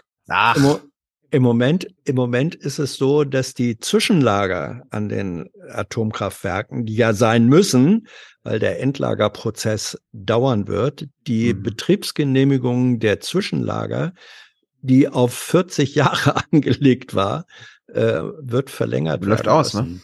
Ja, läuft aus, wird Gorleben- verlängert werden müssen. Gorleben läuft Ja. in den 30ern jetzt aus. Ja, es, es sind, es sind alle, es betrifft alle Zwischenlager. Alle Zwischenlager an allen äh, deutschen AKWs. Äh, Die Betriebsgenehmigungen sind eben für, ich weiß jetzt nicht, 40 Jahre, ich weiß nicht, ob es 40 Jahre waren, aber Mhm. sie laufen, sie laufen jetzt aus. Ich habe jetzt nur ein bisschen Zeit geschunden, weil ich wollte, Mhm. dass Stefan unbedingt Ah, ja. dabei ist, sich jetzt diese beiden Clips anzugucken. Ich weiß nämlich nicht, ob das beim Tagesthemen waren, aber wir sehen jetzt das Schicksal der Menschen, die in diesem AKW, also ISA 2 gearbeitet haben. Bef äh, danach, nach den beiden Clips, Hans, erzählst du uns mal, was wir dann sonst noch gehört haben, wie Menschen Ja, unter Quellenschutz. Quellenschutz, Ja, Hans, also reiß dich zusammen. ja, ja. Keine Andeutung. Mhm. Ich will jetzt erstmal Stefan äh, emotional darauf einstimmen, was für eine Schweinerei die Grünen diesem ins Hirn geschissenen Habeck sich da eingefallen lassen haben, dieses tolle AKW in Bayern abzuschalten. Hör dir das mal an. Für die Mitarbeiter des Kraftwerks ist es dagegen ein trauriger Tag. 35 Jahre lang haben sie hier Strom für über drei Millionen Haushalte pro Jahr produziert. Sie müssen sich vorstellen, das wird schon für die Kollegen ein sehr emotionaler Akt sein, diese Anlage zum letzten Mal runterzufahren. Das haben wir ansonsten ja nur in einer Revision bislang gemacht. Die Vorstellung, dass sie dann nicht wieder ans Netz kommt, ist schon schwierig. Ab morgen stehen für die Mitarbeiterinnen und Mitarbeiter die Planungen für den Rückbau im Vordergrund. Sie haben eine Beschäftigungsgarantie bis 2029. Das geht aber jetzt, das geht aber noch emotionaler. Stefan, okay. reiß dich zusammen. Ja. Du bist in, du bist den Tränen ja. nah. Wir nah, schalten, wir schalten, nah am Kern gebaut bin ich. Wir schalten zum ZDF. Äh. Schon im letzten Jahr hätte endgültig Schluss sein sollen. Dann kam der Krieg gegen die Ukraine und die Energiekrise. Der Zustand der Anlage, der ist ja top. Der ist ja immer alles auf den neuesten Stand gebracht und gewartet worden. Das ist für mich eigentlich unerklärlich, wie man sowas noch ein bisschen über 30 Jahre abschalten kann. Ja. Dreieinhalb Monate ging es für ISA 2 in die Verlängerung. Elektromeister Franz Jäger arbeitet hier seit Jahrzehnten und hat jetzt eine völlig neue Aufgabe. Dann muss ich es selber zerstören. Aber nicht, weil es kaputt ist, sondern weil es einfach so gewollt ist, weil man es einfach so will. Schluss. Die sind wirklich nah am Kühlwasser gebaut. Das ja, ist natürlich die richtige. Was macht eigentlich, was macht, was macht eigentlich der Bruder von Bastian Schweinsteiger in seiner Freizeit? Ja. AKWs zerstören. Hm. Ja, traurig, traurig. Nur weil es die ganze Welt kaputt macht, machen wir es jetzt kaputt. Das ist doch nicht gut. Wo ist denn da die Logik? Ja, ist, äh, Hans ist da früher auf die Straße gegangen, hat immer skandiert, macht kaputt, was euch kaputt macht. Ja, genau, geht nicht besser sagt, ne? als mit einem Atomkraftwerk. So, Hans, jetzt bitte Quellenschutz bewahren und trotzdem ja. die Leute informieren und Stefan mit, also Teilnahme, teilnehmen lassen. Ja, also es ist ja so, dass äh, es gab ja noch mal eine Art von äh, Besuchertourismus in diesen äh, demnächst oder jetzt inzwischen abgeschalteten äh, AKWs, den ja. letzten. Da wurde dann nochmal kurz vor Toreschluss wurde interessierten Menschen gezeigt, wie hervorragend diese Technik eigentlich funktioniert und so. Und bei diesen Gesprächen äh, waren dann natürlich auch nicht nur die inzwischen fassungs- und arbeits-, nee, nicht arbeits-, sondern nur fassungslosen Mitarbeiter dabei, sondern auch zum Beispiel dann äh, von Seiten des jeweiligen Bundeslandes äh, Mitarbeiter der Atomaufsicht. Die Atomaufsicht liegt ja bei den Ländern. Und dann haben wir mal gehört von einem der Teilnehmer eines äh, solchen späten Besuchstermins, dass ihm ein Mitarbeiter einer Atomaufsicht gesagt hat, ja, er sei ja in dieses äh, Amt gegangen, äh, in diese Funktion, ähm, weil er dachte, ähm, da müsse man doch jetzt den Betreibern als Aufsicht energisch auf die Finger gucken und da wäre bestimmt äh, vieles im Argen und so, also ganz kritisch rangegangen. Und was soll er sagen, ähm, hat der Mann dann wohl gesagt, äh, je mehr er sich als Aufsicht damit beschäftigt habe, desto mehr sei er eigentlich äh, zum Fan des Weiterbetriebs geworden, weil das doch alles so hervorragend in Ordnung sei ja. und so. Und dann sagt man sich, also äh, wenn der, wenn der Aufsichtführende ähm, zum Fan und Protagonisten des zu beaufsichtigenden wird, dann fühlt man sich als Bürger doch äh, in guten Händen. Ja, es geht ja oh. immer in beide Richtungen. Entweder der Trauzeuge wird zum Mitarbeiter oder der Mitarbeiter wird zum Trauzeuge. Ja. Verflechtungen sind immer da. Also ich, äh, ich finde auch, klar kann man da reingehen und es super geil finden, nur diese, dass, dass da immer diese Müllsache so ausgelagert wird im Denken. Wir haben doch Strom produziert. Ach so, es gibt, man muss noch über andere Sachen nachdenken. Ja, ist doch egal. Wir haben, wir haben das mit dem Endlager jetzt seit 60 Jahren ignoriert, ja. äh, dann können wir das jetzt nochmal 60 Jahre ignorieren. Umso mehr bin ich ja. dafür, dass wir so eine Art Energiemuseum einführen für alle die Leute, die immer noch das Steigerlied und nochmal in die Grube, wie fühlt es sich an und der Atomkraftwerk, wie war das da in der Reaktorkammer und so. Hier nochmal ein weiter. Tropfen von dem Wasser. Wir kommen zu Hubert Aiwanger, mhm. ist ja noch der, der bayerische Wirtschaftsminister, der war am Tag der Abschaltung vor dem AKW ISA 2 und hat mit dem Bayerischen Rundfunk und einer Grünen vor den Toren gesprochen und musste sich ganz schön zusammenreißen emotional, nicht, äh, ni- sich nicht aus dem Fenster zu stürzen. Hm. Freudentag also für Sie, Herr Aiwanger. Ähm, für Sie ist Also die Reporterin, die kann äh, Hans jetzt gleich nochmal bewerten. Ja. Ich finde die so ein bisschen schwierig, wie sie hier Fragen stellt, aber ich komme auch das nicht aus kein Bayern. Freudentag. Sie wollen ja gern an der Kernenergie festhalten.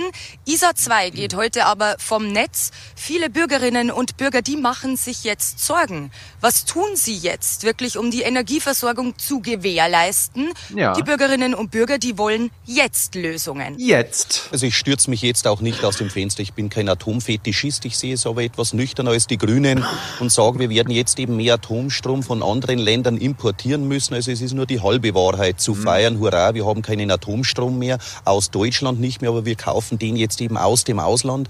Deshalb halte ich es für sinnvoll, den äh, Atomrückbau jetzt noch so weit hinauszuzögern wie möglich. Dieses ISA 2 noch für einige Monate, möglichst über den nächsten Winter, ja, im Standby-Modus zu halten, wenn es denn wirklich brennt und wir alle Register ziehen müssen, dass wir es vielleicht innerhalb weniger Monate wieder reaktivieren könnten. Ja, das Beste ist, wenn es brennt, äh, einen Atomreaktor einschalten. Es brennt, okay. Ja, an. Modell, Modell Saporischja. Richtig, genau. Das Gute, äh, neben Aiwanger hat dann eine grüne Landtagsabgeordnete gestanden, die den Bullshit von Aiwanger sofort Ja. gecallt hat.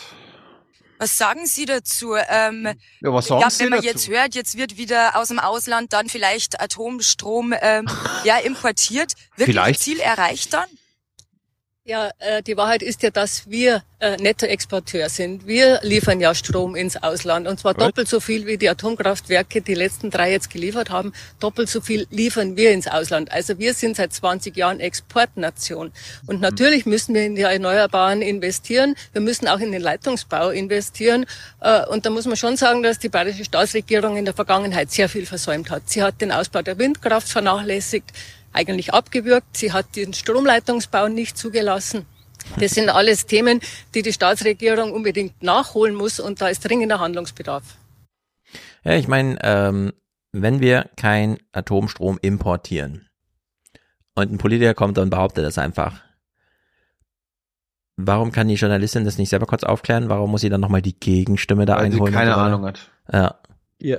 Das ist so. Also ich unterstelle ihr, dass sie keine Ahnung hat, so wie sie die Frage stellt. Die Bürger, Herr Jessen, die Bürger wollen wissen, Jetzt was jetzt passiert. Jetzt! Ja, und äh, das Vertrackte ist, natürlich importieren wir auch Atomstrom.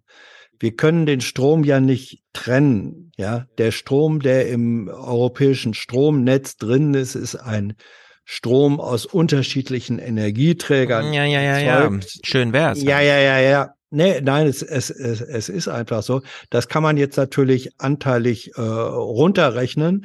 Ähm, und es stimmt auch völlig richtig. Und das ist die wesentliche Zahl, dass wir Nettoexporteure von Strom sind und dass vor allem im, im letzten Jahr diese äh, französischen AKWs, die reihenweise stillgestanden haben, wegen Revision, ja, wegen ihres Alters und wegen äh, klimabedingt niedrigen Flusspegeln, dass kein Kühlwasser mehr da Ja. war. Den Franzosen wurde der Arsch gerettet durch deutschen Stromexport. Aber Hans- so und wer und wer diesen wer, wer diesen Teil äh, des Strommarktes ausblendet, äh, agiert einfach nur ideologisch. Ich muss dich ermahnen, Hans, auch im Namen von Ja. Thilo, du musst mehr Wirtschaftsbriefing mit Maurice hören. Denn selbst wenn Bayern, weil man ja Stromarten nicht trennen kann und so weiter, sagt, wir importieren hier Atomstrom, beispielsweise im Winter aus Frankreich oder sowas, haben wir ja trotzdem das Problem, natürlich müssen die das dann machen, weil ja keine Leitungen da sind, um den im Netz vorhandenen, aber nicht transportierbaren Nordwindstrom in den Süden zu bringen, was ja, wie schon häufig angesprochen, dazu führt, dass man in Baden-Württemberg den Leuten sagt, spart mal bitte gerade Strom, denn wir müssen die Spannung mit der Nordseeküste halten, kriegen aber den Strom nicht runtertransportiert. Ja, ja, ja. Deswegen dürft ihr nicht so viel Strom aus dem Netz rausziehen. Wir haben nämlich den Leitungsausbau vermasselt. Es werden in der Nordsee 17 Gigawatt Strom erzeugt. Die nicht verwendet werden können im Süden. Stattdessen müssen die noch Strom sparen, damit das Netz nicht kaputt geht. Das ist Ja, doch äh, so richtig, grotesk. Und dann richtig. sitzt der da und sagt, oh, Ja. also, das, das, und das ja, ja, wir mit ja, importieren. ja. Das gehört, ich meine, äh, das ist nun sozusagen äh, das Argument, dass zudem mit dem Export nach Frankreich wegen der äh, abgeschalteten äh, französischen AKW, das, das gehört äh, in diese Aufzählung mit dazu. Und trotzdem wird es äh, immer so sein, und deswegen ist es auch richtig, dass es ein europäisches Ver äh, Verbundnetz äh, gibt. Es wird auch, selbst wenn all die Leitungen da wären, äh, wird es immer Phasen geben, äh, wo dann Flaute ist, auch Jetzt auf der Nordsee, wo dann ähm, die Dunkelflaute ist äh, eine Realität, die immer wieder eintreten wird. Und in solchen Situationen wird dann situativ auch Strom importiert werden. Da wird dann auf absehbare Zeit auch äh, physikalisch gesehen ein Anteil Atomstrom äh, dabei sein. Aber das alles ist in überhaupt keiner Weise eine Rechtfertigung zu sagen, jetzt äh, entweder halten wir die Dinger länger am Netz oder bauen gar neue. Äh, man muss dann auch, dann darf man auch diese, äh, sowohl Herrn Aiwanger als auch Herrn Söder, als auch die Kraftwerksmitarbeiter daran erinnern, dass überhaupt diese drei AKW nur weiterlaufen durften, weil die eigentlich notwendige regelmäßige technische Überprüfung seit mehreren Jahren ausgesetzt worden war. Sie wurde ausgesetzt, weil gesagt wurde, ja gut, die Dinger werden dann sowieso abgeschaltet. So. Und wenn man Ja. jetzt sagen wollen würde, wir lassen sie aber weiterlaufen, dann müsste sofort zwangsläufig als allererstes diese technische Überprüfung gemacht werden, die teuer ist, die Monate dauern würde und die allein deswegen diesen ganzen Plan aus sich selbst heraus torpediert. Gut, halten wir fest, solange es ein europäisches Stromnetz gibt, wird auch Strom eingespeist, der uns Ja. nicht gefällt. Und darum Ja. müssen wir dafür sorgen, dass die, Rest, die anderen Länder auch ja. Atomausstieg machen. Ich bin mal gespannt, das wird Sommer, wie das so wird. Diesen, also letztes Jahr hieß es ja, das Wasser in Frankreich ist zu warm, die kriegen das nicht, aber es war noch Wasser da. Ich bin mal gespannt, wie es dieses Jahr die Diskussion ist, wenn es dann heißt, Ja. ja. wir haben gar kein Wasser mehr zum Kühlen. Ich bin auch, bin auch gespannt, wie die, wie die Polen das machen wollen, die jetzt irgendwie sechs AKWs noch bauen wollen. Und Ja. Da, Klimawandel hat da, macht da einen Umweg wahrscheinlich. Das sehen wir dann in 15 Jahren. Ja, die werden dann mit der Wärmepumpe gekühlt. Das ist ja ein umgebauter Kühlschrank. Ich finde, die Vögel bei Stefan sind übrigens richtig krass. Hier ist Sommer. äh, die sind laut, Alter. Ähm, ihr braucht mehr Katzen, Stefan. Nein, wir mögen Vögel. Ja, Katzen auch. Katzen auch, ja. Ja. Aber die Anwesenheit von Katzen lässt die Vögel nur noch lauter werden. Wir, Wir verlassen den bayerischen, wir verlassen den bayerischen Rundfunk und dem False Balancing, Balancing Scheiß vor diesem Isar-Kraftwerk. Ne? Mhm. Einmal Aiwangers AKW-Propaganda und dann die Grüne. Das ist False Balancing. Äh, wir gehen zum ZDF, wo nochmal erklärt wird, was ihr beide ja gerade so ein bisschen erzählt habt, dass äh, Bayern selber schuld ist an dem ganzen Schlamassel und Markus Söder mal wieder im Grunde im Arsch ist. Am Arsch ist. So. Ein Endlager in Bayern will Ministerpräsident Markus Söder nicht, aber er scheint über eine Zukunft des Atomstroms in seinem Bundesland nachzudenken. Wir halten eine Zukunft der Kernenergie in solchen Krisenzeiten für möglich. Wir werden hier in Bayern als zuständige Genehmigungsbehörde alle Spielräume, die rechtlich möglich sind, nutzen, dass ein Revival der Kernenergie vielleicht noch entsprechend möglich ist. Ein Revival der letzten drei AKW kommt für den niedersächsischen Energie- und Umweltminister nicht in Frage. Er erinnert daran, dass Söder 2011 selbst noch für den Ausstieg war. Ich glaube, es ist eher so, dass Herr Söder mal wieder sehr, sehr wendig ist und gemerkt hat, dass er auf ein falsches Pferd gesetzt hat. Er hat in Bayern es vernachlässigt, Erneuerbare auszubauen, hat die Stromleitung den Südling blockiert und jetzt steht er im Süden vor einem Scherbenhaufen einer gescheiterten Energiepolitik, weil man auf billiges russisches Gas gesetzt hat und auf Atomenergie. Söder, schon dieses, aber das war eine sehr schöne Laufstudie in Zeitlupe, wie seine Hose um ihn flattert und so. Und dann sagt er immer, es ist kein Wind in Bayern. Hm. Das Tragische nur, dass äh, Söder so oder so bleibt. Aber ich, es ist doch. äh, Ich will die CSU in sie- Dreierkoalition sehen. Ich will die CSU in der Opposition sehen. Ja. Ich Wenn finde, wir die Bayern sollen auslöffeln, was sie sich eingebrockt haben, solange die äh, urbanen Zentren von der SPD oder so regiert werden. Ja. Ich möchte mal die CSU in der Opposition sehen. Das ist so mein Lebenstraum. Mhm. Ist sie doch. Ja, aber in Bayern. Ach so. Ja. Ich glaube, eine Koalitionsregierung fühlt sich für die schon wie Opposition an.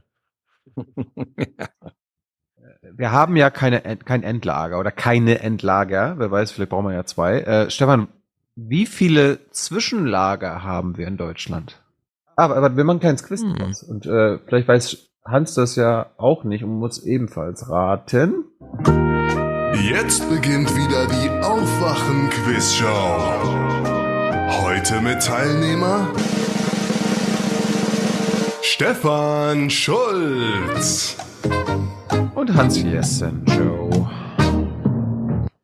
Wie viele Atommüll-Zwischenlager gibt es? Ähm, ich tippe mal so auf, wie viele Anlagen hatten wir? So neun oder sowas? Äh, so drei, vier, nee, pro Bundesland im, oder pro Anlage. Irgendwie, keine Ahnung, sieben? Nein, vier. 14. 14. Auflösung. Nach dem Ausstieg wird Deutschland weiter das Problem der Endlagerung beschäftigen. In 16 Zwischenlagern deutschlandweit warten rund 1900 Behälter mit gefährlichem, hochstrahlendem Müll auf die Endlagerung. Noch immer läuft die Suche nach einem geeigneten Standort und der Einlagerungsbeginn verschiebt sich weiter. Wir wollen ja eine tiefengeologische Formation finden mit der bestmöglichen Sicherheit für eine Million Jahre.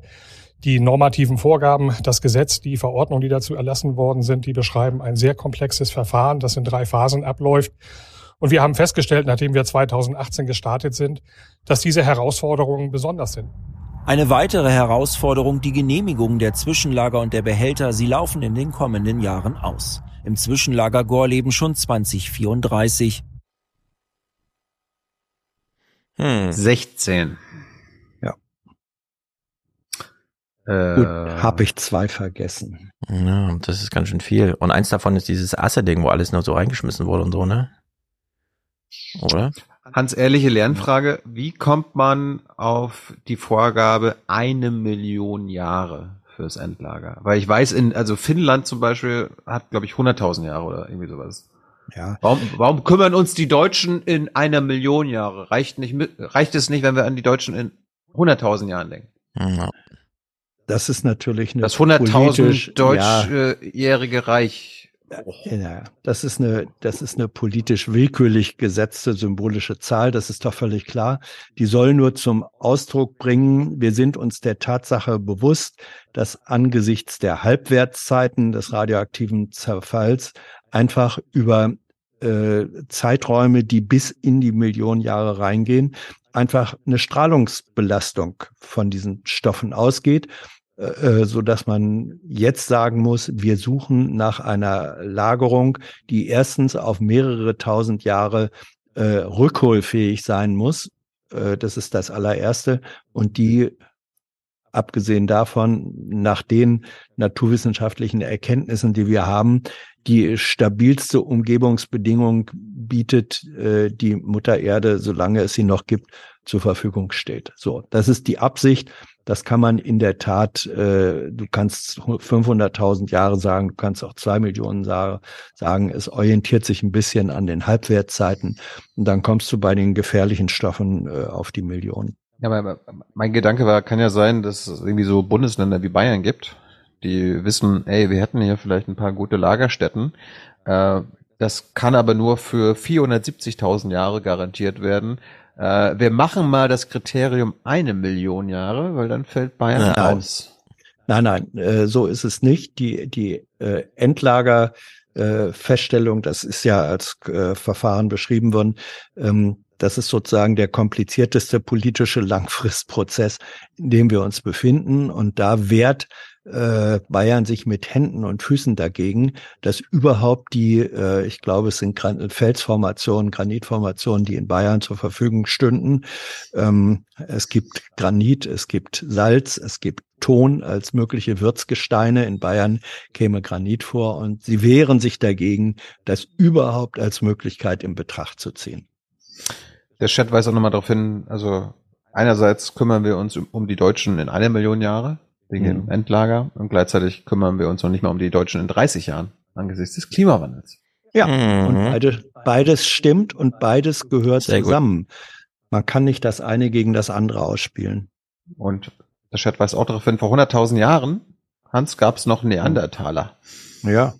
Und wir denken jetzt, Na ja, ja. es gab aber vor 300.000 Jahren auch schon Menschen. ja. Und wir haben uns dann durchgesetzt. Richtig. Aber auch gemischt, gemixt, genetisch gemixt, habe ich auch gelernt letztens in einem Podcast. Kann sein. Letzter Clip von mir. Äh, der Atomausstieg ist nicht komplett. Äh, der Niedersachse Hans Jessen könnte uns jetzt schon sagen, warum nicht. Oder willst du das jetzt erfahren? Gibt's Testreaktoren? Ja, in, in Lingen im Emder, sag noch mal. ähm, ja, wir, wir hören mal rein, was der NDR uns berichtet. Das wusste ich nämlich auch nicht. Ja. Noch dampft es in Lingen aus dem Kühlturm. Ab morgen ist Schluss. Doch so richtig zum Feiern ist der Anti-Atomkraftbewegung im Emsland heute trotzdem nicht. Denn die Brennstäbefertigung direkt neben dem Kraftwerk bleibt, um ausländische Reaktoren zu versorgen. Hm. Stimmt. Zum einen sind wir natürlich froh, dass das Atomkraftwerk endlich abgeschaltet wird. Das ist ein Schritt, der schon lange überfällig war und auch wirklich dringend nötig ist. Zum anderen sind wir besorgt, denn wir stehen hier vor der, vor der Brennelementefabrik, der einzigen Brennelementefabrik Deutschlands, die ja vom Atomausstieg ausgenommen ist. Warum eigentlich? Mhm. Wusstest du das, Stefan? Nee. Ja, ich, äh, ich, ich wusste es, weil es hat etwas damit zu tun. Äh, nee, jetzt, jetzt ist mein Wissen auf einmal wieder weg. Ich weiß nicht, ob es etwas mit weiß der, es der mit der. Euro. Vielleicht weiß es der Chat. Ja, ja, ja, mit der Euro. Aber ich weiß nur, dass äh, Europäische dass, Verträge vielleicht. Haha. dass es ja, es war Euratom. Ähm, also die sozusagen, sagt, äh, wenn wir es europaweit machen, dann muss auch die Produktion von Brennstäben dort äh, genehmigt werden. Die haben, glaube ich, einen, Rechts, einen Rechtsanspruch. Die Betreiber der Brennelementefabrik haben noch einen Rechtsanspruch, diese Dinger da produzieren zu dürfen. Ich glaube aber, dass mindestens Niedersachsen, ich weiß nicht, ob die die einzige Genehmigungsbehörde sind ähm, oder ob es nationales Recht ist, die wollen an diesem Rechtsanspruch, äh, den wollen sie ähm, abbauen, der soll zurückgefahren werden, weil das eben nicht mehr zeitgemäß ist, auf der einen Seite aus Atomkraft auszusteigen Mhm. und gleichzeitig die Brennstabproduktion dann auf deutschem Boden weiter betreiben zu können. Jo, also die Aber ARD. das ist jetzt nicht sehr präzise. Ja. Die ARD. Ich weiß noch, ja. ich, ich, ich weiß noch Mitte April, äh, Hans schreibt mir bei WhatsApp, mach, mach, mach ARD an. Mach ARD an. Ich so, Hans, was ist denn los? Ich bin gerade unterwegs. Ingo, Ingo macht eine Tagesthemen-Spezialsendung. Ingo macht eine Show. Die Sendung ging auch 45 Minuten, 10 Minuten über den Durst.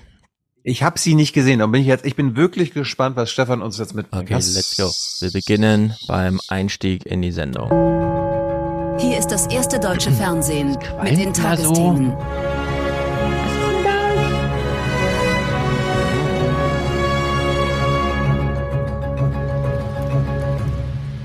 Noch steht die Wasserdampfwolke über dem Kühlturm von Isar 2, aber nicht mehr lange. Wasserdampfwolke. Sitzt jetzt Oma Erna und denkt da, so, äh, aber die haben doch alle gesagt, dass da irgendwas mit Wasser ist die Zukunft und so.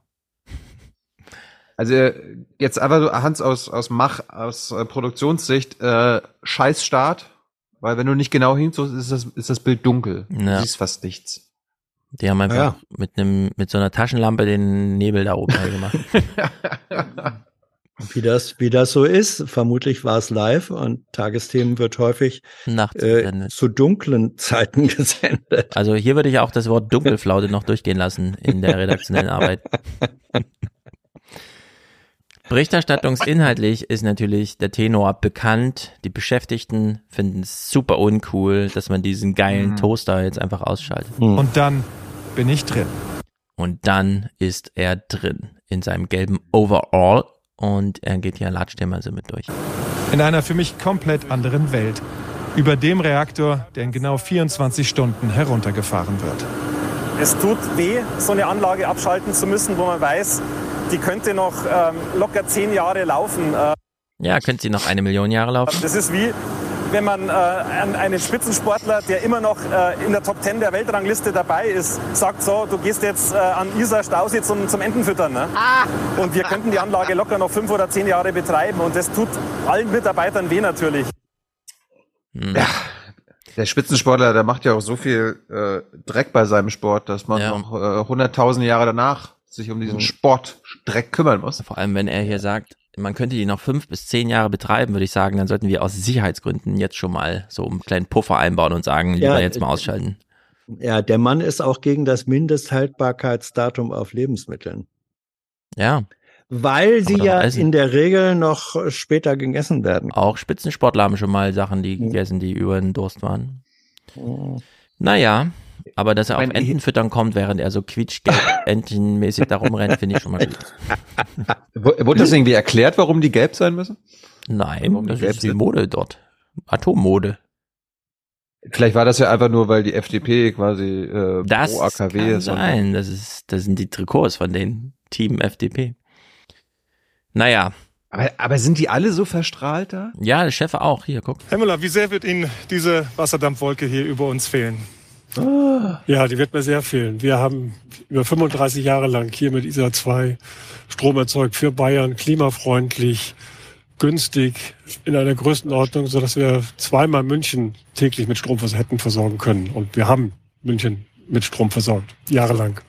Das macht mich stolz und äh, lässt mich auch in die, in die Zukunft blicken. Wir sind traurig darüber, dass jetzt die Anlage abgeschaltet werden muss.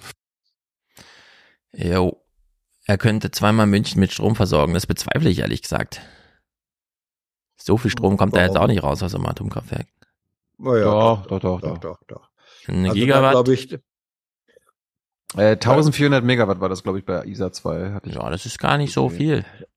Da reicht, ich, das reicht für München auf jeden also Fall. Also da traue ich ihm zu, dass diese Zahlen äh, belastbar stimmen. Naja. Die, Blöß, die Blöße wird er sich nicht geben, Stefan. Was, was mich ja immer wieder besonders genervt hat, auch bei der Berichterstattung hatte ich jetzt nicht so mitgebracht, aber dieses günstig, dieser günstige Strom und so weiter, das ist aber auch ja. eine Propagandalüge. AKW ist der äh, am Ende, ja. also A A Atom, ja. also eine Kilowattstunde aus Atomkraft ist die teuerste von allen. Ja, in der Gesamtkostenrechnung ist es äh, die teuerste. Es gibt ja auch Menschen, die, wenn sie Urlaubsfahrten rechnen, Auto gegen äh, Bahn, dann rechnen sie immer nur den Spritpreis. Mm. Ähm, hat eine ähnliche Logik und stimmt genauso wenig. Yes. Hat dann Ingo, hat dann Ingo, der Chat fragt auch gerade, hat dann Ingo was in Sachen günstig und so weiter, hat er da widersprochen, hat er danach Nein, gefragt? das ist, ist ein ganz großes Drama, weil das immer gar kein Thema ist, denn auch in dieser Rechnung, die du jetzt gemacht hast, man muss ja gar nicht die Folgekosten durch Atommüll mit einrechnen. Allein Baukosten und der ganze Kram. Sicherheit. Ja, ja, ja. Ich sagen, die Subvention. Ja, deswegen, ich, mein, ich sag ja Gesamtkosten. Ich meinte jetzt gar nicht die Umwelt, ja. Äh, also äh, Endlager, genau, die Endlagerkosten, sondern einfach nur die staatlichen Subventionen. Ja. Vor allem, wenn ihr sagt 1,4 Gigawatt also das ist ein Windpark mit 100 Windrädern heutzutage, ne? Wenn Siemens da mit diesen 10, 15 Megawatt Turbinen in der Nordsee, wo echt keine Windflaute ist, sondern da weht's einfach zuverlässig durch, äh, kann man da äh, Strom ernten, ohne dass man sich, also da wird dann irgendwie, wie sind denn die Rotorblätter verklebt und so diskutiert, aber nicht, was ist denn, wenn das explodiert und dann sitzt Johannes Hano bei Lanz und sagt, ja, dann ist Deutschland vorbei. Also das sind alles so Dimensionen, das ist unglaublich, wie das hier noch abgefeiert wird. Naja, Ingo fragt jetzt mal, das fand ich eigentlich ganz interessant. Ingo fragt jetzt diesen Typ mal, was ist denn mit dem Weiterbetrieb? Und ich will was mal vorher primen. Mhm. Er weiß im Grunde, wenn er jetzt ehrlich sagen würde, ach ja, aber diese Sicherheitsüberprüfung, da müssen wir wieder Brennstäbe durch Deutschland fahren, weil wir brauchen eine neue Lieferung. Wo kaufen wir die ein? Dann haben wir wieder die Dimension, dass es aus Russland kommt und so. Müsste eigentlich alles auf den Tisch legen. Stattdessen einfach. Hm. Und das äh, ist umso trauriger, dass wir jetzt hier wirklich vom Netz gehen müssen und ja, nicht mehr dafür bereitstehen werden. Traurig äh, für die Betreiber. Aber ähm, der Ministerpräsident war ja hier gestern von Bayern, Markus Söder, stand vor dem Tor und hat gesagt, das letzte Wort ist da noch nicht gesprochen. Wenn Sie die politische Debatte so betrachten, das ist ja das eine. Aber so rein technisch, wäre das überhaupt möglich, jetzt hier nochmal in die Verlängerung zu gehen? Technisch ist eine Frage, die man beantworten muss, wenn die Politik uns fragt, ob wir weiterfahren sollen. Im Moment ja, gilt das Primat der Politik es, wir müssen abschalten. Das Atomgesetz schreibt es uns vor. Wir werden es tun. Morgen Abend, kurz vor Mitternacht, werden wir vom Netz gehen und damit das Gesetz erfüllen, so wie die Politik es wollte. Und wenn die Politik etwas anderes möchte, dann muss sie uns wieder fragen und wir werden dann prüfen, genau zu dem Zeitpunkt, ob es technisch möglich ist. Dann würde ich sagen, stell doch mal die formale Frage, liebe Politik, damit die nochmal sagen können, ja, wir müssten dann bei Putin Brennstäbe kaufen, dann müssten wir die durch ganz Europa transportieren, dann müssten wir diese ganzen Sicherheitsfragen hier nochmal neu aufrollen und dann könnten wir vielleicht in zehn Jahren wieder anlaufen oder sowas. Ja, aber Ingo hat da bestimmt jetzt die Frage nochmal wiederholt, oder? Nein. So wie man das als guter Journalist macht, wenn man keine Antwort bekommt. Diese Sendung war so scheiße, dass es mich ärgert. Äh, aber ich habe sie für uns geguckt und mich durchgequält. Ähm, der Chef kommt dann nochmal mit dem Darum schicken Bild. uns die Leute Geld, Stefan, hm? damit du dich quälst. Ja. Darum schicken die Leute Geld. Das ist hier Schmerzensgeld. Äh, der Chef, ähm, es ist derselbe Blödsinn wie überall, der wirklich durchschaubare Blödsinn.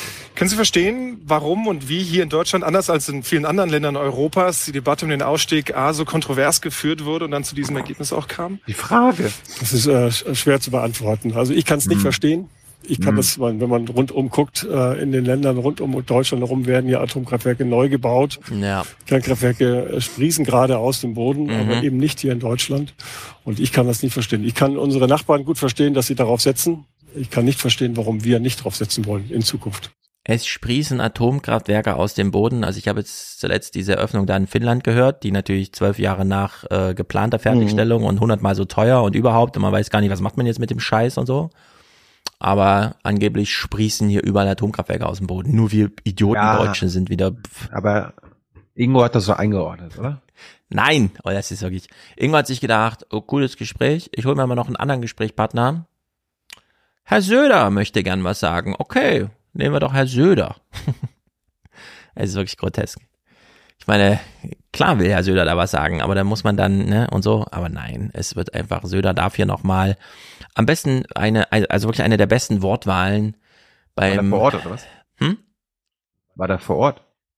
Ich glaube, es ist zugeschaltet, ist, ist, ist glaube ich zugeschaltet.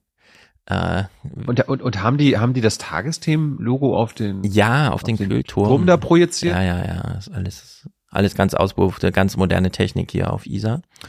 Naja. Ich habe ich hab, ich hab jetzt eigentlich nur noch gewartet, Hans, dass dieser Carsten Müller, also der Chef des AKWs, darauf hinweist, dass diese Sendung, diese Tagesthemensendung mit Atomstrom produziert wird. Das stimmt. Das stimmt, das, das fehlt eigentlich noch als Info. Nicht nur München, sondern auch diese Sendung wird mit Atomstrom produziert. Ich find's hochgradig dramatisch, äh, dass äh, du ja mit all dieser Kritik recht hast, dass dann nämlich kein Journalist mal irgendwen bei irgendwas nachfragt, sondern sondern gar nach, ja, was sagen sie den Leuten jetzt und so, ne? Dass das sogar noch so suggeriert und insistiert und überhaupt wird. Also alles ist auf dem falschen Track.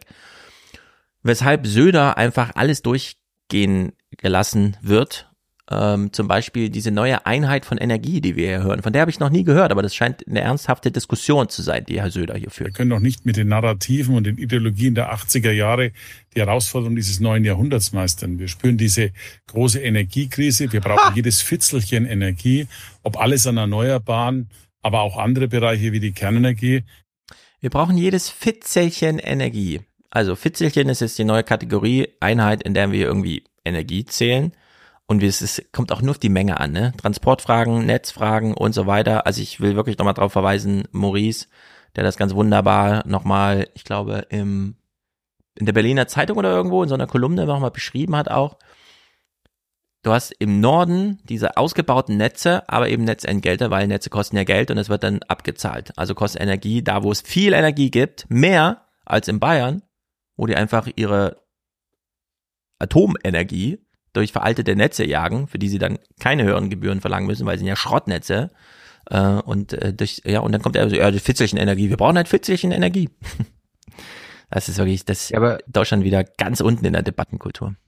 Aber eigentlich sind sich alle Parteien auch einig gewesen, dass wir äh, auch Energie sparen müssen. Ja, das ist noch, das kommt noch dazu. Aber Energie sparen ist ja wie äh, das Auto. Beziehungsweise effizienter mit oder effizienter umgehen müssen mit dem, Ja. was wir.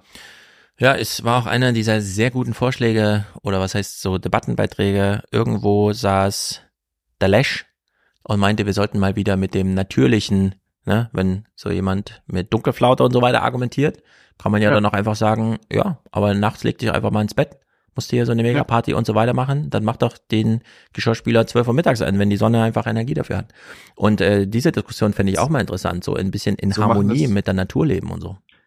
Meine Eltern waren ja auch immer so, sag ich mal, so ener erneuerbare Energien skeptisch. Mhm. Dann habe ich den Solardach aufs Dach gepackt. Äh, dann haben sie gemerkt, wie nützlich das eigentlich ist. Ja. Und seitdem sparen die, also du siehst ja, ist das jetzt drei Jahre jetzt, du siehst bei der Abrechnung, die sparen je, also immer mehr Strom.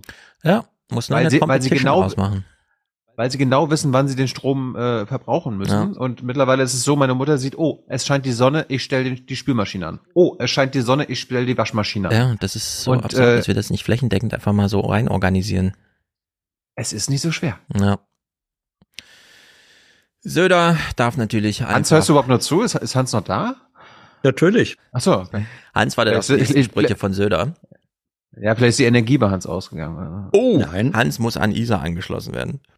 Wir hören jetzt den nächsten Spruch von Markus Söder. Wir wissen, das ist wirklich nur für die Fernsehkamera produziert und es darf trotzdem einfach so geschehen. Deutschland geht ein hohes Gefährdungsrisiko ein mit dieser Entscheidung.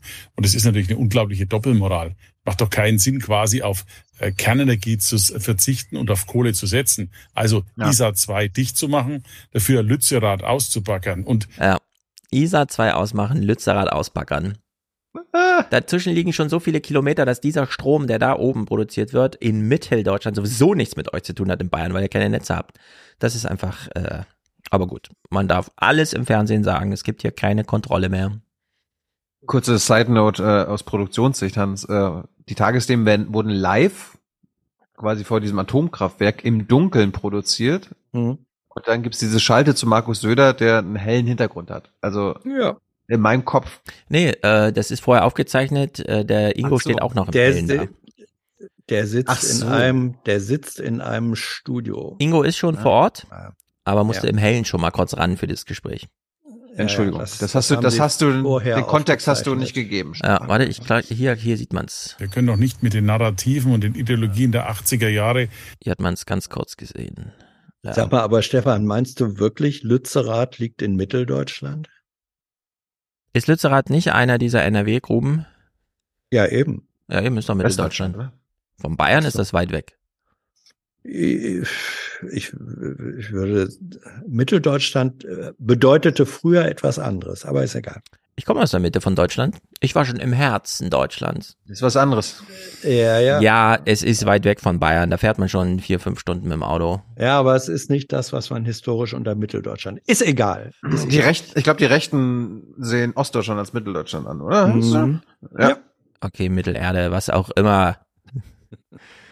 So, letzter Clip von Söder. Und das finde ich eigentlich am besten. Ich finde, hier sollte man ihm sofort beim Wort nehmen, denn dann hätte man auch die Endlagerfrage geklärt. Was hat er, was hat er da überhaupt für einen Knopf? Ha?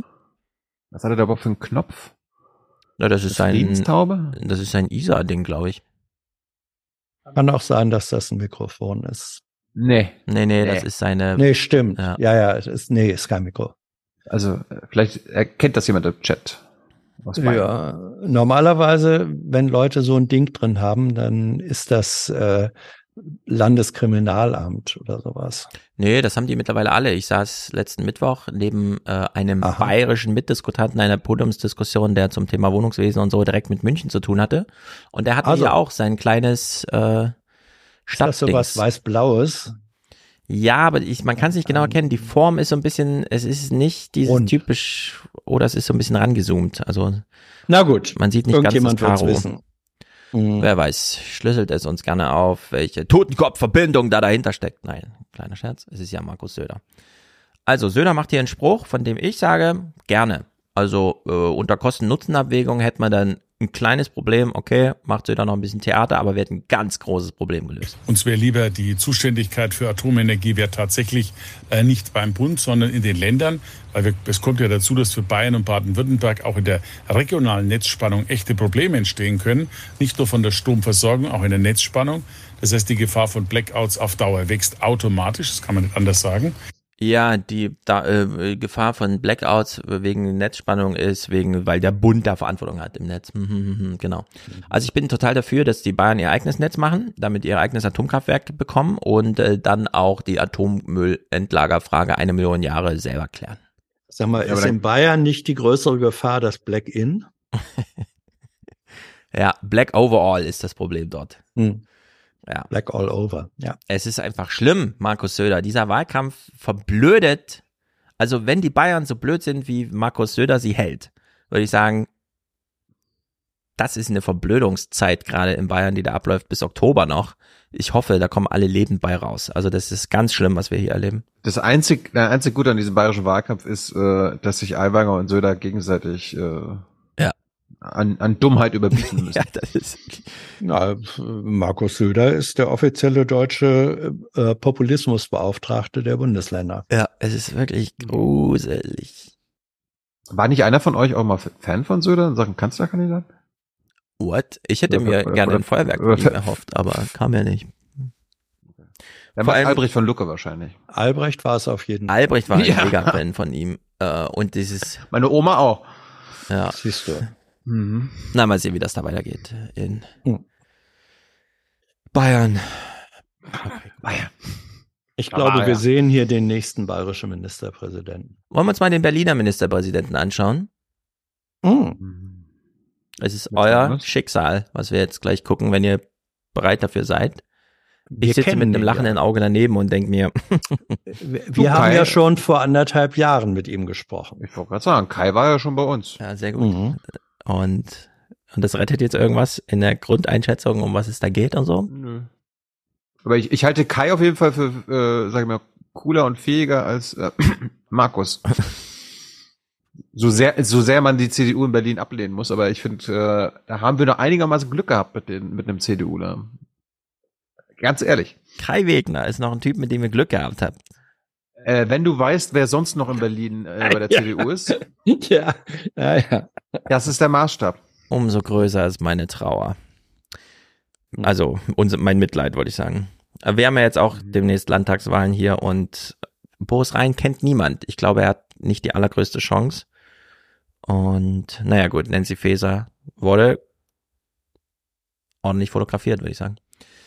Also, Ingo moderiert zu Wegners Fehlstart mit Schornsteinfeger Symbolbild. Die Glücksbringer von der Schornsteinfegerzunft, die anschließend im Roten Rathaus auf ihn warteten, die hätte er wohl gerne bei den Abstimmungen zuvor dabei gehabt. Denn glückloser hätte der Neustart mit dem schwarz-roten Bündnis, für das die bisherige Regierungschefin Franziska Giffey sich extra dem neuen Koalitionspartner CDU untergeordnet hatte, kaum ausfallen können. Und besonders gut finde ich, wie hier schon einfach eingeflochten wird, ja, dass der erste Wahlgang nichts wird, damit war ja zu rechnen. Am Anfang dieses vielleicht wichtigsten Tages seiner politischen Karriere war so ein Krimi noch nicht abzusehen, voller Krisengespräche und gegenseitiger Anschuldigungen. Das war wirklich desaströs heute. Ähm, Kai Wegner hat es in zwei Wahlgängen nicht geschafft, eine eigene schwarz-rote Mehrheit zu bekommen. Dass er im ersten Wahlgang scheitern könnte, damit hat Wegner heute Mittag rechnen müssen. Vor allem bei der SPD haben viele bis zuletzt gegen die Koalitionspläne gekämpft. Nur wenige zeigen ihren Widerstand heute offen. Es gab bei uns eine Probeabstimmung, da waren zwei Genossen, also zwei Mitglieder meiner Fraktion, die mit Nein votiert hatten. Nur zwei? Mindestens sieben aus CDU und SPD stimmen im zweiten Wahlgang noch immer nicht mit Ja. Hm. Also Hans, äh, wir kennen ja Bettina Jarasch auch. Ich, ich war jetzt gerade ein bisschen erschrocken. Das mussten auch katastrophale Monate für Bettina Jarasch gewesen sein. Ja, wenn ich mir natürlich. das angucke. Oh, Ja. die ist aber ganz schön mitgenommen.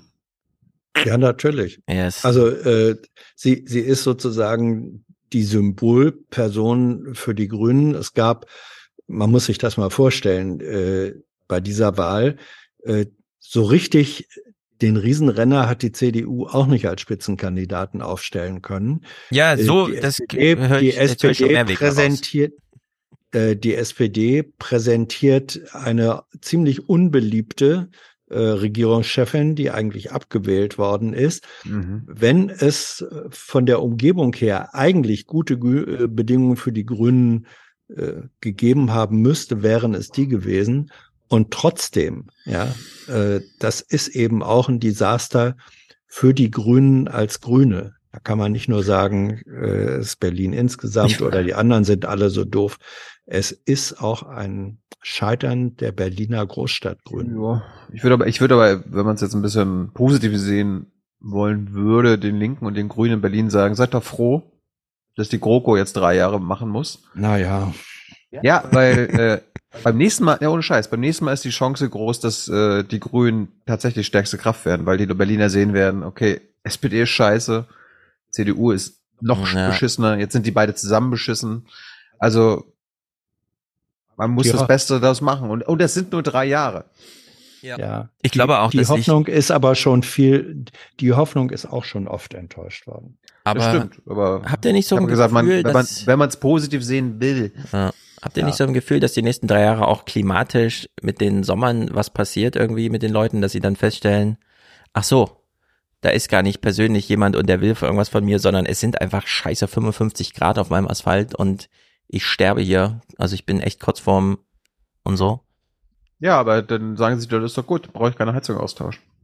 Ja, aber ich weiß nicht, diese, also das, was jetzt gerade in Spanien und Frankreich abläuft, als Vorreiter für, es wird ganz Europa so erwischen und kein Fleck der Erde trocknet gerade so schnell aus wie Kontinentaleuropa.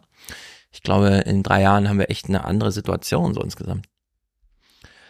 Aber mal abwarten. Jetzt hatten wir erstmal. Das denken wir aber auch seit zehn Jahren.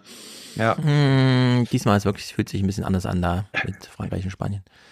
Dritter Wahlkampf, äh, Wahlgang heißt. Aber also, also, also äh, eine Sache fand ich gerade noch gut in dem Beitrag, dass darauf hingewiesen wurde, dass äh, sowohl aus CDU und SPD-Lager hätte sein können oder es war fraglich, ja, das wird wo, die, gleich, wo ja. die fehlenden Stimmen waren, weil es war nämlich nicht eindeutig, dass die SPDler da alle ähm, die Stimmen enthalten haben, sondern ich, was ich höre, dass es auch Leute aus der CDU-Fraktion gab, die da nicht mit. Also in haben. dem ersten Wahlgang fehlten ihm irgendwie 17 Stimmen, was ja bei mhm. 86, die man braucht, schon so 20 Prozent plus sind der ganzen mhm. Abteilung, die da mal eigentlich versammelt hinter sich haben möchte, und zwar für jede Abstimmung der nächsten Jahre. Das ist schon ziemlich dramatisch. In dieser dritten hat es ja dann geklappt, aber dann kam ja die AfD auf den Plan. Damit ist Kai Wegner nicht gewählt. Dann beim dritten Versuch endlich die Mehrheit. Aber jetzt sorgt die AfD für Aufregung, behauptet, sie habe in Teilen auch für Wegner gestimmt. Das ist passiert und diesen Verdacht wird Schwarz-Rot nie mehr loswerden. Das hätten sie nicht riskieren dürfen. Das hat diese Stadt nicht verdient. Ja, ich finde auch, wir hören ja ein paar Clips noch so, das hat, es ist wirklich kurz vor Thüringen, würde ich sagen. An Dramatik und so überhaupt. Also das ist wirklich ein bisschen uncool. Giffey versucht nochmal zu retten. 86 Stimmen hat diese Koalition und 86 Stimmen haben heute dann am Schluss mit Ja gestimmt. Das ermöglicht, dass wir eine handlungsfähige Landesregierung bekommen werden. Das ist gut für Berlin. Es ist notwendig, dass wir jetzt ins Handeln kommen. Und ich fahre jetzt ins Rathaus, um Kai Wegner ähm, die Amtsgeschäfte zu übergeben. Da hört man auch so ein bisschen, wie froh sie ist, dass es nicht 87 oder 88 Stimmen waren, denn ja, 88 Stimmen auch noch, ja. Dann hätte sie erklären müssen, wie kommt denn das? also das ist wirklich äh, ganz hart auf Kante genäht hier ihre Argumentation. Im Heute-Journal haben sie ein bisschen. Äh, das, hm? das ist ja die, also für mich die eigentliche Katastrophe, Hans, dass wir Franziska Giffey weiterhin in Amt und Würden haben. Ja. ja, jede Partei hat die Spitzenkandidatin, die sie verdient. Offenbar, ja. ja. Wir, sind, wir sind Berliner und ich finde, wir haben ja, eine ja. Wirtschaftssenatorin Giffey nicht verdient. das Heute-Journal hat ein bisschen mehr Dramatik aus diesem Tag, also zumindest in die Berichterstattung Natürlich. reingesteckt, fand ich ein bisschen angemessener vielleicht. Kai Wegner, der lang unterschätzte, endlich am Ziel. Die Schornsteinfeger sollen, das ist Tradition in Berlin, Glück bringen und das wird er brauchen, Bürgermeister, nur wie? Ein Tag zum Vergessen und trotzdem historisch. Heute um 8.30 Uhr die Limousine gepanzert. Erstmals hat der noch nicht ganz Bürgermeister Personenschutz Vorfreude und auch Vorahnung. Ja, es ist ein ganz wichtiger, ein ganz bedeutender Tag für mich, gar keine Frage. Dass ich Kamera. jetzt gar nicht nervös wäre, das wäre auch nicht die ganze Wahrheit. Die Wahrheit ist, es kommt richtig dick. Erster Dämpfer um kurz vor eins. Ja-Stimmen 71, Nein-Stimmen 86. Enthaltungen eine. Damit ist Kai Wegner nicht gewählt. Die Gesichter lang. Doch damit konnten sie noch rechnen im ersten Wahlgang. Dann der zweite. Ich darf das Ergebnis der Wahl zum regierenden Bürgermeister von Berlin verkünden. Damit ist Kai Wegner nicht gewählt. Jetzt herrscht pures Entsetzen und zwischen CDU und SPD beginnt die Suche nach den Abweichlern. Schuldig ist natürlich der andere. Aus Teilen der SPD ist ja auch kommuniziert worden, dass Kai Wegner für sie ein Problem ist und da mache ich das ein Stück weit auch fest. Ich kann nur sagen, ich äh, hoffe, dass Kai Wegner jetzt äh, in diesen Minuten äh, seine Reihen schließen kann. Das ist ein harter Spruch. Ja, ich hoffe, dass da Kai mal seine Reihen schließen kann, denn wir von dieser wunderbaren SPD stehen ja ganz geschlossen dahinter. Ich frage mal Hans, äh, äh, weil der Chat wundert sich schon, ob Hans irgendwie gestern im Berghain war, weil du so müde wirkst. Äh, was war denn das für eine Kameraeinstellung gerade bei dem Wegner? Also ja, falsche Brennweite ich, zu nah dran, man hat gar keine Ohren mehr gesehen, was passiert. Äh, ja, ja, ja, ja, das ist, das passiert manchmal so, wenn es dann im Getümmel ist und so. Das ist. Ich glaube, der war gar ähm, kein Getümmel. Aber. ja. aber bei mir kommt das sowieso nur. Ich weiß nicht, ob das bei euch anders ist, aber ich sehe es hier auf dem Screen ähm, nur so als äh, alle fünf Sekunden ein Standbild. What? Und da kann Was? Nee, ja, ja, ja. Das ist das Berliner Internet. Ja, ja. Nicht gut. Mach mal, mach mal Refresh bei dir, Hans. Äh, nee, lieber Oder lieber nicht. nicht. Ja. Äh, Jetzt kommt Albrecht von Dunker, der hat eh nur Standbild hinter sich, sein Büro. Ah ja, gut. Kannst du zuhören. Dürfen, dürfen wir raten, was, was Albrecht sagt? Okay, er macht zuerst eine Lageeinschätzung. Errate. Großes ja, katastrophal Drama, Für, äh, katastroph katastrophaler Start für diese GroKo mhm. und äh, das wird auf jeden Fall haften, äh, kleben bleiben und äh, das mit der AfD ist auch schlimm. Okay. Spötter ah, er, wird, jetzt er, wird, er wird sagen, das ist eine, das ist eine große Hypothek für diese Koalition und vor allem für die äh, für den Bürgermeister. Aber wird er sagen, das ist eine große Hypothek für die Koalition und den Bürgermeister oder wird er sagen, das ist eine große Hypothek für den Bürgermeister und die Koalition? Das, äh, so fein bin ich dann in seinen Hirnwindungen doch nicht. Okay, let's go. Kai Spötter könnten jetzt mal wieder sagen, ja, dit ist Berlin war, aber mal im Ernst. Wie beschädigt startet Kai Wegner nach diesem Wahldrama in drei Akten in sein Amt? Gewaltig, ja. gewaltig, das muss man deutlich sagen. Das hat es selbst in Berlin, wenn Sie schon so spöttisch anfangen, in dieser Weise noch nicht gegeben. Es gab mal zwei Wahlgänge in der Ära Wobereit, aber dass man drei Wahlgänge braucht äh, und ein derartiges Desaster anrichtet und in der Tat der Makel ja bleibt, dass die Möglichkeit besteht, dass man mit Stimmen der AfD gewählt worden ist, das ist verheerend und insofern muss man da von einem fulminanten Fehlstart sprechen. Ja. Es ist, es ist leider so berechenbar mit Albrecht. Ja. Ja, aber wenn er doch recht, er hat ja recht. Ja, ich finde auch. Ja, und wenn dann brauchst, stimmt, dann brauchst ja, da brauchst ja niemand äh, dazuschalten, wenn du berechenbare Leute da hast, die aber dann kann Nein, dann kann irgendwo nee, nee, nee, nee, nee, nee, nee, nee, nee, nee. Also hm. wenn er recht hat, dann ist das schon auch richtig, ihn dazuzuschalten. Ja. Schritt Nummer zwei. Deine, ja, deine, das, deine, das, das, deine Positionen sind manchmal auch berechenbar und trotzdem nie. sie zu Wort kommen. Thilo überrascht jedes Mal. ja. Ganz bestimmt. So, mal gucken, ob uns Albrecht jetzt überrascht. Aber für mein Verständnis. Mich haben sie nicht angefragt. Ah? Mich haben sie nicht angefragt. Ja. Das ist der eigentliche Skandal, über den du reden möchtest. Die Tagesthemen haben nicht bei dir angefragt zum Thema Berlin.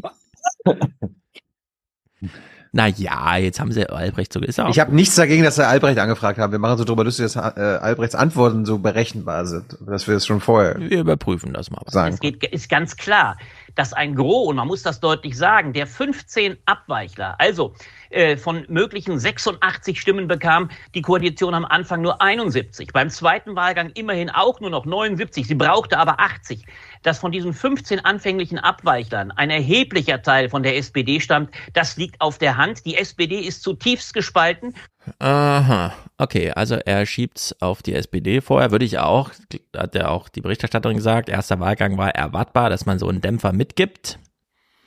Aber jetzt, dieses AfD-Theater. Ich finde, Albrecht schätzt das mal so richtig ein. Der heutige Tag, und da darf man auch der AfD-Legende nicht auf den Leim gehen, man muss aufpassen, dass man dieses Narrativ nicht bedient, äh, denn keiner weiß, ob sie tatsächlich am Schluss entscheidend war. Aber selbst wenn wir davon ausgehen, dass am Schluss eine Mehrheit von SPD und CDU diese Koalition zustande gebracht hat, ist völlig unklar, ob die SPD jetzt bei der Fahne bleibt.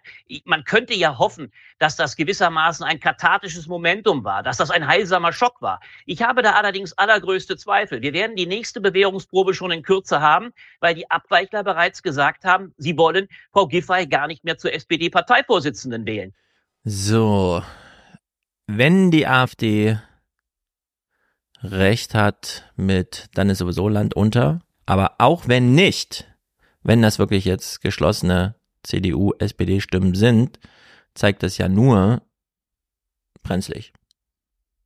Man muss jetzt für jede Abstimmung so eine Art Geschlossenheit herstellen. Womit Albrecht, recht, womit Albrecht recht hat, ist natürlich die, wirklich die SPD-Lage in Berlin. Ich meine, ja. Giffey ist als amtierende Bürgermeisterin ganz knapp äh, der Abwahl als SPD-Vorsitzende äh, entwichen vor, glaube ich, ein oder zwei Jahren.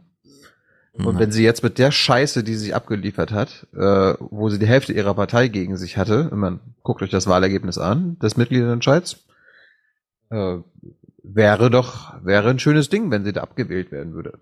Hm. Dass die SPD Berlin dann jemand anderes hat, jemand Fähiges, der da äh, nachkommen könnte und vielleicht da Sand ja. ins Getriebe, das glaube ich jetzt auch nicht. Aber das wäre doch wirklich die, das, das Schönste an allem. Giffey abwählen und am besten, am, am besten noch zum Rücktritt zwingen. Na, mal sehen. Jetzt sind sie erstmal für Gut, drei dass Jahre du da. kein Aktivist bist.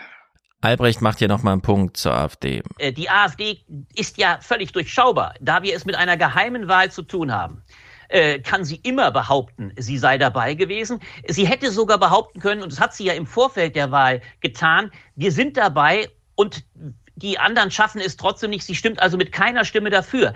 Dass sie jetzt mit einigen wenigen, sie behauptet jetzt, es wären acht aus ihren Reihen gewesen. Das wären also genau diejenigen gewesen, die zu dann nur noch 78 geführt hätten, also gerade mit zwei Stimmen unter den erforderlichen 80 gewesen wären. Das ist ein völlig durchschaubares Spiel. Wenn sie es denn wirklich hätte drauf ankommen lassen wollen, deutlich zu machen, dass ihre Stimmen dabei sind, dann hätte sie mit allen 17 Abgeordneten für die Koalition gestimmt dass das dezidiert nicht der Fall war, äh, zeigt, äh, dass das sehr durchschaubar ist. Und da sollte man der AfD nicht auf den Leim gehen. Tja, ich weiß nicht so recht. Ja, diese, diese persönliche Meinung wieder von Albrecht. Also Hans würde auch sagen, das ist schon wieder Aktivismus, ne? Äh. Aber mal inhaltlich betrachtet jetzt.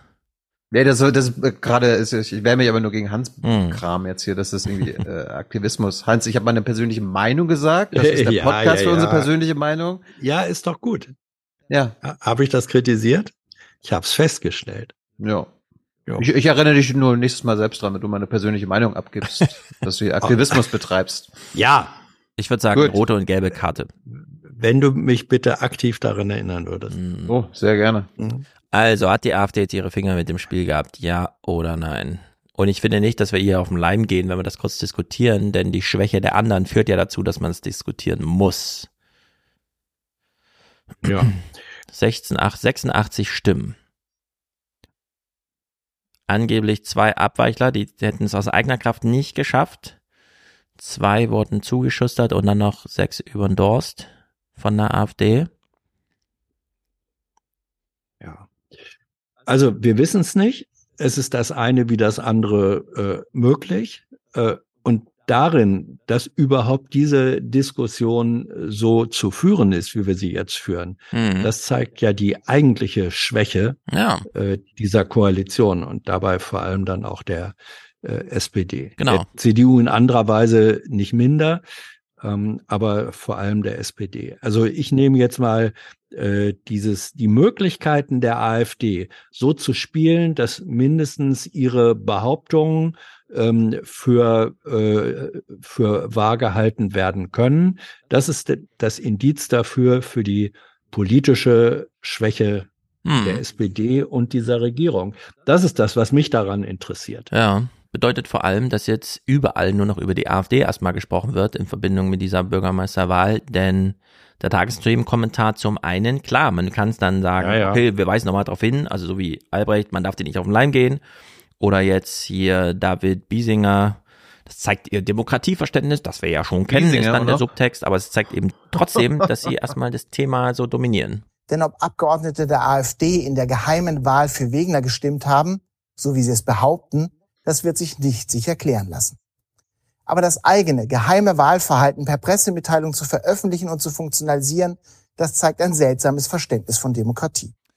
Stimmt hätte er noch gesagt, das mutmaßlich eigene Wahlergebnis. Hm. Äh, aber gut. Also die haben in einer Sendung Albrecht kommentieren lassen und David Biesinger. Ja, außer und innerhalb oh. der Redaktion. Die haben wahrscheinlich auch gesagt, interessant. Shit, wir haben leider nicht den Wegner als Gesprächspartner, der war nämlich nur im Heute-Journal. Da hören wir aber kurz rein und es ist gleich die allererste Frage. Und Sie haben das Problem, dass Sie den, weil es ja eine geheime Wahl war, den Verdacht einfach nicht ausräumen können, nur mit Stimmen der AfD an der Macht zu sein, möglicherweise. Ja, aber ich glaube das schlicht der AfD nicht, dass sie mich gewählt haben. Ähm, die AfD hat gar keinen Grund, einen regierenden Bürgermeister zu wählen, einen Senat ins Amt zu verhelfen, wo wir eine Justizsenatorin haben, die so ziemlich die stärkste AfD-Jägerin hier im Land ist. Gut, Herr Wegner, Sie sagen, Sie glauben der AfD, AfD nicht, aber die AfD äh, sagt, so war's. Die Frage ist ja jetzt, wie sauer sind Sie denn auf die eigenen Reihen, auf Ihre eigene Koalition, dass Sie eben diesen dritten Wahlgang gebraucht haben, weil es vorher nicht klappte? Na, dass das kein guter Start für diese Koalition war, ist doch völlig unstrittig. Wir hatten wirklich gute Koalitionsverhandlungen, gute Sondierungsgespräche. Ja. Hans, du hast so reagiert, als er mhm. sprach von der neuen Justizsenatorin. Was ist da? Ähm, ich weiß nicht, nee, ich habe nicht darauf ah. reagiert, äh, sondern, äh, sondern er, der ist ja in einer, äh, im Grunde in einer ausweglosen Situation. Natürlich ist das eine scheiß Geschichte für ihn. Ähm, auf der anderen Seite, äh, er kann es weder so rum noch so rum aufklären. Der kann überhaupt nur sagen, ja, der Anfang war scheiße und jetzt konzentrieren ja. wir uns äh, auf das, was vor uns liegt und wir wollen gute Arbeit machen. Und wenn wir gute Arbeit leisten, äh, dann haben wir auch unsere Mehrheiten in der Koalition. Mhm. Dann ist das hier alles in, äh, in, in, einem halben Jahr kein Thema mehr. Ja. Das ist sozusagen, äh, das ist ein bisschen Münchhausen, der muss sich jetzt am eigenen Schopf, soweit er vorhanden ist, aus dem Sumpf ziehen. Ähm, das ist das Prinzip Hoffnung. Und das ist in Berlin aber auch schon oft genug schiefgegangen. Ich möchte, ich möchte das Wichtigste mal wieder in diesem Clip äh, betonen, diese schreckliche Krawatte von Christian Sievers. Ah, okay, wir achten gleich nochmal drauf, denn wir hören noch eine weitere Frage, die Christian Sievers hat. Kai Wigner wird an das Licht, ins Licht der Öffentlichkeit gezerrt und nicht nur hängt der Makel äh, eventuell mit AfD-Stimmen äh, hier gewählt worden sein, sondern grundsätzlich steht er in keinem guten Licht und das findet er auch nicht so gut. Herr Wegner, viele auf, äh, bundesweit äh, kennen Sie möglicherweise noch nicht. Äh, Sie haben die Schule abgebrochen, Sie sind dann nachts beim Wachschutz in Berlin Streife gefahren. Jetzt sind Sie regierender Bürgermeister. Das ist ja eine enorme Politkarriere, die auch zeigt, was geht in dieser Stadt, in diesem Land. Was hat Sie das gelehrt über die Stadt, die Sie jetzt regieren sollen?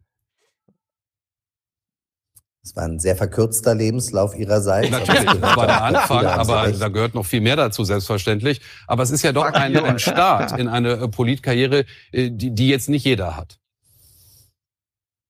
Nein, aber das zeigt einmal mehr, und das ist mir auch wichtig, dass man mit Fleiß, mit Engagement Ziele verfolgen kann und Ziele auch erreichen kann.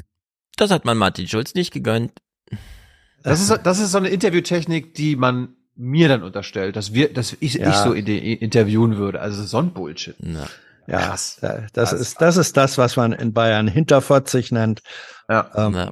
Das das äh, gehört sich in den seltensten Fällen. Ja, das also es gut. gibt Fälle.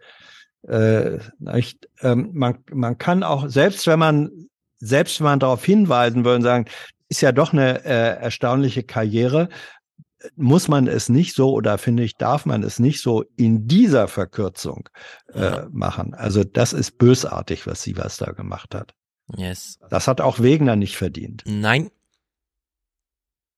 Er hätte sagen sollen, kann ja nicht jeder so ein Streber sein wie sie, sie was. Ja. Gucken Sie mal die Krawatte an. Ja, genau. Kaufen Sie erstmal auch nicht Krawatten. Sie Banause. Gut. So viel aus Berlin. Wir müssen noch mal nach Bayern. Ich habe nämlich endlich mal einen Grund, über den Wolf zu reden. ohne Scheiß. Mhm. Ja, heute mal ohne Weil, Scheiß über den Wolf. Äh, nee, es, ist, es wird wirklich, äh, sie machen ja Propaganda jetzt gerade wieder. Also wirklich so äh, Söder und Aiwanger. Ja, die haben auch wieder einen Bären Wolf. gesehen in Bayern. Ja, da muss, da muss alles ausgerottet werden. Alles, was wild ist in Bayern und nicht ins bayerische Bild passt, muss ausgerottet werden. Und äh, pünktlich zum Wahlkampf also jetzt im Wahlkampf haben sie sich gedacht, wir denken uns mal was Neues aus und machen was Illegales. Der Wolf soll nicht in den Alpen rumlaufen. Zumindest nicht, wenn es nach Markus Söder geht. In Oberaudorf hat sich die Staatsregierung mit Touristikern, Landwirten und Kommunalpolitikern getroffen und eine neue Verordnung vorgestellt. Künftig dürfen die Landratsämter vor Ort entscheiden, ob ein Wolf abgeschossen wird oder nicht. Die Entnahme ist möglich. Und zwar nicht durch endlos komplizierte Verfahren. Ein Riss reicht, dann kann in der Gegend sozusagen eine Entnahme äh, geregelt werden.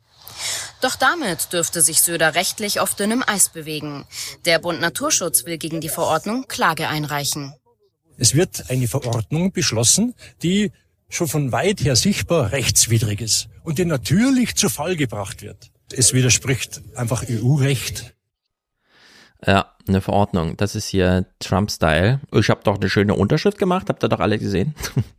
Ja. Meine Executive, nee, wie heißt der? Exe Executive Decision, nee, wie heißt das Ding? Da bums, nee, ihr wisst schon. Executive Order. Executive Order, richtig. Ist, Das- ist das. Schlimme, das Schlimme, Männer, ist natürlich, es gibt eine krasse Plage in Bayern. Da sind, da, es gibt da so viele Wölfe. Es gibt so viele äh, Rudel dort, also mehr als ein Aufwachenrudel, Ja. äh, dass die einfach gezwungen sind zu diesen Plänen. Ähm, Hans, was glaubst du, wie, wie krass die Plage ist in Bayern? Also schätz mal, wie viele Rudel oder wie viele Wölfe es in Bayern gibt? Fünf. Ja, aber die, dann dann müssten die ja nicht sowas machen jetzt. Äh, meinst du 5000 oder 500? Fünf. Fünf. Stefan? Ich habe heute Morgen erst wieder eine Karte gesehen. Die Wölfe sind im Grunde alle im Osten, oben im Norden. Es gibt in Bayern vielleicht, also fünf, vielleicht sechs, sieben Rudel, aber das war's. Ja, ein paar mehr, aber äh, es ist absurd. Auch im Bundestag wird zur Stunde über den Wolfsbestand debattiert. Die Unionsfraktion will den Schutzstatus des Wolfes herabsetzen. Der wiederum ist abhängig von der Population. Nach Angaben des Landesamts für Umwelt gibt es im Freistaat mindestens 23 sesshafte Wölfe sowie sieben Wolfsgebiete. Ah. Die CSU findet genug, um den hohen Schutzstatus zu lockern. Naturschützer sehen das anders. Letztendlich sprechen wir von der erneuten Ausrottung bestimmter Tierarten in unserem Gebiet und das kann im Jahr 2023 nicht mehr die Lösung des Problems sein. Also 23 Wölfe sind zwei, drei Rudel oder so. Hm, Es kommt darauf an. Aber wenn wir jetzt sieben Rudel haben. Einzelwölfe. Ja, die, also die, die ein neues Rudel bilden wollen, es ist ja, es, es, es ist ja wirklich krass. Also, Also 23, wegen 23 Wölfen. Mathematisch grob gerundet Bayern. gibt's da keinen Wolf, so wie ich das höre. Also es gibt 23 Wölfe allein bei mir im Landkreis in MacPom. Ja, da hängen die alle rum da oben. Da haben die ihre Ruhe. Und darum Ja. ist es halt, äh, darum fand ich es halt gut jetzt von dem BUND-Typen, dass er sagt, das ist hier einfach ein Plan, die Wölfe auszurotten. Ähm, heißt aber nicht, dass es irgendwelche äh, besorgten Bauern gibt in Bayern, die die Panik nochmal schüren. Vertreter der Landwirtschaft hingegen fordern mehr Schutz für Weidetiere. Wenn die Beutegreifer oder Raubtiere sich weiter ausbreiten bei uns, dann wird keine Almbewirtschaftung mehr möglich sein. Und es findet sich ja keiner mehr, der wo einen Hirten macht auf der Alm. Die bayerische Neuregelung soll ab 1. Mai in Kraft treten. Ja, es liegt Es an den Wölfen, dass man sich- keinen Hirte mehr findet. Es findet sich kein Hirte, wo man, was, wie hat das das Ja. gesagt? Wo man mit heizen tut. Ach scheiße, das ist ja gerade Das ist, Hans. da, das ist bayerischer Dialekt. Ja. Ja, aber es ist falsches Das Deutsch. ist, nein, Dialekt ist kein falsches Deutsch. Es sind aber Dialekt ist eine, ist, na, das ist was anderes. Aber Dialekt ist eine, ist eine Sprachfärbung äh, eigener Art und auch eigener Grammatik. Hm. Mhm. Man sagt in Bayern, man sagt in Bayern auch der Radio und das ist okay. Ja. Wir gehen gleich wieder zurück nach Bayern. Ich habe jetzt einen Clip, den ich im Januar nicht gespielt hatte, aber jetzt der hier ganz gut reinpasst, Mhm. weil es ist ja wirklich eine Frage, wann, ab wann können wir denn Wölfe mal abschießen? Und da Mhm. gibt's ja eine klare Regelung, ab wann quasi eine Art, eine Tierart nicht mehr geschützt ist. Also wann ist da, wann erlischt der, erlischt der Schutzstatus? Wann gibt es genug Wölfe? Und äh, da gibt's vom Wildtier, ein, ein Wildtierexperten, der uns das mal erklärt hat. Herr Hackländer, in Mecklenburg-Vorpommern wird seit Jahren darüber gestritten, sind es genug Wölfe? Die einen sagen ja, die anderen sagen, es müssen noch mehr hierher. Wie ist Ihre Einschätzung? Genug sind es dann, wenn das Aussterberisiko gering ist. Dafür brauchen wir noch ein bisschen, aber wir gehen davon aus, dass bis 2030 dieser günstige Erhaltungszustand, den die EU uns vorschreibt, tatsächlich auch in Mecklenburg-Vorpommern erreicht sein wird. Das heißt, 2030 können wir davon sprechen, äh, dass wir auch eine stabile, eine gesunde Wolfspopulation bei uns im Land haben? Ja, dann ist das Aussterberisiko sehr gering und ähm, äh, der Erhaltungszustand wird als günstig bezeichnet. Und das würde wiederum bedeuten, man könnte den strengen Schutz, der jetzt gilt, ähm, aufheben und man könnte den Wolf schießen? Ja. Theoretisch schon. Das ist ein politischer Prozess, den man jetzt schon einleiten sollte, dass bis dahin dann auch diese regelmäßige Bejagung auch überhaupt möglich sein kann. Jetzt ist es noch nicht möglich. Die Schere geht auseinander, die Population wächst. Auf der anderen Seite ist dieser strenge Schutz nach wie vor aufrecht. Na, dann ist es in Bayern 2050. Das heißt aber auch, in den nächsten sieben Jahren Aufwachen-Podcast werden wir weiterhin diese bayerische Anti-Wolfs-Propaganda weiter erleben. Ja. Fürchte ich. Ich finde auch interessant, Hans, Hans Farbe ist jetzt so Wolfsblutartig. Also Ja. Sein Bild. Das Ist ist ganz, das so? ja, so rot, so rotes Licht. Ach sehr du, gut aus. du meinst, du meinst, äh, dass das äh, Bild, Bild, im Hintergrund. Äh, ach so, ja, nö, das ist hier haut jetzt im Moment einfach die Sonne ein bisschen rein und dann Ja. setzt sich das Farbspektrum neu zusammen. Auf jeden Fall haben Aiwanger und Söder jetzt einen Plan, die bayerischen Landratsämter entscheiden jetzt selbstständig, ob ein Wolf äh, getötet werden muss. Äh, gucken wir mal oder hören wir mal, ob die Landratsämter dazu überhaupt fähig sind. Gibt es da Probleme? Noch ganz kurz, künftig sollen ja die Landratsämter den Hut aufhaben, was die Abschüsse betrifft. Fühlen die sich denn bereit? Äh, beim Landrat in Rosenheim vorhin, der fühlt sich von dem Gesetz etwas überrascht. Er sagt, vieles ist noch gar nicht klar. Wie kann man rechtssicher feststellen, ob man den Wolf nun entnehmen darf oder nicht? Wer stellt eigentlich fest, ob der Riss von einem Wolf kommt und nicht von einem Fuchs oder einem ganz anderen Tier? Also das sind viele Fragen, die es noch zu klären gibt, ehe man dann irgendwann handeln kann, sofort oder in kürzester Zeit sind die Landratsämter sicher nicht bereit. Mhm. Und das andere Problem ist noch, dass es der richtige Wolf ist, den man treffen muss. Den man zur Verantwortung zieht. Nicht den Unschuldigen. Richtig, richtig. Die sind nämlich ganz schlau. Die Wölfe funktionieren nie so, wie sie sollen. Die sind zu schlau. Also äh, müssen die einen Denkzettel kriegen. Ähm, dann habe hab ich im Morgenmagazin äh, vom 28. April noch gefunden einen Schäfer, der ähm, den Vorteil, also nicht von Zäunen beschreibt, sondern den Vorteil von Hütehunden. Und wie er das tut, Hans, das ist, darum gucke ich Fernsehen. Darum bin ich Reporter geworden. Denn einen Zaun kann ein Wolf recht mühelos überwinden, aber zwei Hütehunde eher nicht, so Kutznick. So, wenn so ein Wolf rinspringt, sind ja als erstes die Pfoten vorne. Der tut echt weh, wenn da einer rinbeißt. Ja? Und äh, wenn der dann in die Pfote gebissen hat, der eine, beißt der andere hinten in den Schwanz, sagen wir mal. Und schon ist das Spiel vollkommen äh, ausgeglichen. Haben wir was erfunden? Äh, Hat er so rumgedruckt, weil er mit dem Schwanz meint, er beißt ihn dann in den Wolfspenis oder meint er den nur den Wolfsschwanz? In die Rute. In die Rute, okay, gut. Ja, scheint auch ein liberaler Schäfer zu sein. Der war äh, offenbar anfangs äh, Sonnentyp hier. Wir brauchen Wölfe, weil sie der Natur dienen. Aber die Wölfe, die dummes Zeug tun, die gehören konsequent erschossen. Ich glaube, der war eher 30 Jahre Kneipenwirt in Kreuzberg und ist dann umgeschult. Ja, nee, ich meinte eigentlich den hier, ja. So hart Ach wie so. es klingt, so niedlich wie der Wolf aussieht, so schön wie der ist, aber müssen getötet werden. Also er war, er war ein Wolfshasser und ist jetzt Ja. ein bisschen gnädiger geworden. Komm her. Früher war Kutznick dagegen, dass der Wolf in Deutschland angesiedelt wird. Dann änderte er seine Strategie. Statt den Wolf zu bekämpfen, begann er seine Herde zu schützen und dafür Unterstützung vom Land einzufordern.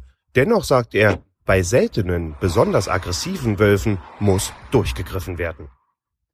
Und wenn die Schäfer sich wirklich Mühe geben, haben, ihre Tiere zu schützen und dann werden sie geplündert, dann muss der Wolf. Und ansonsten soll er wegen Männer rennen, wo immer er will. Und weg heißt erschossen werden. Das wäre gut. Kurznick sagt, das Thema Wolf sei für ihn inzwischen nicht mehr das Wichtigste. Viel lieber würde er zum Beispiel über Schafe reden. Ah. Liegt nah, finde ich. Schäfer, die geplündert werden, finde ich auch gut. Ja, aber stell dir mal vor, das ist, stimmt eigentlich. Du bist Schäfer, und zwar aus Leidenschaft, weil aus anderen Gründen kannst du es ja nicht machen. Jedes Tag klingelt dein Telefon und alle wollen mit dir mal über den Wolf reden. Ja. Du bist ja Schäfer. Und nicht Wolfer. Können Sie mich jetzt mal zu meinen Schafen fragen? Ja. ja. Hans, dann habe ich mal wieder äh, äh, einen Vorwurf an unsere öffentlich-rechtlichen Nachrichtensendungen. Die kommen mal wieder, wir hatten ja letztens mal mit den Heizungen und den Heizungskosten und was eine Wärmepumpe kostet und so weiter, äh, Probleme da mal richtige Zahlen zu bekommen. Selbst beim Wolf ist das ein Problem. Hört mal zu. Hier ARD und ZDF. Deutschlandweit leben laut Bundesamt für Naturschutz etwa 1200 Wölfe. Hm. Europaweit steht der Wolf seit über vier Jahrzehnten unter strengem Schutz. Mit Erfolg. In Deutschland wird der Bestand auf etwa 2000 Tiere geschätzt. Hm. Mhm. Ja. Was soll das? Hohe Dunkelziffer. Ja. ja. Kennen wir doch von Corona. Hohe Dunkelziffer. Ja. Dann kommen wir jetzt nochmal zu ein paar Bildern, die Stefan unbedingt zeigen musste, weil manchmal kommt Hans ja ein bisschen zu spät, wenn die Regierungspressekonferenz anfängt. Äh, Hans, ich weiß jetzt, warum du letztes Mal zu spät gekommen bist. Letztes Mal war ich pünktlich. Sie sorgen sich um ihre Weidetiere. Bauern demonstrieren am Vormittag mitten in Berlin, fordern einen strengeren Umgang mit dem Wolf. Er muss dezimiert werden. Fertig, aus, Ende. Und gerade die, die übergriffig, die müssen sofort weg. Ich wohne am Deich. Ja. Und wir brauchen den Deichschutz und brauchen die Schafe. Und wenn der Wolf kommt und die Schafe reißt, dann haben wir ein Problem. Also wenn der Wolf wirklich alle Schafe reißt, dann würde ich auch sagen, dann haben wir ein Problem. Aber ich glaube, es sind noch ein paar Millionen Schafe übrig. Und der muss dezimiert werden. Wir wissen ja alle, dezimiert heißt ja 10 Prozent. Stimmt. Also 2,3 Wölfe in Bayern. Also wenn die sind, die sind quasi in unserer Straße vorbeigelaufen und ich habe es nicht mitbekommen. Also das ärgert mich am allermeisten. Ja, das ist das Beste in diesen, wenn du in diesen urbanen Zentren lebst, ne? Du siehst abends in den Nachrichten das irgendwie und so und denkst dir, okay. Das zweite, äh, was ich traurig finde, der Bauernverband Hans hat uns noch nicht mal zum Wolfsgipfel eingeladen, den sie in Berlin veranstaltet haben. Wurdest du eingeladen? Hast du davon, hast du davon erfahren? Ähm, nee. Ja, wundert mich, wundert, ich bin ja auch nicht so wolfsaffin. Ja, aber. Das ist ja mehr deine Baustelle. Ja, aber die hätten mich ja einladen können, um mir ja, quasi vermutlich aufzuzeigen, wie, was, dass ich keine Ahnung habe.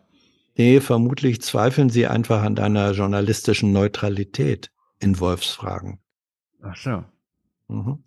Auf jeden Fall gab es einen Wolfsgipfel, Stefan, in Berlin vom Bauernverband und da gab es echt ein völlig überraschendes Ergebnis. Doch die Zahl der Angriffe auf Weidetiere steigt an. Auf ihrem Wolfsgipfel sprachen sich die Landwirte einhellig dafür aus, künftig öfter Wölfe schießen zu dürfen. Wir müssen mal festlegen, die Populationshöhe, die verträglich ist in unseren Regionen, auch in den unterschiedlichen Regionen. Und wenn die Population darüber hinaus steigt, muss systematisch der Wolf bejagt werden. Mhm. Okay. Hört sich ja fast nur normal an äh, bei der ARD, beim Bayerischen Rundfunk hat derselbe Bauernverbandstyp, der Hartelt, äh, krassere Propaganda verbreitet, ohne dass es irgendwie hinterfragt wurde vom, vom Beitrag, von der Beitragsmacherseite. Wir haben es draußen auf dem Lande mit einem Wettrüsten zu tun zwischen Wolf und den Maßnahmen. Die Zäune müssen immer höher werden, sie müssen inzwischen tief eingegraben werden. Das ist ein unheimlicher Arbeitsaufwand äh, für die Weidetierhalter. Und am Ende des Tages kommt es wieder zu Übergriffen und sie stehen morgens vor zerfetzten Tieren, ihren Tieren. Ein Wettrüsten im Sinne von der Wolf trainiert heimlich im Wald. Der springt immer höher. Ja. Höher, weiter. Ja, du musst dir das so vorstellen. Ja, der, der Wolf sieht, ach guck mal, Bauer Hans äh, baut, baut einen hm. Zaun auf. Ja. Dann, dann trainiert der Wolf seine Kinder, damit die noch höher springen können. Ja. Dann sieht der Wolf, ah, Bauer Hans macht den Zaun sogar elektrisch. Dann bringt er den Babywölfen bei, sich hm. Äh, gegen Strom schützen zu können. So ein gegenseitiges Wettrüsten. Ja. Naja, der Wolf macht sich permanent präventiv schlagfähig. Ja. Haben wir keinen Panzer, der so Was? heißt? Der Wolf. Die Mischung aus Flugzeug und Panzer. Ähm, es gibt, die Bundeswehr hat ja äh, das Fahrzeug Wolf im Einsatz. Ah, es gibt einen Wolf? Es gibt einen Wolf bei der Cool. Bundeswehr, ja. Aber ich ich, meine, bin, ich bin selbst schon mal in einem Wolf gefahren worden. aber so ein Wettrüsten vom Wolf, das, wir haben ja vorhin mit künstlicher Intelligenz angefangen. Also Ja. Stefan spricht immer von Animal Intelligence. Also Ja, Animal Intelligence, genau. daher kommt das Wettrüsten. Mhm. Ja, Wow. sehr gut. Ähm, ich sehe in dein, Das war's. in, in deinem Bild hier, äh, du hast ja noch Tucker Carlson ins Bild aufgenommen. Äh, ich hätte ein, ein Clip. Ein Clip, ja, das ist doch Carlson. gut. Also ich meine, weil das, ich fand, das war, war eine bedeutende Sache, dass äh, Fox News ihn entlassen oder rausgeschmissen hat. Mhm. War ja, nachdem es diese Einigung von Fox mit dem Laden, oh Gott, das habe ich ganz vergessen. Mit wem haben sie sich geeinigt? Äh, Dominion Wahlsystem. Dominion. 780 Wahlsystem. Millionen Ja, ja. Dollar. Also da gab's die kein Einigung. Schuldeingeständnis. Wir haben das mal so freiwillig bezahlt. Genau, es gab diese Vergleichszahlung, äh, 780 Millionen Dollar. Ja. Und bevor rausgekommen ist, was unter anderem über Tucker Carlson rausgekommen ist, in diesen SMS und so weiter und so fort, hat Fox ja dann schon die Reißleine gezogen. Ja. Tucker Carlson rausgeschmissen. Die sind jetzt auch völlig am Arsch in ihren äh, Primetime-Sendungen, Fox News. Also ihr müsst euch mal die, die, die Quoten angucken. Tucker Carlson war wirklich ein äh, Ja, aber großer... Tucker Carlson hatte auch nur so drei Millionen und ich finde es erstaunlich. Nee, nee, nee, äh, nee, nee Tucker Carlson hat von, von allen Late-Night-Hosts Riesen, Zeit, Riesen, ja. hat, hatte er die äh, höchsten Quoten. Ja, aber Also er Fox war da- News er war- 20 er Uhr war- haben nur drei Millionen Leute geguckt. Ja, aber CNN Ja. gucken 800.000 oder so weiter. Also naja, aber das ist drei ja- Millionen, das ist ein Prozent der Bevölkerung. Das ist doch auch verschwindend gering. Aber es, es reicht. Ja, ich fand es trotzdem erstaunlich. Also, äh, äh, keine Ahnung, Tucker Carlson war quasi die Tagesthemen oder die Tagesschau Ja, äh, der Ingo im, Ver- im. Vergleich und so weiter. ja. So, und dann kam ja, dann kam ja ein paar Tage später raus, hat New York Times ja irgendwie ein paar, äh, wurden ja ein paar Sachen geleakt, dass äh, Tucker sich in gewissen, also mal SMS wurden ja so enthüllt und eine, also weiß ja, habe ich euch auch, glaube ich, geschickt. Da kam raus, dass er sich irgendwie unter anderem über Übergriffe von Trump-Anhängern gegen Antifa-Demonstranten geärgert hat und dann so geschrieben hat, That's not how white men fight. Mhm. Also so kämpfen weiße Männer nicht. Ja. Und ähm, das hat offenbar der Aufsichtsrat bei Fox, bei dieser Fox Corporation, die dann noch übrig ist, also die nicht an Disney verkauft wurde, äh, dann doch aufgeschreckt, dass dieser, äh, ja, diese White Supremacy, haben wir dafür ein deutsches Wort? Ich will jetzt, ich will nicht sagen Neonazi-Scheiße. Ja. Äh, Gibt es da ein deutsches Wort für Hans? White Supremacy? Ja, es ist die, es ist die weiße äh, ja, Vorherrschaft, Überlegenheit. Mhm. Ja, aber diese Ideologie, also die. Ja, ja, ja, ja, ja, ja, es ist, es ist, es ist im Grunde eine rassistische weiße Überlegenheit. Wir nennen das einfach Rassismus in Deutschland. Ja, aber pu- purer, purer Rassismus. Und das ist offenbar deutlich geworden. Da soll es noch viel mehr solcher, so- von so einem Zeug geben. Ist halt nur schade, dass sie das jetzt erst, nachdem es dann so offensichtlich war, nach, der- nachdem, äh, Ja. Nachdem er Murdoch beleidigt, nachdem er Murdoch beleidigt hat. So, das Ding ist, aber Tucker Carlson ist ein riesen äh, Magnet für die Rechten in Amerika. Äh, der Grund, warum Donald Trump zum Beispiel immer noch so groß ist, warum äh, Ron DeSantis so bedeutsam ist, weil er dieses Publikum anspricht. Und ich habe jetzt einen Mhm. Clip von Anderson Cooper, wo eine Pro Produzentin von Tucker Carlson gesprochen hat und mal ausgepackt hat und einfach mal den Größenwahn von Tucker Carlson beschreibt anhand der ähm, Wahl oder der 16. Wahl. Also es gab ja diese Wahl, im, wo wir im Januar drüber geredet haben, als, wie heißt denn der jetzt? Der äh, Mehrheitstyp. McCarthy? Jetzt habe ich einen Namen. McCarthy. Als McCarthy immer und immer wieder nicht gewählt wurde. Na, 17 Runden. 17 Runde. Wir erinnern uns daran, dass da die Republikaner, also die Trump-Anhänger, das äh, über Tage lang nicht mitgemacht haben. Die Produzentin erklärt mal, was Tucker Carlson da geplant hat. persona. Yeah. I mean, they believed that he could broker who was Speaker, House Speaker. He wanted to do that live on air, but Kevin McCarthy said no. What, what do you mean he wanted to do that live on air? His plan was to have Kevin McCarthy come on the show, according to um, Justin Wells revealed this grand plan to us. Tucker, a few days earlier, had sort of set some terms for McCarthy, which included this church kind of committee that he said about, I think it, this was about January 5th. So about January 2nd, Mhm. he said, you should have this church committee. So fast forward to January 5th, they start asking me to book McCarthy on the show that night. I had worked with him a lot when I was at Sunday Morning Futures and had a relationship with his team. Um, that afternoon, Justin came in and he said, here's the plan. Tucker's going to first have Kevin on, hear him beg and grovel. Then we'll bring in Matt Gates and Matt Gates will then kind of set his terms. Then Tucker will set his terms that McCarthy has to agree to Tucker Carlson had terms that had McCarthy terms, had yeah, to agree had. Wow. terms. And we're going to make this whole thing happen on air and save the Republican Party. Now, fortunately, for McCarthy's sake, he said no. But he did call Tucker the next day from his office with Representative Thomas Massey and had agreed to some of Tucker's terms, according to a text that Tucker had sent me. And he said that was a win. Okay, wusste ich gar nicht. Äh, Hans, Hans, äh, reagier da bitte mal. Also, äh, da, da interessiert mich mal wirklich, wie du als alter äh, Mainstream-Journalist auf sowas reagierst. Ja, äh, ich hätte mir das natürlich, äh, jetzt frage ich mich, ist das so, dass, äh, sagen wir mal, Wolltest du gerade sagen, das hättest du dir gerne angeguckt? Das, nein, das, das, ist das so, dass, dass Ingo Zamperoni äh, auch sagt, wir laden mal den in den Koalitionsverhandlungen den möglicherweise zukünftigen Bundeskanzler ein und diskutieren jetzt mit ihm, welche Konditionen erfüllt werden müssen. Erstens von den Grünen, zweitens von der FDP, drittens von der ARD, damit überhaupt eine Mehrheit im Bundestag zustande kommt. Ja. Das äh, finde ich schon bemerkenswert. Ja, oder irgendwie äh, Marietta Slomka sagt, Ja. also Kai, Kai Wegner wird jetzt nicht gewählt.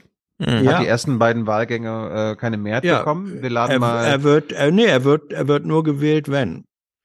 Genau. wenn- Wir, wir laden mal jemand von der SPD ein, dann laden wir Kai Mhm. Wegner ein und dann äh, sagt Marietta Slomka noch mal, was passiert, Ja, passieren muss. Ja, ja, ja. Genau. Also in Amerika wird ja namentlich abgestimmt. Da werden die Kandidaten, äh, die äh, Parlamentarier einzeln aufgerufen und müssen dann sagen, ob sie ja oder nein zu McCarthy sagen. Das wäre natürlich witzig gewesen, wenn die Abweichler dadurch bekannt gewesen wären und man das hätte dann im Fernsehen verhandelt. Aber ich fand auch sehr gut, wie Anderson Cooper hier nochmal, ach, McCarthy hatte auch Bedingungen. Ja. Wollte nicht aufbiegen und brechen. Nein, aber das ist äh, auch hier wieder die Frage ist also über diesen zirzensischen Effekt hinaus. Was wird denn da deutlich?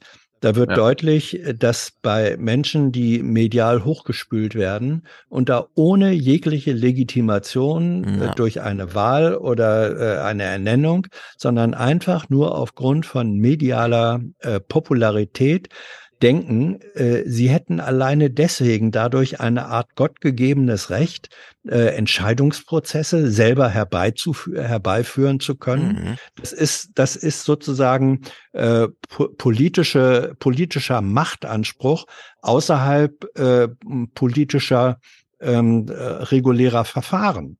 Das ist eine Hybris, äh, die stellst du äh, schon in der Tat bei, bei vielen Menschen, die in wichtige auch privatwirtschaftliche oder öffentliche Funktionen kommen. Das hat Elon Musk in seiner Weise ganz genauso.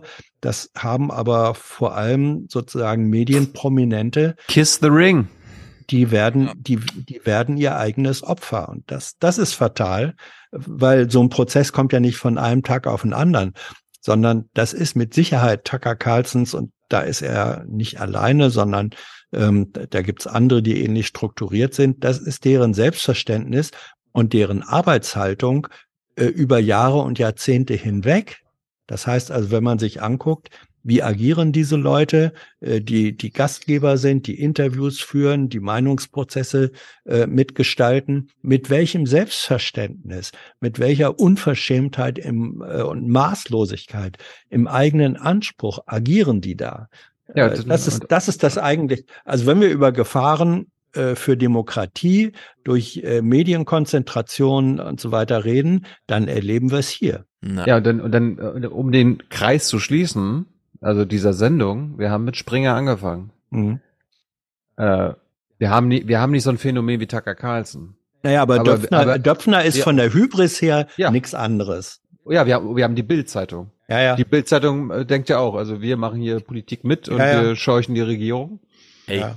Und- jedes und- und- und Fernsehduell, sie- das abläuft, da stehen doch die Journalisten da und wissen und gehen von sich aus, dass sie jetzt das Schicksal, das politische Schicksal Deutschlands mit in der Hand haben. Ja, aber Tina Hassel, äh, die, die tickt nicht so, aber die Bildzeitung tickt so, Stefan. Ja, aber ich meine nur, im Vielleicht auch der- dass man also- sich als Journalist, in der, also politischer Journalist, als Ja. Teil der Politik fühlt, das ist ja nicht so ungewöhnlich. es gibt natürlich eine, nein, das ist ja auch okay. Es gibt ja natürlich, also das kennen selbst so so achtelprominente äh, Medienfiguren wie wir hier. Wir kennen das natürlich, äh, dass einem das auch äh, gut tut, wenn man eine öffentliche Aufmerksamkeit erzielt, wenn Leute sagen, oh, das ist ja richtig gut und das müsste man und so weiter. Das schmeichelt dem äh, eigenen Ego und an, es gibt auch Leute, die hören zu.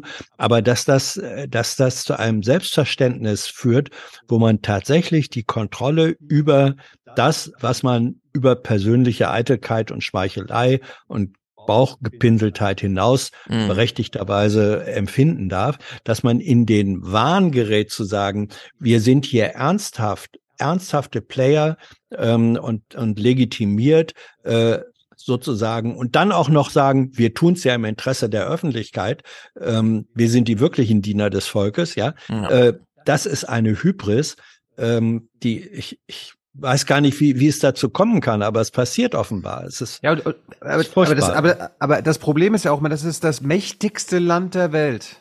Ja, Äh, ja, ja, Was, das äh, noch- was, tatsä ja, was tatsächlich in, in einen äh, Faschismus abrutschen könnte. Mhm. Und wir sind so weit, dass McCarthy tatsächlich verhandelt. Er hat es am Ende nicht gemacht. ja. naja, aber Teile er der Republikanischen- vor der Öffentlichkeit gemacht, aber Genau, aber die, die, die waren schon an dem Punkt, dass sie darüber äh, überlegt Sie haben, dass Sie er- haben mindestens miteinander gesprochen darüber. Und genau, am nächsten Tag sogar noch telefoniert. Und äh, wenn, wenn Carlson das als äh, Sieg, also als Teilsieg ein, eingefahren hat, meine Fresse. hm, Meine Fresse. Und äh, wa- was ja auch im letzten Monat passiert ist, haben wir jetzt gar nicht erwähnt. Joe Biden tritt nochmal an. äh, Ja. Trump führt in den Umfragen. Bist du immer noch sicher, Stefan, dass Trump äh, nicht Kandidat wird? Ich bin mir sehr sicher, dass Ron DeSantis Okay. erstens Kandidat wird und zweitens Joe Biden in Grund und Boden. Äh, also ich befürchte Schlimmes leider. Naja, Das auch. schließen wir mal mit. Sag mal, äh, oder, Ja. Und, und äh, ARD und ZDF haben nicht über Tucker Carlson berichtet, oder was? Also ich mir ist jetzt Also nicht untergekommen ist- irgendwie. Mir, mir ist auch nichts untergekommen. Ah. Da, da muss man auch sagen, der ist für die, äh, für die normale deutsche Öffentlichkeit, die von ARD, ZDF äh, erreicht wird, ähm, läuft er unterm Radar durch. In der Ja, ARD aber manchmal- und im ZDF erfährst du immer nur, wer gerade stirbt und von Ja. Bedeutung ist, weil er vor 37 Jahren mal ein Fußballspiel moderiert hat. Ja, Ja, aber zumindest hätte man doch berichten können, dass Fox äh, ein eine Milliarde Euro Settlement oder so gemacht hat. ja, ja, äh, absolut. So, sowas, sowas würde ich erwarten. Ja. Zumindest. ja, Naja. ab, absolut. Das, das hätte man sehr gut machen können. Gut. Vielleicht ist es in irgendeinem Medienmagazin oder so für Spezialisten. Ja, gut. Ja. Nähern wir uns mal rapide dem Ende, indem wir noch ein bin Clip durch. zum Thema, äh, wir hatten es ja groß und breit diskutiert, äh, des Rätsels Lösung liegt jetzt da. Dänemark hat bestätigt, dass die Marine ein paar Tage vor den Explosionen ein russisches Militärschiff in der Nähe der Detonationsorte gesichtet habe. Also es geht um Nord Stream. Es soll über die Ja. Ausrüstung für entsprechende Unterwasseroperationen verfügt haben. Im März hatten Medien über die Beteiligung einer pro-ukrainischen Gruppe an den Sprengungen spekuliert, was von Kiew zurückgewiesen worden war. Ja, also äh, so pff, ein Dreivierteljahr später, keiner interessiert sich mehr so richtig dafür, die Welt ist weitergegangen, da fällt ihnen, ach ja, stimmt, wir haben da so ein russisches Militärschiff gesehen und das hatte auch die Ausrüstung dabei. Jo, macht eine Kurzmeldung, ciao.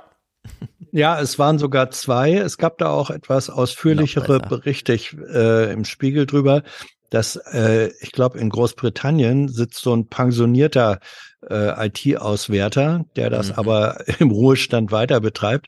Und der hat mit öffentlichen äh, zu, zugänglichen ähm, Hilfsmitteln hat er festgestellt, es gab nicht nur ein äh, russisches Schiff in der Nähe Mhm. der späteren Explosionen, äh, Explosionsstellen, sondern dann auch noch zwei. Also das Mysterium Ja. Hört nicht auf. Und das, wo die deutschen Sein. Journalisten so hart an den Inseln die Meerestiefe hinsichtlich Ja. der Segelboote überprüft haben. Na gut. Ja. Zwei Clips, wir wollen es nicht verpassen. Zum einen Apropos das Ja, Meer. Ganz kurz am 4. April, ich habe es euch auch geschickt, Washington Post, äh, könnt ihr alle nachschlagen. Äh, Headline, Investigators skeptical of Yachts role in Nord Stream Bombing. Also das, was Hans und Stefan, wo wir uns einig waren, naja, ob der, die Yacht und ob das nicht, ob das so abgelaufen ist. Äh, Die absurdeste Geschichte überhaupt wurde jetzt für absurd erklärt, aber äh, ich glaub, also Mhm. von dieser Absurderklärung habe ich nichts gesehen im Journalismus. Nur vorher diesen Stress, den wir besprochen ich habe haben. ich hab nichts in den deutschen Medien dazu gesehen, aber dass, äh, dass diese Yacht gleich so ein Ablenkungsmanöver gewesen sein könnte, laut Washington Post, jetzt hier nicht hier Ja. Seymour Hirsch. Also wie auch immer, es ist, es geht drunter und drüber. Das Klima. Bevor wir gleich aufs Wetter bei uns schauen, ein kurzer Blick auf die aktuelle Situation der Meere.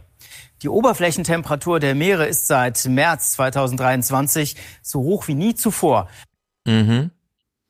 Ist ja auch kein Problem, weil das Meer speichert ja nur unsere Temperatur weg, die an Land dann nicht anlandet, aber wenn das Meer so langsam ausgereizt ist, hm, blöd für die Länder. Denn auf der Fläche ist es wirklich dramatisch. Man kann ja wirklich den Eindruck gewinnen, dass wir weit von bestem Wetter entfernt sind. Auch heute in Deutschland meistens nur 9 bis 13 Grad. Einzig in Baden-Württemberg am Oberrhein, da gab es heute 15 bis 16 Grad. Also dort wäre schon so gerade so wespentaugliches Wetter angesagt. Aber schauen wir uns mal die Europatemperaturverteilung an. Dann sehen wir, dass von Norwegen bis nach Mitteleuropa, vor allem ins östliche Mitteleuropa, ist es zurzeit zu kalt.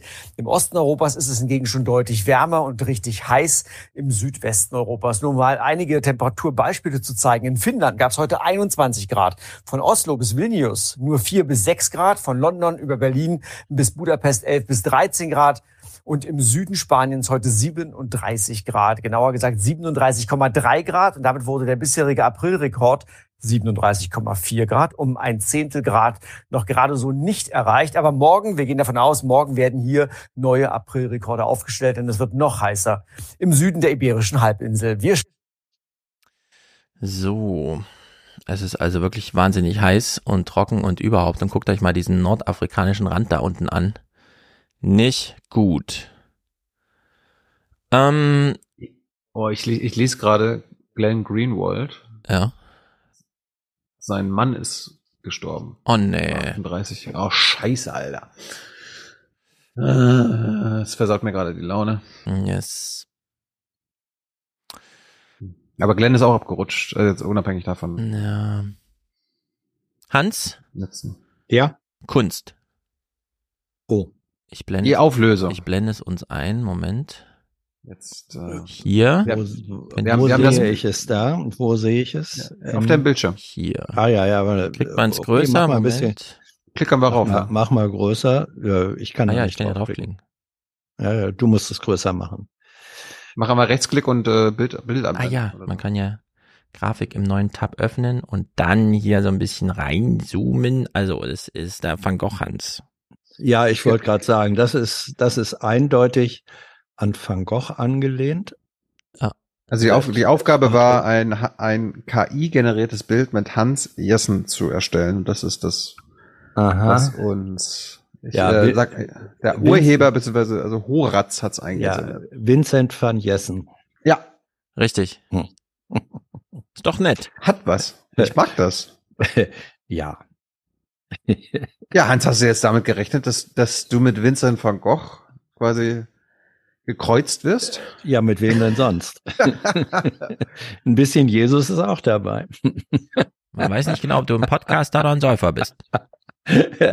ich bin ein saufender Podcaster. War Na siehst du. Alles kein Widerspruch. Ja, lustig. Dankeschön.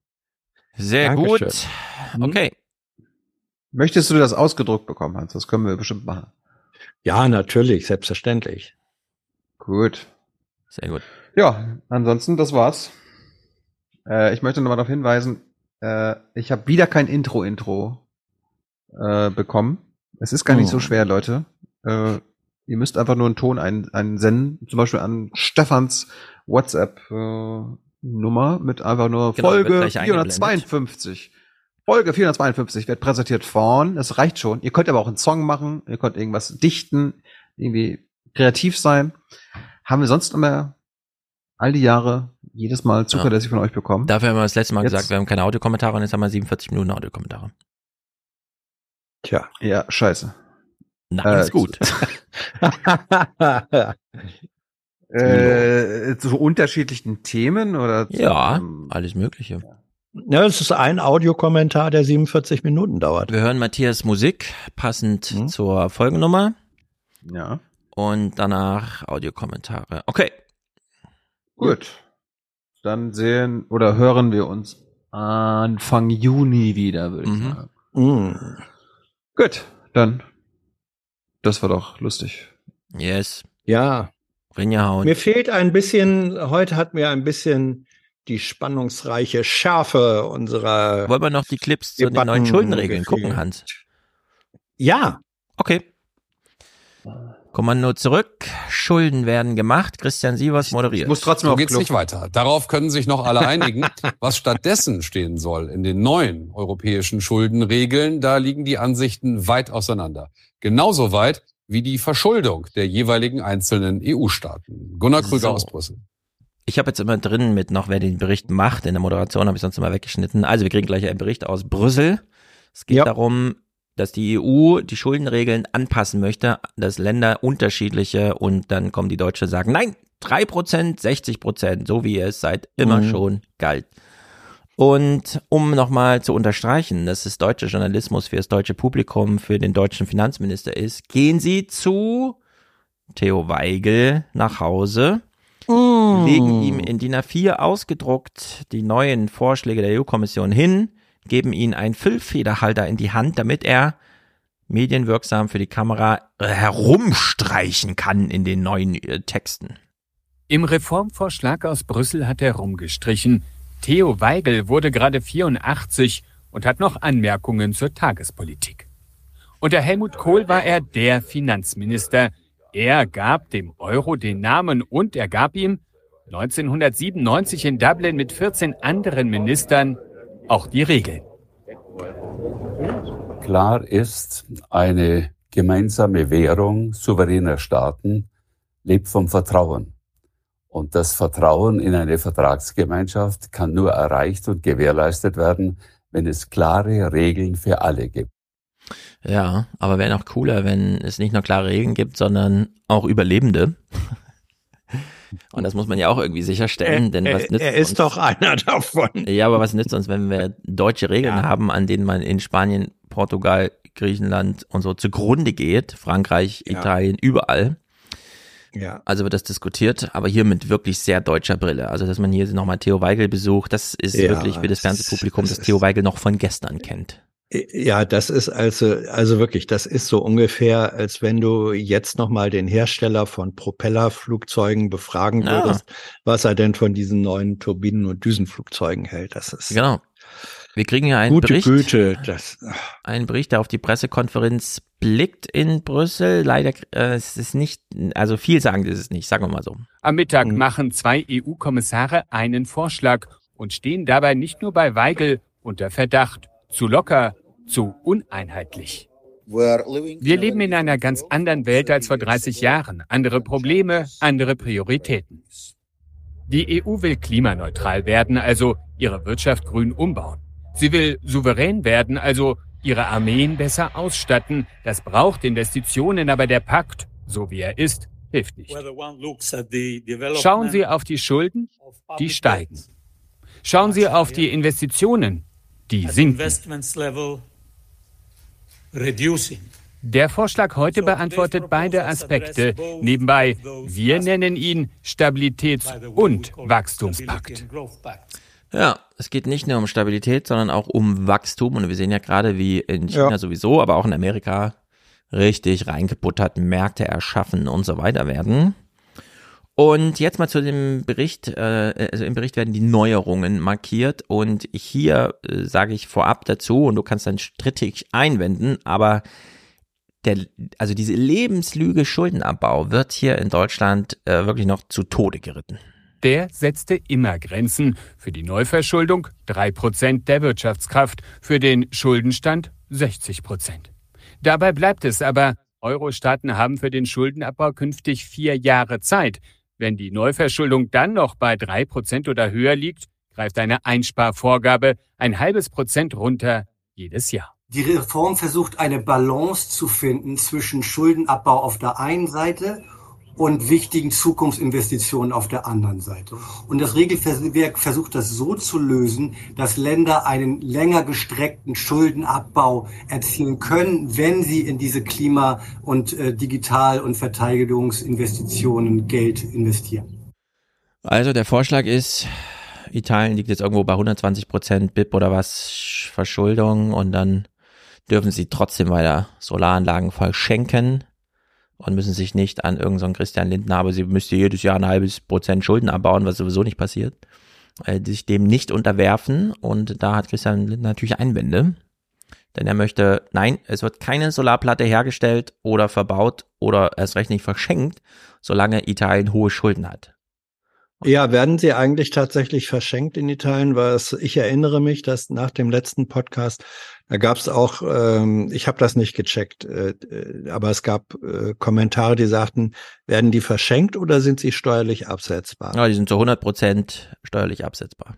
Ja, das ist dann nicht verschenkt. Ja, aber du kriegst sie äh, von Nee, nee, deinem, nee. kannst du mit deinem Einkommen verrechnen und dann ist einfach Ja, nein, äh, äh, nee, Entschuldigung. Also äh, Nein, steuerlich. nicht, nein, nein, nein, warte, nicht abgesetzt, sondern finanziert. Also finanziert über, soweit ich weiß, 100% Zuschuss.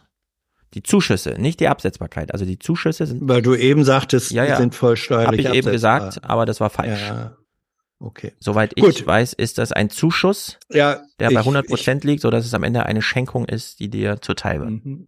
Gut, ich werde das auch noch mal gucken. Ich habe übrigens äh, auch eingedenk unseres äh, Disputs beim letzten Mal.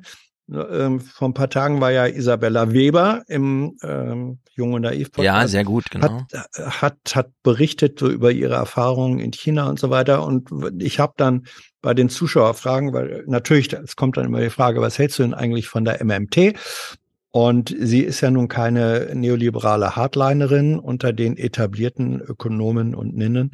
Ähm, da hat sie, wie ich fand, eine, eine Antwort gegeben, mit der ich dann auch ganz gut leben konnte. Sie hat nämlich gesagt, naja, pass auf, sie, sie hat gesagt, ja, ich glaube schon, äh, dass die, äh, dass die MMT äh, bestimmte äh, Probleme richtig äh, benennt.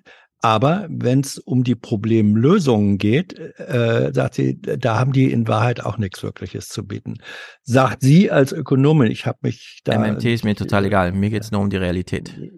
Ja, natürlich. Aber Theorien haben ja immer den Anspruch, Baupläne für Realität. Ja, aber mir geht's echt und um die zukünftige Realität, egal ob noch irgendwo irgendeine ja, ja, ja. Theorie dazu hat. Also MMT ausgeklammert. Das ist wie dieses Intelligenz. Ja. Wir müssen jetzt über Intelligenz reden. Nee, müssen wir nicht. Wir müssen auch nicht über MMT Ja. reden, sondern nur ja, über die Realität. aber wenn man, ja, ja, gut, dann, also wir machen das fast heute nicht auf, vielleicht Wir bei waren uns ja, wir waren uns da ja auch im Nachhinein einig, dass Ja. woher kommt die Idee von MMT, dass Stephanie Kelton hat ja selber die, Erf also die Ja. Erfinderin in Amerika äh, erzählt. Es war eine Reaktion auf diese Ja.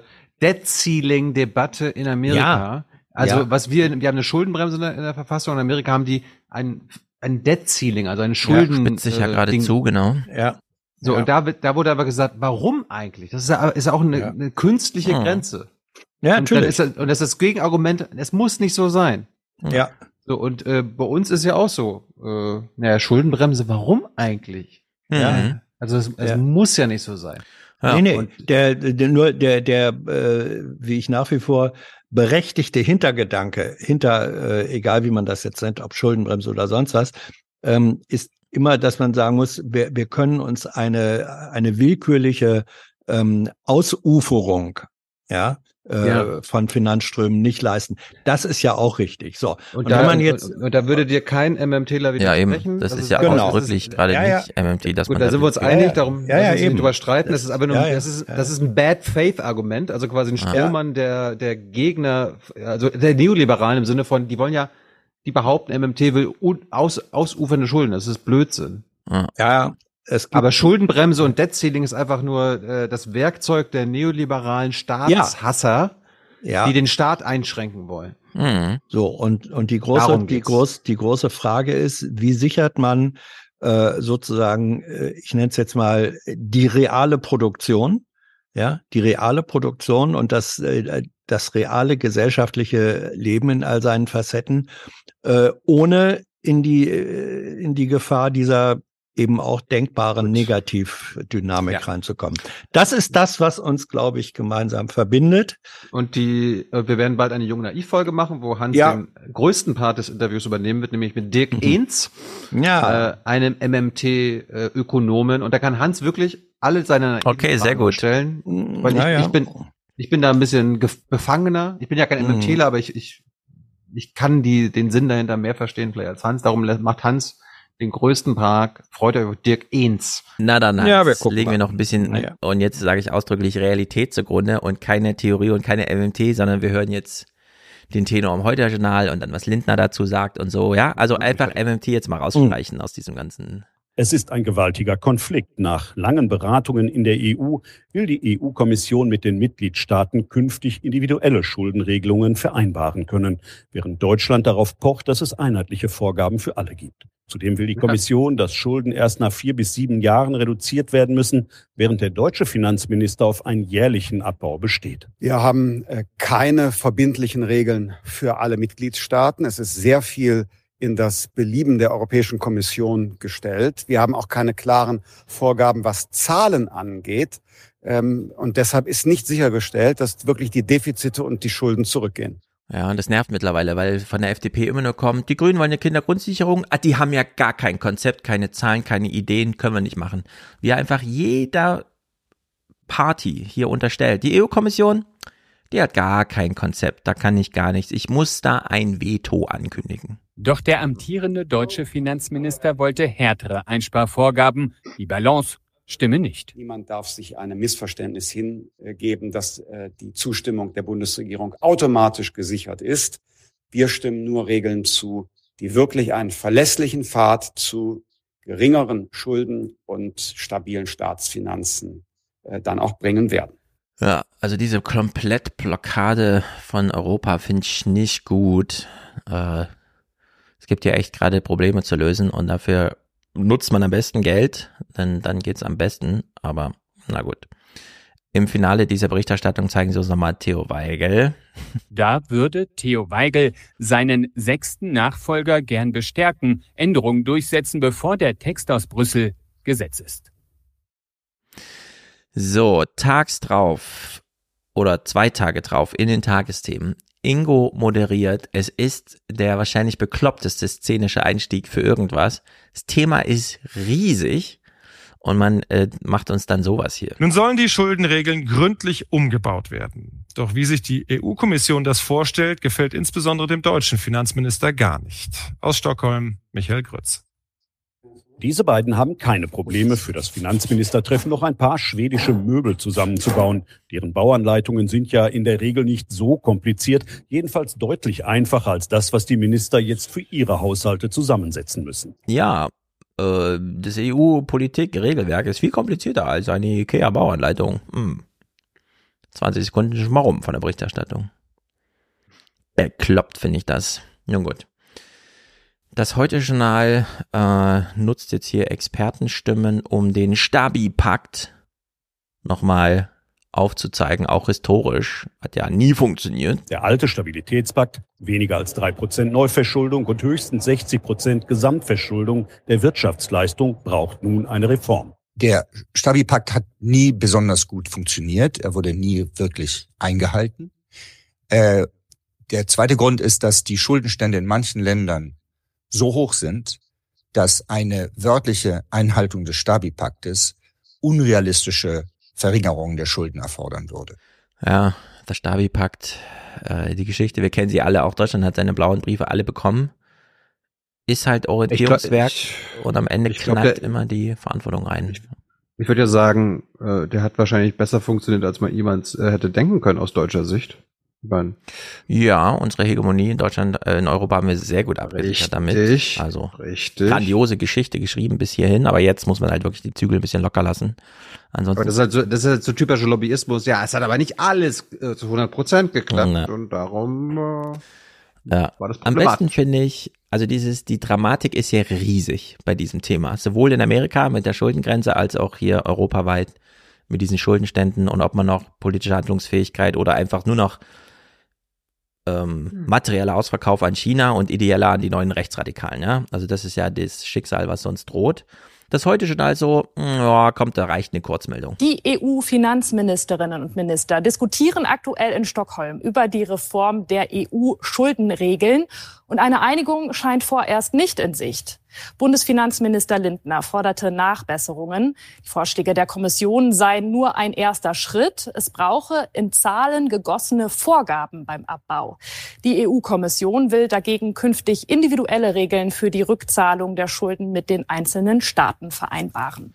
Ja. Aber am Sonntag dann wieder große Berichterstattung, KI, wir brauchen eine neue Debatte und wir müssen auch über Politik reden und Herr Welzer sagt nochmal, wir brauchen hier Diskurse und so weiter. Aber ja, an so einem üblichen Arbeits... Ah, komm, Kurzmeldung. Lindner schlägt Europa kurz und klein. Kurzmeldung. Naja, mit diesem Drama können wir jetzt aber auch wirklich enden. So. Gut. Ich muss jetzt schon mein iPad hier aufladen, damit ich noch ein bisschen Restbatterie habe. Für eine Minute wird's reichen. Ja, ja, ja. Ja, ja, ja. Ja. Ich muss anmachen. Also, äh, Leute, falls ihr Kommentare habt zur heutigen Sendung, schickt sie ein.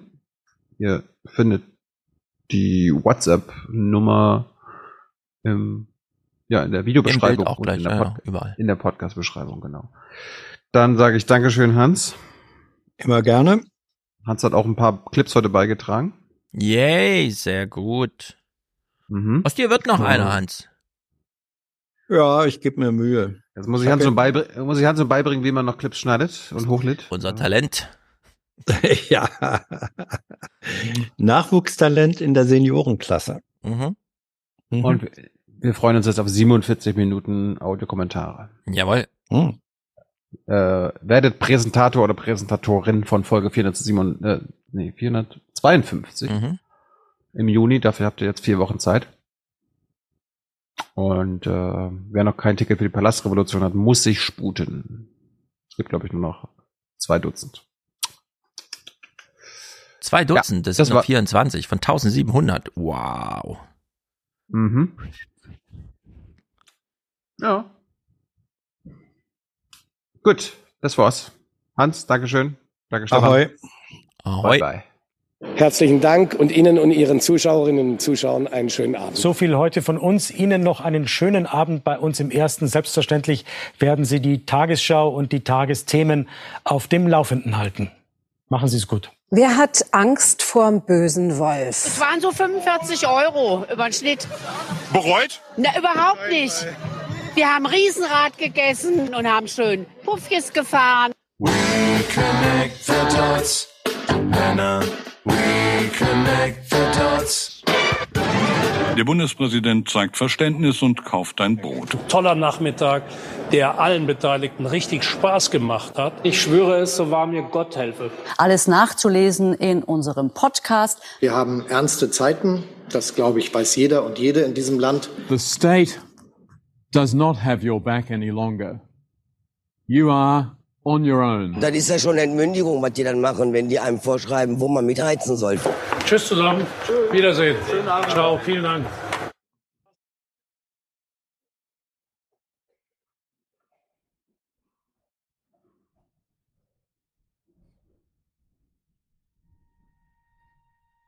Eins, zwei, drei, vier,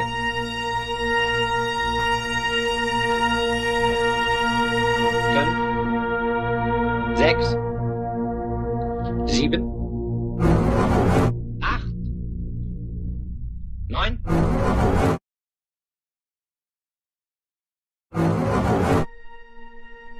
Warum verbrennen Sie eigentlich alle Bücher? Nee? Weil. Es ist ein Beruf wie jeder andere. Ein schöner Beruf mit viel Abwechslung. Drei. Vier. Wir verbrennen Montag Molière, Dienstag Dostoevsky, Mittwoch Thomas Mann, Freitag Faulkner. Sieben. Acht. Neun. Wir verbrennen sie zur Asche und dann verbrennen wir die Asche. Warum lesen denn manche Leute sie immer noch, obwohl es so gefährlich ist? 9 mal 11 ist 99, 9 mal 12 ist 108. Mal in meinem Leben habe ich so viele Bücher beieinander gesehen. Damals war ich noch einfacher Feuerwehrmann. Durfte noch nicht mal den Flammenwerfer bedienen.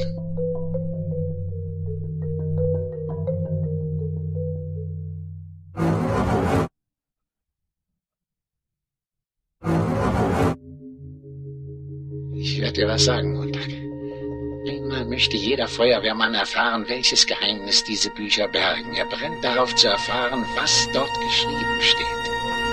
Ich gebe dir mein Wort darauf, Montag. Steht gar nichts drin. Die Bücher haben nichts zu sagen. Eins. Zwei.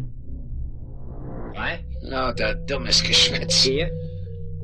Leute, die es nie gegeben hat. Sechs. Die Menschen, die dieses Zeug lesen, zerfallen mit sich und der Welt. Sie möchten ein Leben führen.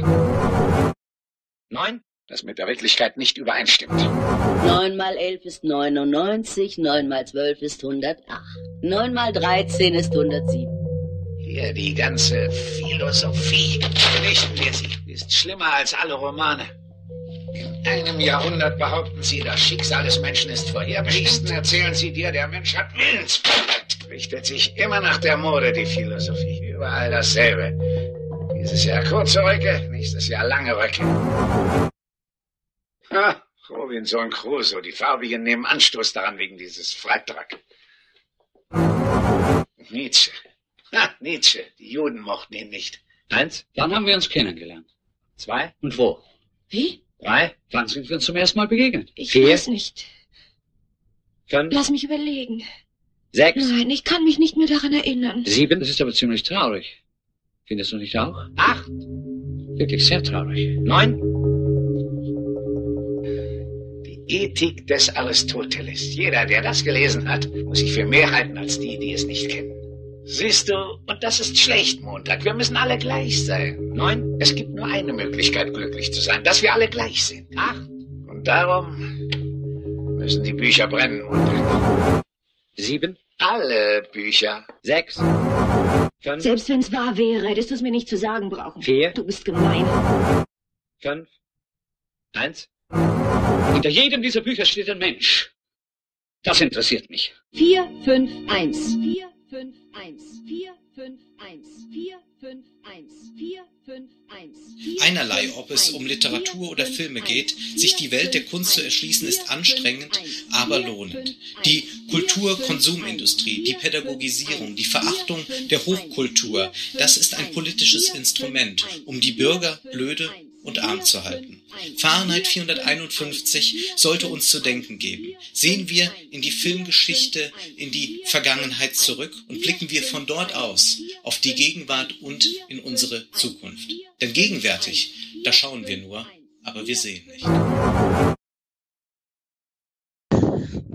Hallo, David aus Dortmund hier. Thilo hat ja völlig zu Recht am Ende der letzten Folge beklagt, dass zu wenige Audiokommentare da sind. Ich höre die auch tatsächlich sehr gerne. Also was mache ich? Ich fange mal wieder an, mich daran zu beteiligen. Im Moment ist es bei mir, ich habe, einige erinnern sich vielleicht, ich habe früher sehr häufig Sprachnachrichten hierhin geschickt, aber im Moment ist mein Redebedarf tatsächlich stark äh, beansprucht. Nicht gedeckt, aber beansprucht, denn ich bin ja inzwischen Aktivist ja, äh, gegen Armut und ich äh, bin ja inzwischen auch in verschiedenen Podcast-Projekten und so weiter involviert, unter anderem ja auch bei Critical Infinity. Äh, das kennt ihr sicher. Und äh, das ist alles mit viel, also der Aktivismus plus dieses ganze Medien-Dixie mit viel Arbeit verbunden. Ähm, aber ja, also so eine Sprachnachricht sollte ja wohl mal drin sein. Ne, Dave? Ja, Dave, genau. So. ja, also ich möchte mich äußern zu dieser ganzen Geschichte rund um äh, Wärmewende, die ältere Dame, die ihr da, die da in den Beiträgen zu hören war. Ich habe es ja nur als Podcast gehört, konnte sie leider nicht sehen. Äh, darum, äh, darum, ja, bin ich mir jetzt nicht sicher, inwieweit meine Einschätzung speziell auf diese Dame zutrifft. Aber ich finde dieses, ich finde das mal wieder sehr bezeichnend, dass eine ähm, eine Wende, in Deutschland seit vielen Jahren in meiner Wahrnehmung erstmalig hauptsächlich Leute mit Eigentum wirklich betrifft. Ist eine groß, große Reform, die vor allem aus privater Tasche von denen zu zahlen ist, die selbst Eigentum haben. Dass die schon wieder auf so viel Widerstand stößt und dieses häufig bei Menschen mit Eigentum inwohnende Opfernarrativ hervorholt. Ähm, die, wenn sie da sitzt und sagt, ja, ich resigniere schon bald, dann stelle ich mir schon manchmal die Frage, ähm, naja, weißt du, gute Frau, ich bin mein lebenslang armutsbetroffen. Ich, ich mein Leben lang, nicht mein lebenslang Armut, von Armut betroffen. Ich habe äh, ähm, mich durch einen furchtbaren Niedriglohnjob nach dem anderen kämpfen müssen, was jetzt hoffentlich bald aufhört, denn, kleine, denn ich habe jetzt erstmalig in 20 Jahren, nur mal so als Anmerkung, eine äh, Umschulung äh, gewährt bekommen. Aber das hat mich, das hat halt ewig gedauert, bis die Agenturen, bis die, bis die AGE und die Agentur für Arbeit da auch mal mitgezogen haben. Das war, äh, es war dort lange Usus, eben genau das nicht zu gewähren, sondern dann Leuten wie mir einfach eine Zwangsvorladung, nenne ich es mal, für ein Vorstellungsgespräch zu schicken für irgendein Callcenter, die sowieso jeden einstellen. Naja, wie dem auch sei. Also diese, äh, diese Dame spricht dort von, von einer, von Resignation und einer unfassbaren Belastung. Aber nach wie vor rein statistisch gesehen, es kann natürlich sein, dass es in ihrem Fall speziell ist, aber rein statistisch gesehen ist es doch so, dass die Leute, die Wohneigentum haben, erstmal ein Privileg haben, das ganz viele andere Menschen nicht haben. Wohneigentum ist selten in Deutschland vergleichsweise. Ich glaube nur die unteren, die untere Hälfte hat überhaupt keins und so ab den oberen 30, 40 Prozent fängt es dann überhaupt erst an mit Wohneigentum. Ja, so. Ähm, und das ist ein massives das ist ein massives Problem der Ungleichheit. Und trotzdem sehen die sich immer alle noch so, als seien sie die Opfer dieser Strukturen. Ich gehe ein Stück weit mit, wenn ich, wenn, wenn man, wenn ich, dass ich die Beobachtung teile, dass ja hauptsächlich Mittelschicht belastet wird, wenn irgendwelche staatlichen Belastungen nötig sind. Weil man sich eben scheut, die Oberschicht zu belasten. Und von MMT sind wir ja nun noch mindestens 15 Jahre Diskurs entfernt. Also da möchte ich, da brauchen wir gerade überhaupt nicht drüber nachdenken. Das wird in den nächsten 10, 15 Jahren wahrscheinlich nicht passieren. So leid es mir tut für Maurice Höfgen, aber die MMT muss erstmal durch diesen ganzen Diskurs-Channel durch und erstmal in den Diskurs, in den spitzenpolitischen Diskurs rein. Und bis es, bis es soweit ist, wieder Jahre vergangen. Also äh, MMT ist für mich deshalb gerade keine Denkoption. Nicht, weil ich die falsch finde oder so, sondern weil es einfach, ähm, weil sie einfach im Diskurs noch nicht ausreichend angekommen ist in Deutschland. Und ich mir als, ich es mir als Aktivist auch nicht leisten kann, auf irgendein Diskurspferd zu setzen, das noch lange, lange, lange nicht da ist. Ähm, naja, aber ach Gott, Gott, Gott, Gott, schon fünf Minuten, Dave. So, Worauf ich aber eigentlich hinaus will. Die ältere Dame beklagt dort ihr Leid. Wir haben da dieses Opfernarrativ. Und trotzdem, sage ich als armutsbetroffene Person, trotzdem sage ich, lieber Staat, da mach es doch endlich möglich und unterstütze diese Leute. mach es doch möglich äh, und, und hau da Subventionen raus, weil diese Wärmewende, die ist einfach scheiße wichtig für uns alle. Und dann ist mir auch, dann ist mir das auch egal, ob da schon wieder der Teufel auf einen der größeren Haufen kackt. Das ist mir doch alles egal. Ach, haut da Subventionen drauf, noch und nöcher, unterstützt diese Leute, setzt diese ganzen Anreize, die nötig sind, damit die Leute sich eine Wärmepumpe oder was auch immer kaufen, statt Öl und Gas. Und da frage ich mich schon wieder, warum der Staat hier seine Handlungsmöglichkeiten nicht wahrnimmt. Es ist immer das Gleiche, diese furchtbare Non-Politik, die dann immer stattfindet, oder die eben, ja, oder die Politik, die nicht stattfindet, egal wie man es dreht, es ist beides furchtbar. Äh, das ist, das ist, das ist einfach, das ist mir nicht begreiflich. Was ist denn passiert, dass unser Staat, egal unter welcher Regierung, seit, weiß ich nicht, 20 Jahren oder so, der Meinung ist, er sei im Grunde handlungsunfähig. ich weiß, diese ganzen Narrative haben damit zu tun. Das knappe Geld, die, die, äh, äh, die Belastung durch Steuern, das will man ja alles nicht erhöhen, ja, und das ist ja irgendwie auch so ein Narrativ, bei dem sich irgendwie von rechts nach links auch alle einig sind, ne? Ähm, aber diese, ich fürchte tatsächlich, wenn generell, und da ist diese Wärmewende nur ein Symptom, wenn diese Belastung, wenn diese, diese, äh, dieser Glaube weiter beherrscht, der Staat sei im Grunde handlungsunfähig, dann haben wir bald ein massives, also haben wir noch massivere Probleme als jetzt. Wir sehen das ja schon bei kleinsten ordnungspolitischen Eingriffen, die nötig sind, wie viel Widerstand da jedes Mal stattfindet. An einigen Stellen natürlich richtigerweise, aber an bei so vielen anderen. Eieiei. Und je privilegierter eine Gruppe, desto größer ist der Widerstand. Und darum war, Stefan, deine Beobachtung ja auch durchaus richtig, wenn du sagst, naja, wie macht das öffentlich-rechtliche das? Die fragen da irgendeinen so Mieterverein oder irgendeinen so Haus- und Grundverein oder was auch immer.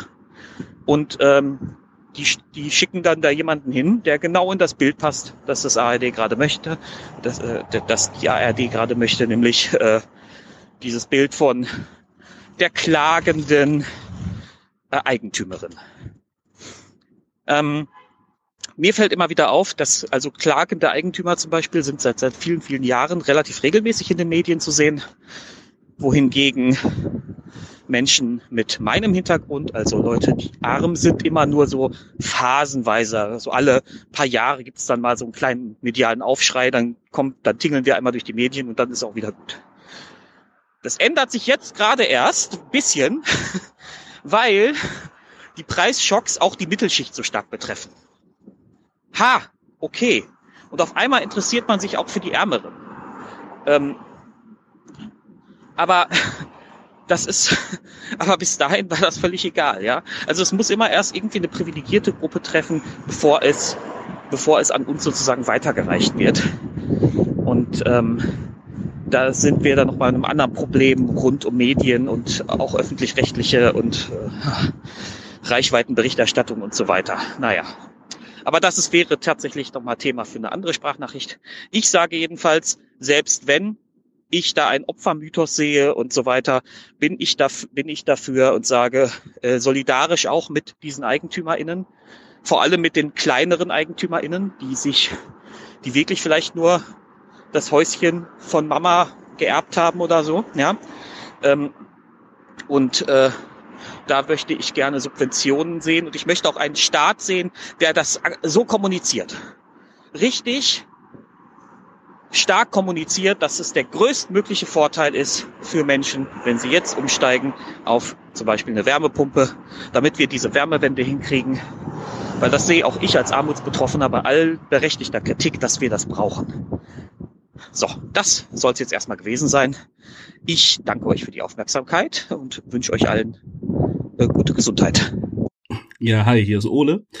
Ähm, jetzt gab es mal ein Thema, wo ich gerne meinen Senf zu abgeben würde, nämlich das Thema Waldkindergarten und Gefahren im Wald. Denn äh, ich bin seit circa zwei Jahren leitende Fachkraft in einer äh, Waldgruppe eines Kindergartens. Und in der letzten Aufwachenfolge gab es ja den Beitrag mit den Wölfen und der Trillerpfeife. Und ich fand das ziemlich absurd. Und ich würde gern erklären, wieso das so absurd ist erstmal stimme ich dem, dem Nabu-Mann äh, auf jeden Fall zu 100% zu. Zecken sind tatsächlich jeden Tag quasi, außer jetzt im tiefsten Winter, eine größere Gefahr im Wald, der die Kinder dauer, dauerhaft ausgesetzt sind.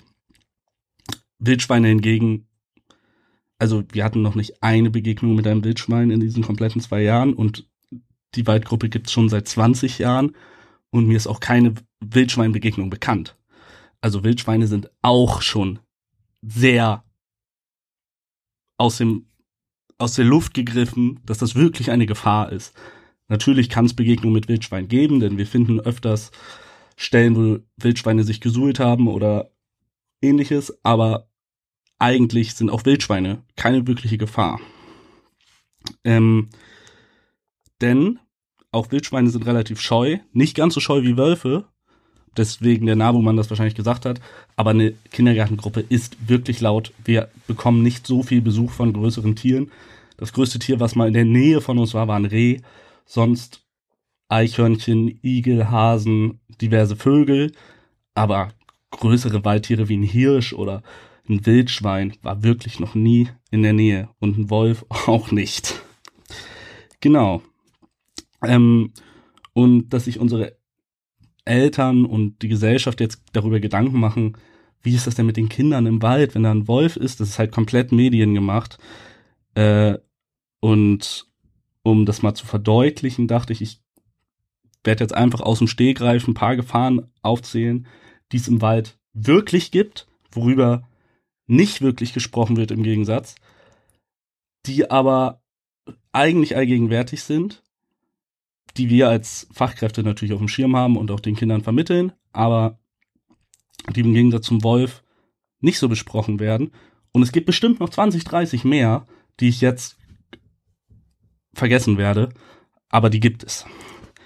Die größte Gefahr, abgesehen von Zecken, die wird wahrscheinlich jetzt in der Mai-Ausgabe äh, sehr akut sein bei uns in der Waldgruppe, sind die Eichenprozessionsspinner.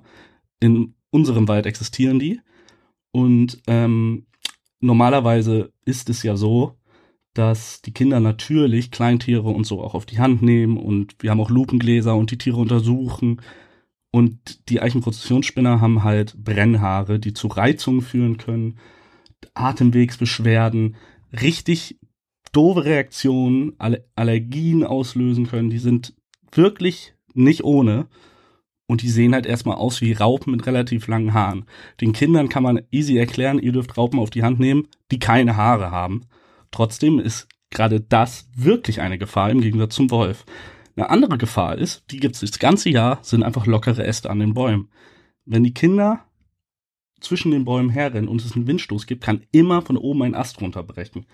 Bei uns ist es so, der Förster markiert eigentlich die Bäume bei uns, da wo wir spielen, wo lockere Äste sind, so dass wir, wir den Kindern sagen können, bitte nicht unter dem Baum spielen. Aber natürlich hat der Förster auch nicht 100% jeden Baum analysiert.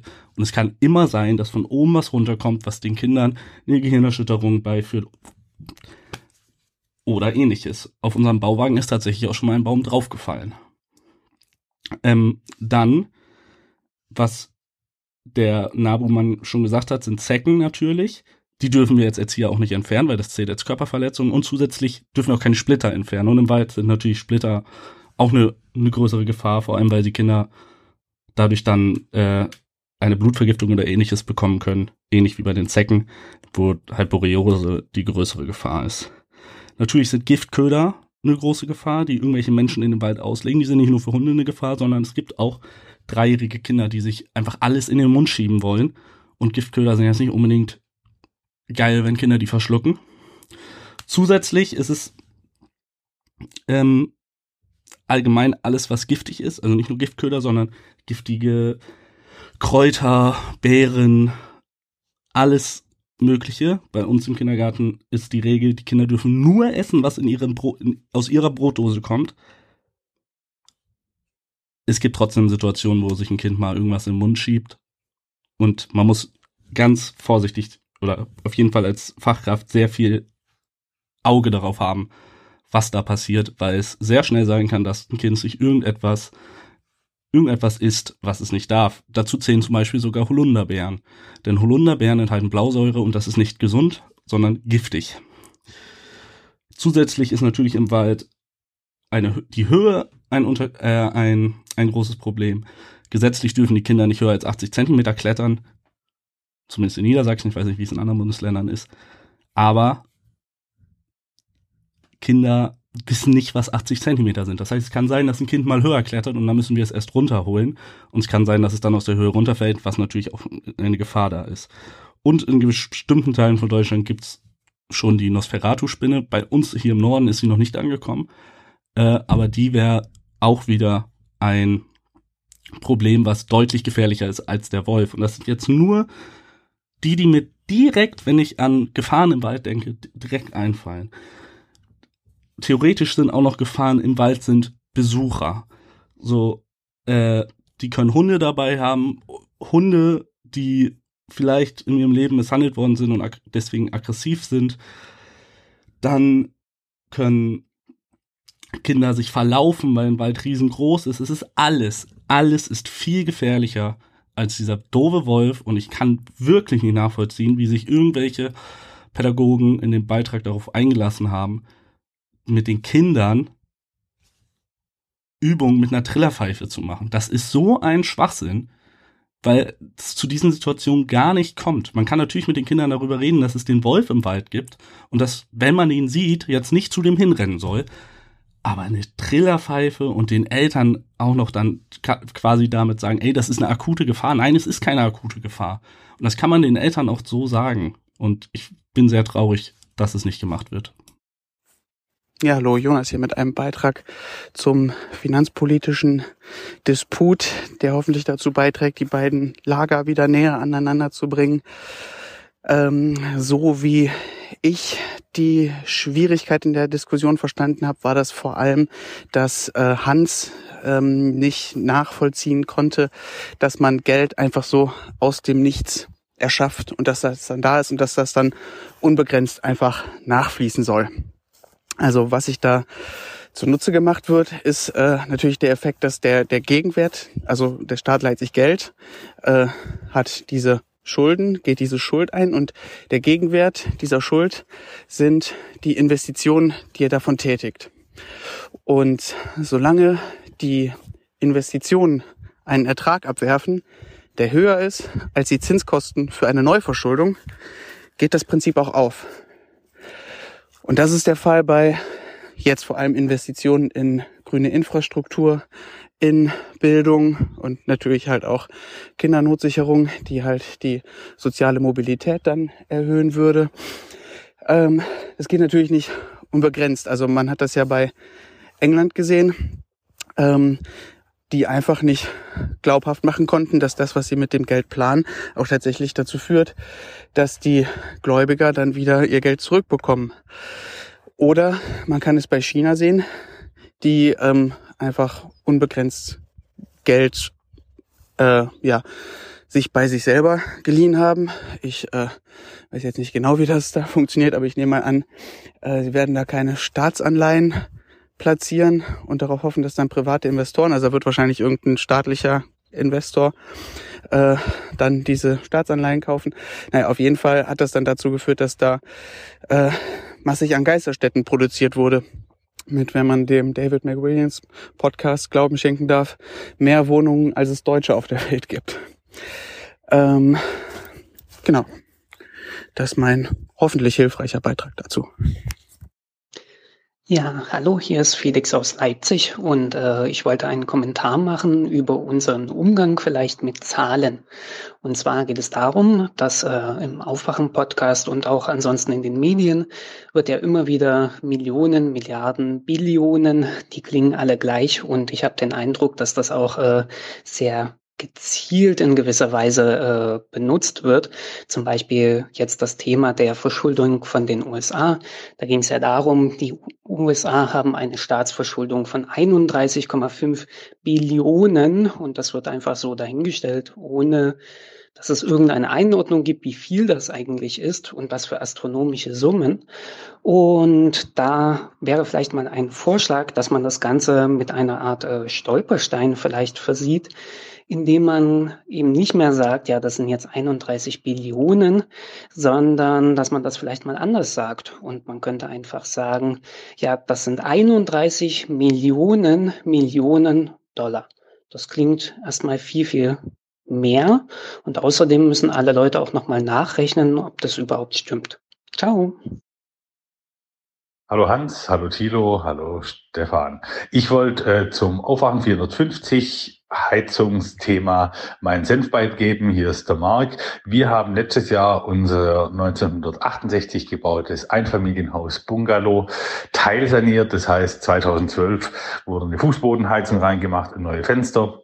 Ähm, die Außenhülle ist alles noch alt. Das Dach ist auch nicht hundertprozentig gedämmt, sondern auch noch eine abgehängte Decke und eine, eine Deckensanierung in den 90er Jahren gemacht worden. Also kein Vollwärmeschutz, kein Passivhaus und so weiter. Unsere alte Ölheizung hat es nicht mehr gemacht oder war kurz vorm Aufgeben. Die haben wir ersetzt durch eine Wärmepumpe, haben das Ganze mit einem Energieberater auch durchgesprochen. Ähm, selbstverständlich ist es so, dass eine Fußbodenheizung deutliche Vorteile bringt, weil je niedriger der Vorlauf, desto niedriger insbesondere bei niedrigen Außentemperaturen ist dann auch nachher der Energiebedarf für die Wärmepumpe.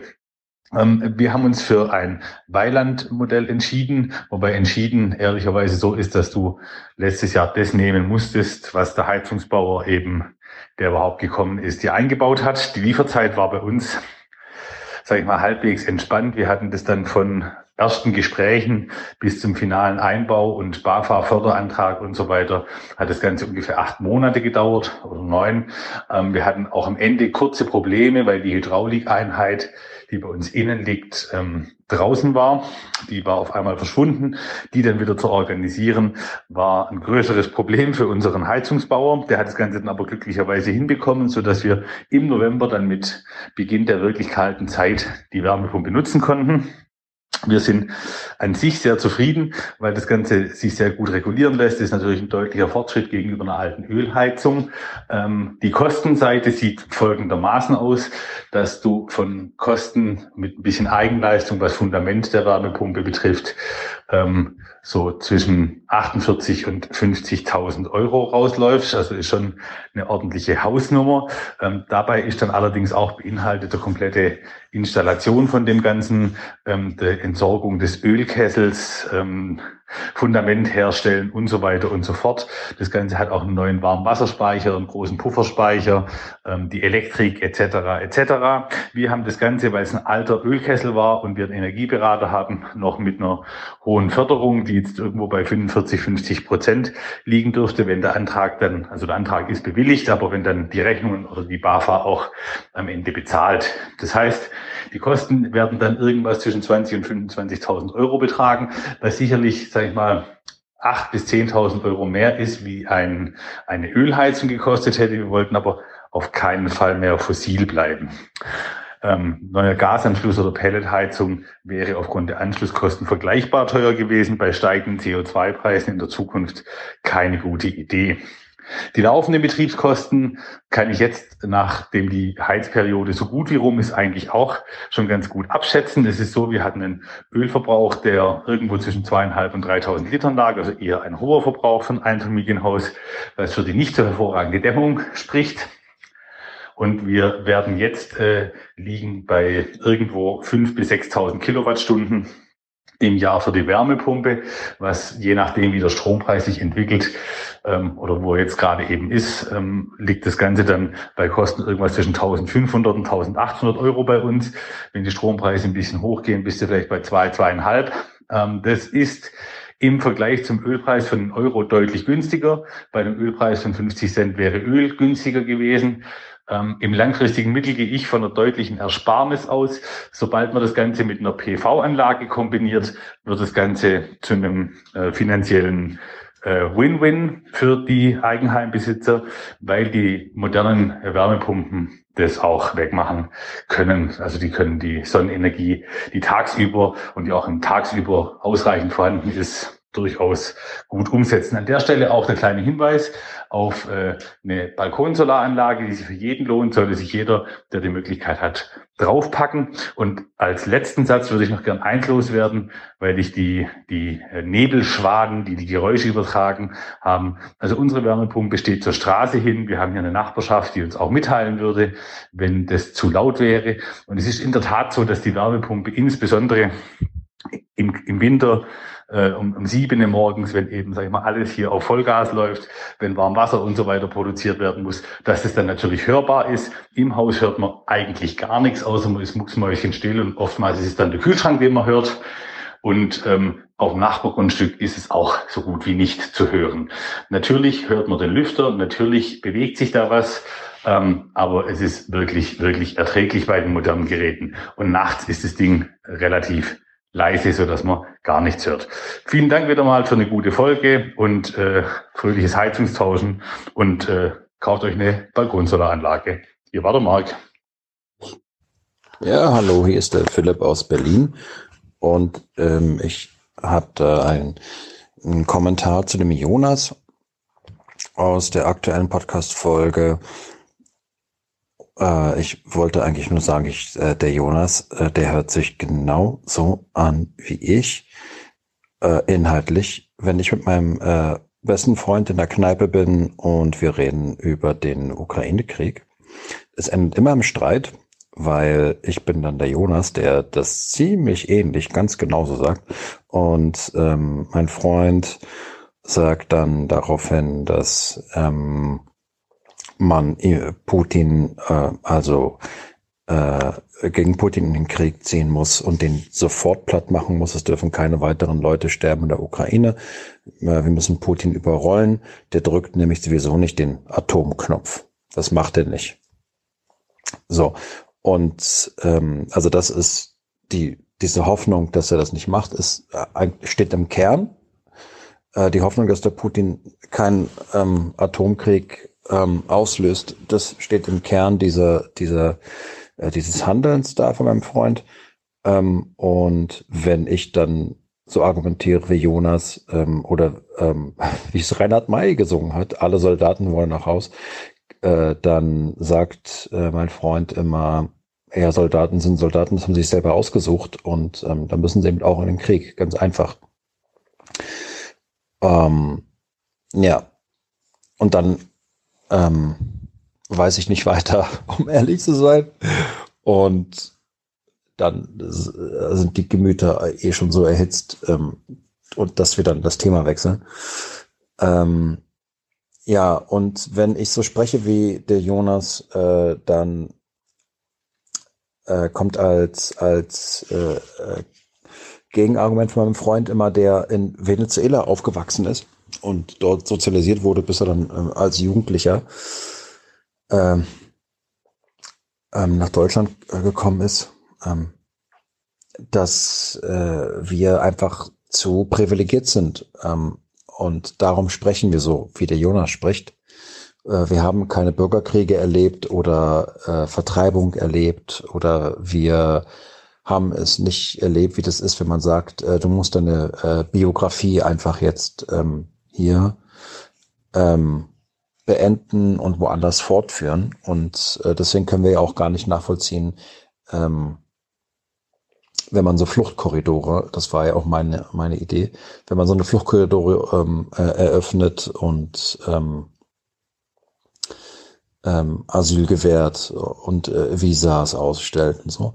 Genau, äh, dann ähm, ist es einfach äh, arrogant und ähm, man muss den Menschen einfach äh, gewähren, in ihrer Umgebung, in ihrem Zuhause, in ihrer Heimat zu bleiben und dann einfach äh, komplett gegen Russland in den Krieg zu ziehen und jetzt einfach, die einfach Platz zu machen. Ja, genau. Und äh, das äh, war mir jetzt einfach wichtig, ähm, nochmal zu sagen. Außerdem ähm, es ist eh äh, sehr früh und ich kann nicht schlafen. Und äh, ja, genau. Darum drücke ich jetzt auf den Knopf und sage äh, euch allen mal äh, Tschüss, macht's gut. Hallo, liebe äh, Aufwachen-Community. Hallo äh, Stefan, hallo Tilo, hallo Hans.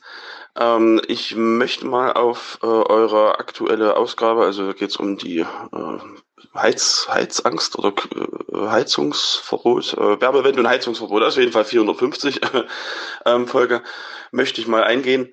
Ähm, und zwar auf den, auf den Part, äh, wo es um die äh, Oma geht, die äh, gefilmt wurde, wie sie zum äh, Bürgermeister äh, geht und dort mit so einem CSU-Bürgermeister spricht. Ähm, und daraufhin, äh, äh, daraufhin hat, äh, hast du, Stefan, ähm, reagiert. Da komme ich gleich nochmal drauf zurück. Und äh, später ging es dann ähm, darum, es ging ja um dieses äh, angebliche Heizungsverbot. Und dann spreche ich darüber, was dann final entschieden worden ist. Und dann äh, gab es da so einen äh, Punkt, wo ihr nochmal drüber diskutiert habt, äh, dass äh, 80-Jährige von der, von dem, bei dem Gesetz dann ausgenommen werden.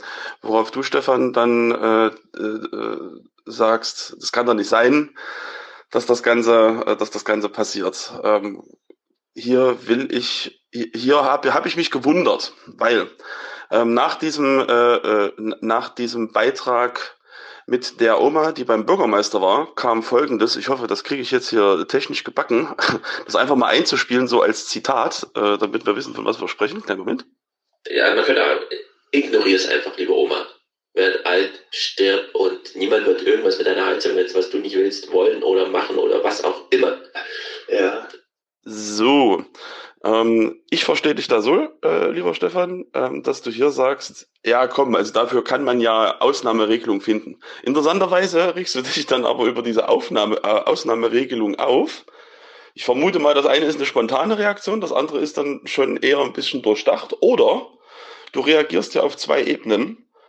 Das eine ist quasi diese pragmatische Ebene, ja, meine Güte, also wenn das ein Problem ist, dann finden wir da halt irgendeine Lösung. Und das andere ist dann diese, ähm, diese äh, ideale Ebene, wir haben ja alle so ein Ideal und sowas, und ich würde dir auch zustimmen bei dem, was dich da aufregt, äh, was, was ja auch Hans macht, ja, ähm, dass das, dass das ja äh, doch schon, äh, doch schon irgendwie bekloppt ist, äh, dass man als äh, 80-Jähriger irgendwie die ganze Zeit äh, äh, ne, CDU und SPD wählt und sich einen Scheißdreck darum schert, äh, was dann mit den, was dann mit den nachkommenden Generationen passiert.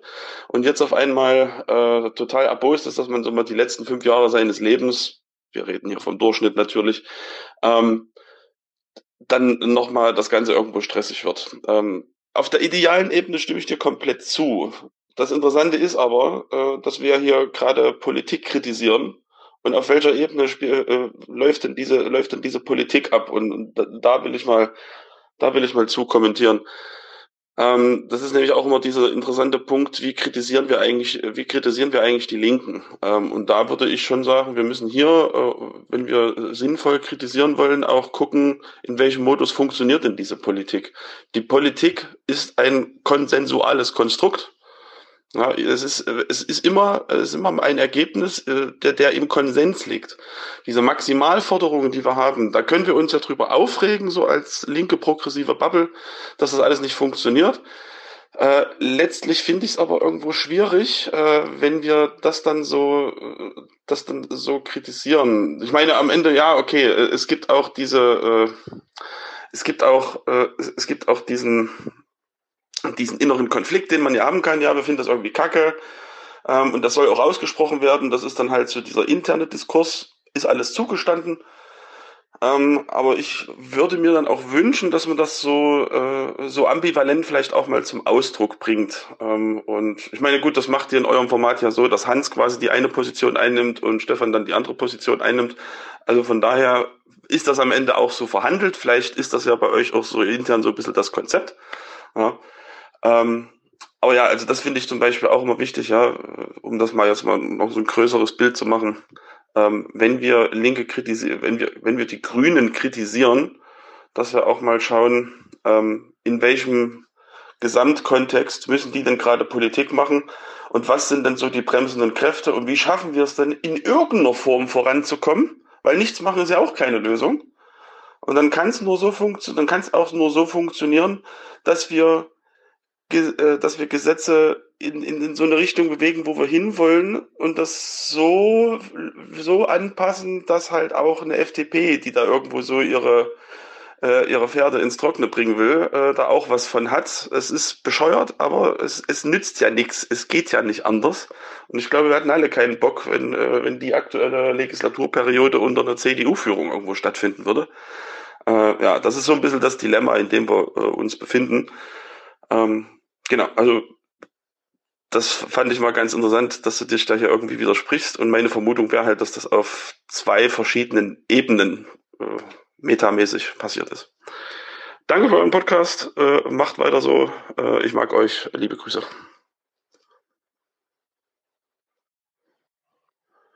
Äh, hi, nochmal kurz äh, so zur Nachproduktion, falls ihr, falls ihr meinen Kommentar verwenden wollt, ähm, damit ihr vielleicht wisst, äh, von wo nehme ich denn das Zitat. Das ist bei, äh, das ist bei drei Stunden 30 äh, im Podcast. Äh, ich gehe ja von der YouTube-Zeitskala aus. Drei Stunden 30.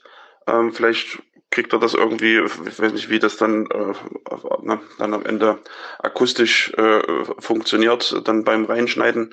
Äh, vielleicht könnte das irgendwie so anders noch einspielen. Wäre ja cool. Dann weiß man, äh, hört man es auch gut. Genau, äh, das war's nochmal. Hallo nochmal, äh, liebe Aufwachen-Community äh, und Hans, Stefan und äh, Thilo. Ähm, ich äh, ergänze mal noch was zu eurer, äh, zu eurer Diskussion, ähm, wo es so ein bisschen um die MMT geht und dann letztlich Finanzierungsfragen und ähm, Geldsystemerklärung und so weiter. Ähm, und diese Diskussion, äh, die da passiert ist, ist so, äh, da ist einiges, äh, da ist einiges schiefgelaufen. Und ich, ich will da mal so ein bisschen drauf eingehen und was man da vielleicht so draus lernen kann und dann im Nachgang vielleicht noch so äh, eine konstruktive, konstruktive Anregung, wie man damit vielleicht umgehen sollte. Ähm, ich glaube nämlich, in dieser Diskussion sieht man in beiden Parteien, dass äh, falsche Fragen gestellt werden und auch teilweise Dinge falsch beziehungsweise ungenau beschrieben werden äh, und auch krass aneinander vorbeigeredet wird. Daher ist ein sehr gutes Beispiel, äh, was in Otto-Normaldiskussionen alles schief geht. Es kann also auch zur Debattenschulung sehr helfen, ähm, wenn man, wenn man diese Diskussion mal aufarbeitet. Ähm, ich will einfach mal so ein paar Beispiele geben, damit man weiß, wie ich das meine. Also sobald Hans zum Beispiel dazu ansetzen will, Stefans Argument zusammenzufassen, unterbricht er ihn, äh, obwohl er an dem Punkt noch nichts wirklich Falsches gesagt hat. Immer in der Annahme, dass Hans sowieso, dass Hans das sowieso falsch versteht.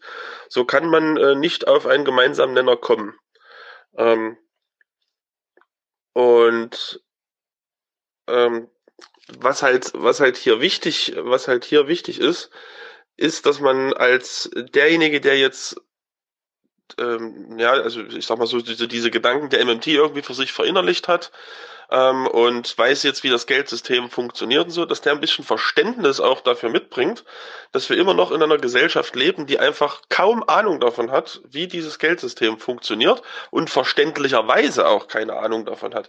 Ich gehe ja mit ähm, Stefan mit, dass äh, dieses Narrativ, was so von, äh, was so von äh, FDP und von C CSU, CDU äh, und AfD äh, und eigentlich allen Parteien, ja, das geht ja sogar bis in die Linken rein, wo wir mit den Augen verleiern, ähm, äh, dass, dass, dort, dass dort dieses, äh, dieses Narrativ einfach komplett falsch ist. Es ist einfach eine Lüge äh, und man, man versperrt sich da Möglichkeiten, die man eigentlich hätte. Ähm, jetzt ist aber die Frage, wie kommt man denn da raus? Und da geht jetzt meine äh, Kritik an Stefan. Äh, Stefan, mit deiner, mit deiner äh, Diskussionskultur, die du da an den Tag gelegt hast, so leider nicht. Ähm, das Problem ist ja, ähm, du brauchst ja eine gewisse Aufgeschlossenheit äh, deines, äh, deines Gegenübers äh, in dieser Debatte und dann einfach von vornherein sich noch nicht mal auf, auf, auf, die, auf den äh, Erklärungsversuch des ne, äh, deines äh, Debattenpartners ähm, ein, äh, ne, einzulassen und das mal zu durchdenken, ähm, das, das, das bringt ja nichts. Also das Problem ist ja, ähm, Hans hat vielleicht einen ganz anderen Lernkanal als du, Stefan. Ähm, und jetzt müssen wir natürlich gucken, wie, äh, wie passen wir das aneinander an? Was, äh, was ist für Hans äh, oder was ist Hans wichtig, damit es ihn überzeugt? Er hat ja auch gesagt, es überzeugt ihn einfach nicht. Und das kann ich mir auch, das kann ich mir auch sehr gut vorstellen, weil ähm, ihr habt das mit dem Wirtschaftsbriefing so begründet. Da passiert einfach nur eins, dass äh, Maurice äh, seine Sicht der Dinge schildert, das aus meiner Sicht sehr, sehr gut erklärt, aber er kann ja gar, er kann ja kaum auf ähm, Einwände von anderen eingehen, weil es ja mehr ein Monolog ist. Also, ich, ich stimme euch übrigens zu, Maurice sollte mehr in irgendwelchen Debatten zu sehen sein und da einfach mal ähm, äh, seine, äh, seine Narrative auch äh, streuen und, und unter Beweis stellen, dass er da in Debatten auch äh, gut performen kann. Ähm, wir müssen im Prinzip einfach äh, als, als die, die dieses Narrativ irgendwie verhindern wollen, äh, aufpassen, wie wir mit skeptischen Menschen umgehen. So, und äh, es macht, es bringt überhaupt nichts, da einfach nur aufgeregt zu sein, äh, sondern aufgeschlossen dafür sein, sich einfach, äh, einfach dafür zu interessieren, okay, was stört ihn jetzt daran? Was findet er genau nicht überzeugend? Wo trennt sich quasi dieses, okay, bis dahin gehe ich mit und dann verstehe ich es nicht mehr. Ähm, und dann kann man ja ins Detail gehen und versuchen, das zu erklären. Und dann ist doch auch die Aufgeschlossenheit viel mehr da. Ähm, also von daher, äh, in, diesen, äh, in, in dieser Diskussion ist sehr viel drin, ähm, woran man sehen kann, was passiert eigentlich in diesen Debatten, die, was weiß ich, bei mir am Küchentisch mit meiner Mutter, mit meiner Oma und mit meinem Vater ähm, passieren, was geht da, was kann da alles schiefgehen, worauf muss ich achten als derjenige, der meint, ähm, dieses Narrativ irgendwo verhindern zu wollen. Weil da gebe ich dir komplett recht, dieses Narrativ muss weg. Aber da müssen wir, die dieses Narrativ weg haben wollen, uns auch sehr disziplinieren ähm, und uns auch auf die Menschen einlassen, weil die meisten, also dieses Narrativ kriegt man nur dann weg, wenn man das in der großen Masse der Bevölkerung schafft, irgendwie auf die Leute einzugehen. Das ist eine absolute Sisyphus-Arbeit, ja. Ich habe ich hab mir jetzt mal so gerade gedacht, Stefan, du bist ja im Prinzip für uns als Aufwachen-Community äh, und wer so deinen Podcast, deinen ganzen Podcast verfolgt, derjenige, der im Prinzip sich diesen ganzen Scheiß anhört, damit wir es nicht machen müssen. Ähm, und dass du da natürlich dann vielleicht irgendwann auch so ein bisschen die Geduld verlierst, kann ich natürlich auch nachvollziehen. Ja, also von daher alles gut. Ähm, aber vielleicht hilft ja die Kritik so ein bisschen, äh, um über den eigenen Schatten zu springen und dann vielleicht dennoch auch, wenn dir gerade die Hutschnur wieder platzt, weil du das ja schon 20.000 Mal gehört hast, ähm, dass du, dass du da vielleicht ein bisschen äh, aufgeschlossener rangehst. Also gerade jetzt, wenn es ja um unseren lieben Hans geht, äh, den wir eigentlich nur von äh, seinem Geldverständnis irgendwie abbringen wollen. Äh, ja, also das vielleicht als konstruktiver Beitrag. Macht damit, was ihr wollt. Äh, vielen Dank und liebe Grüße.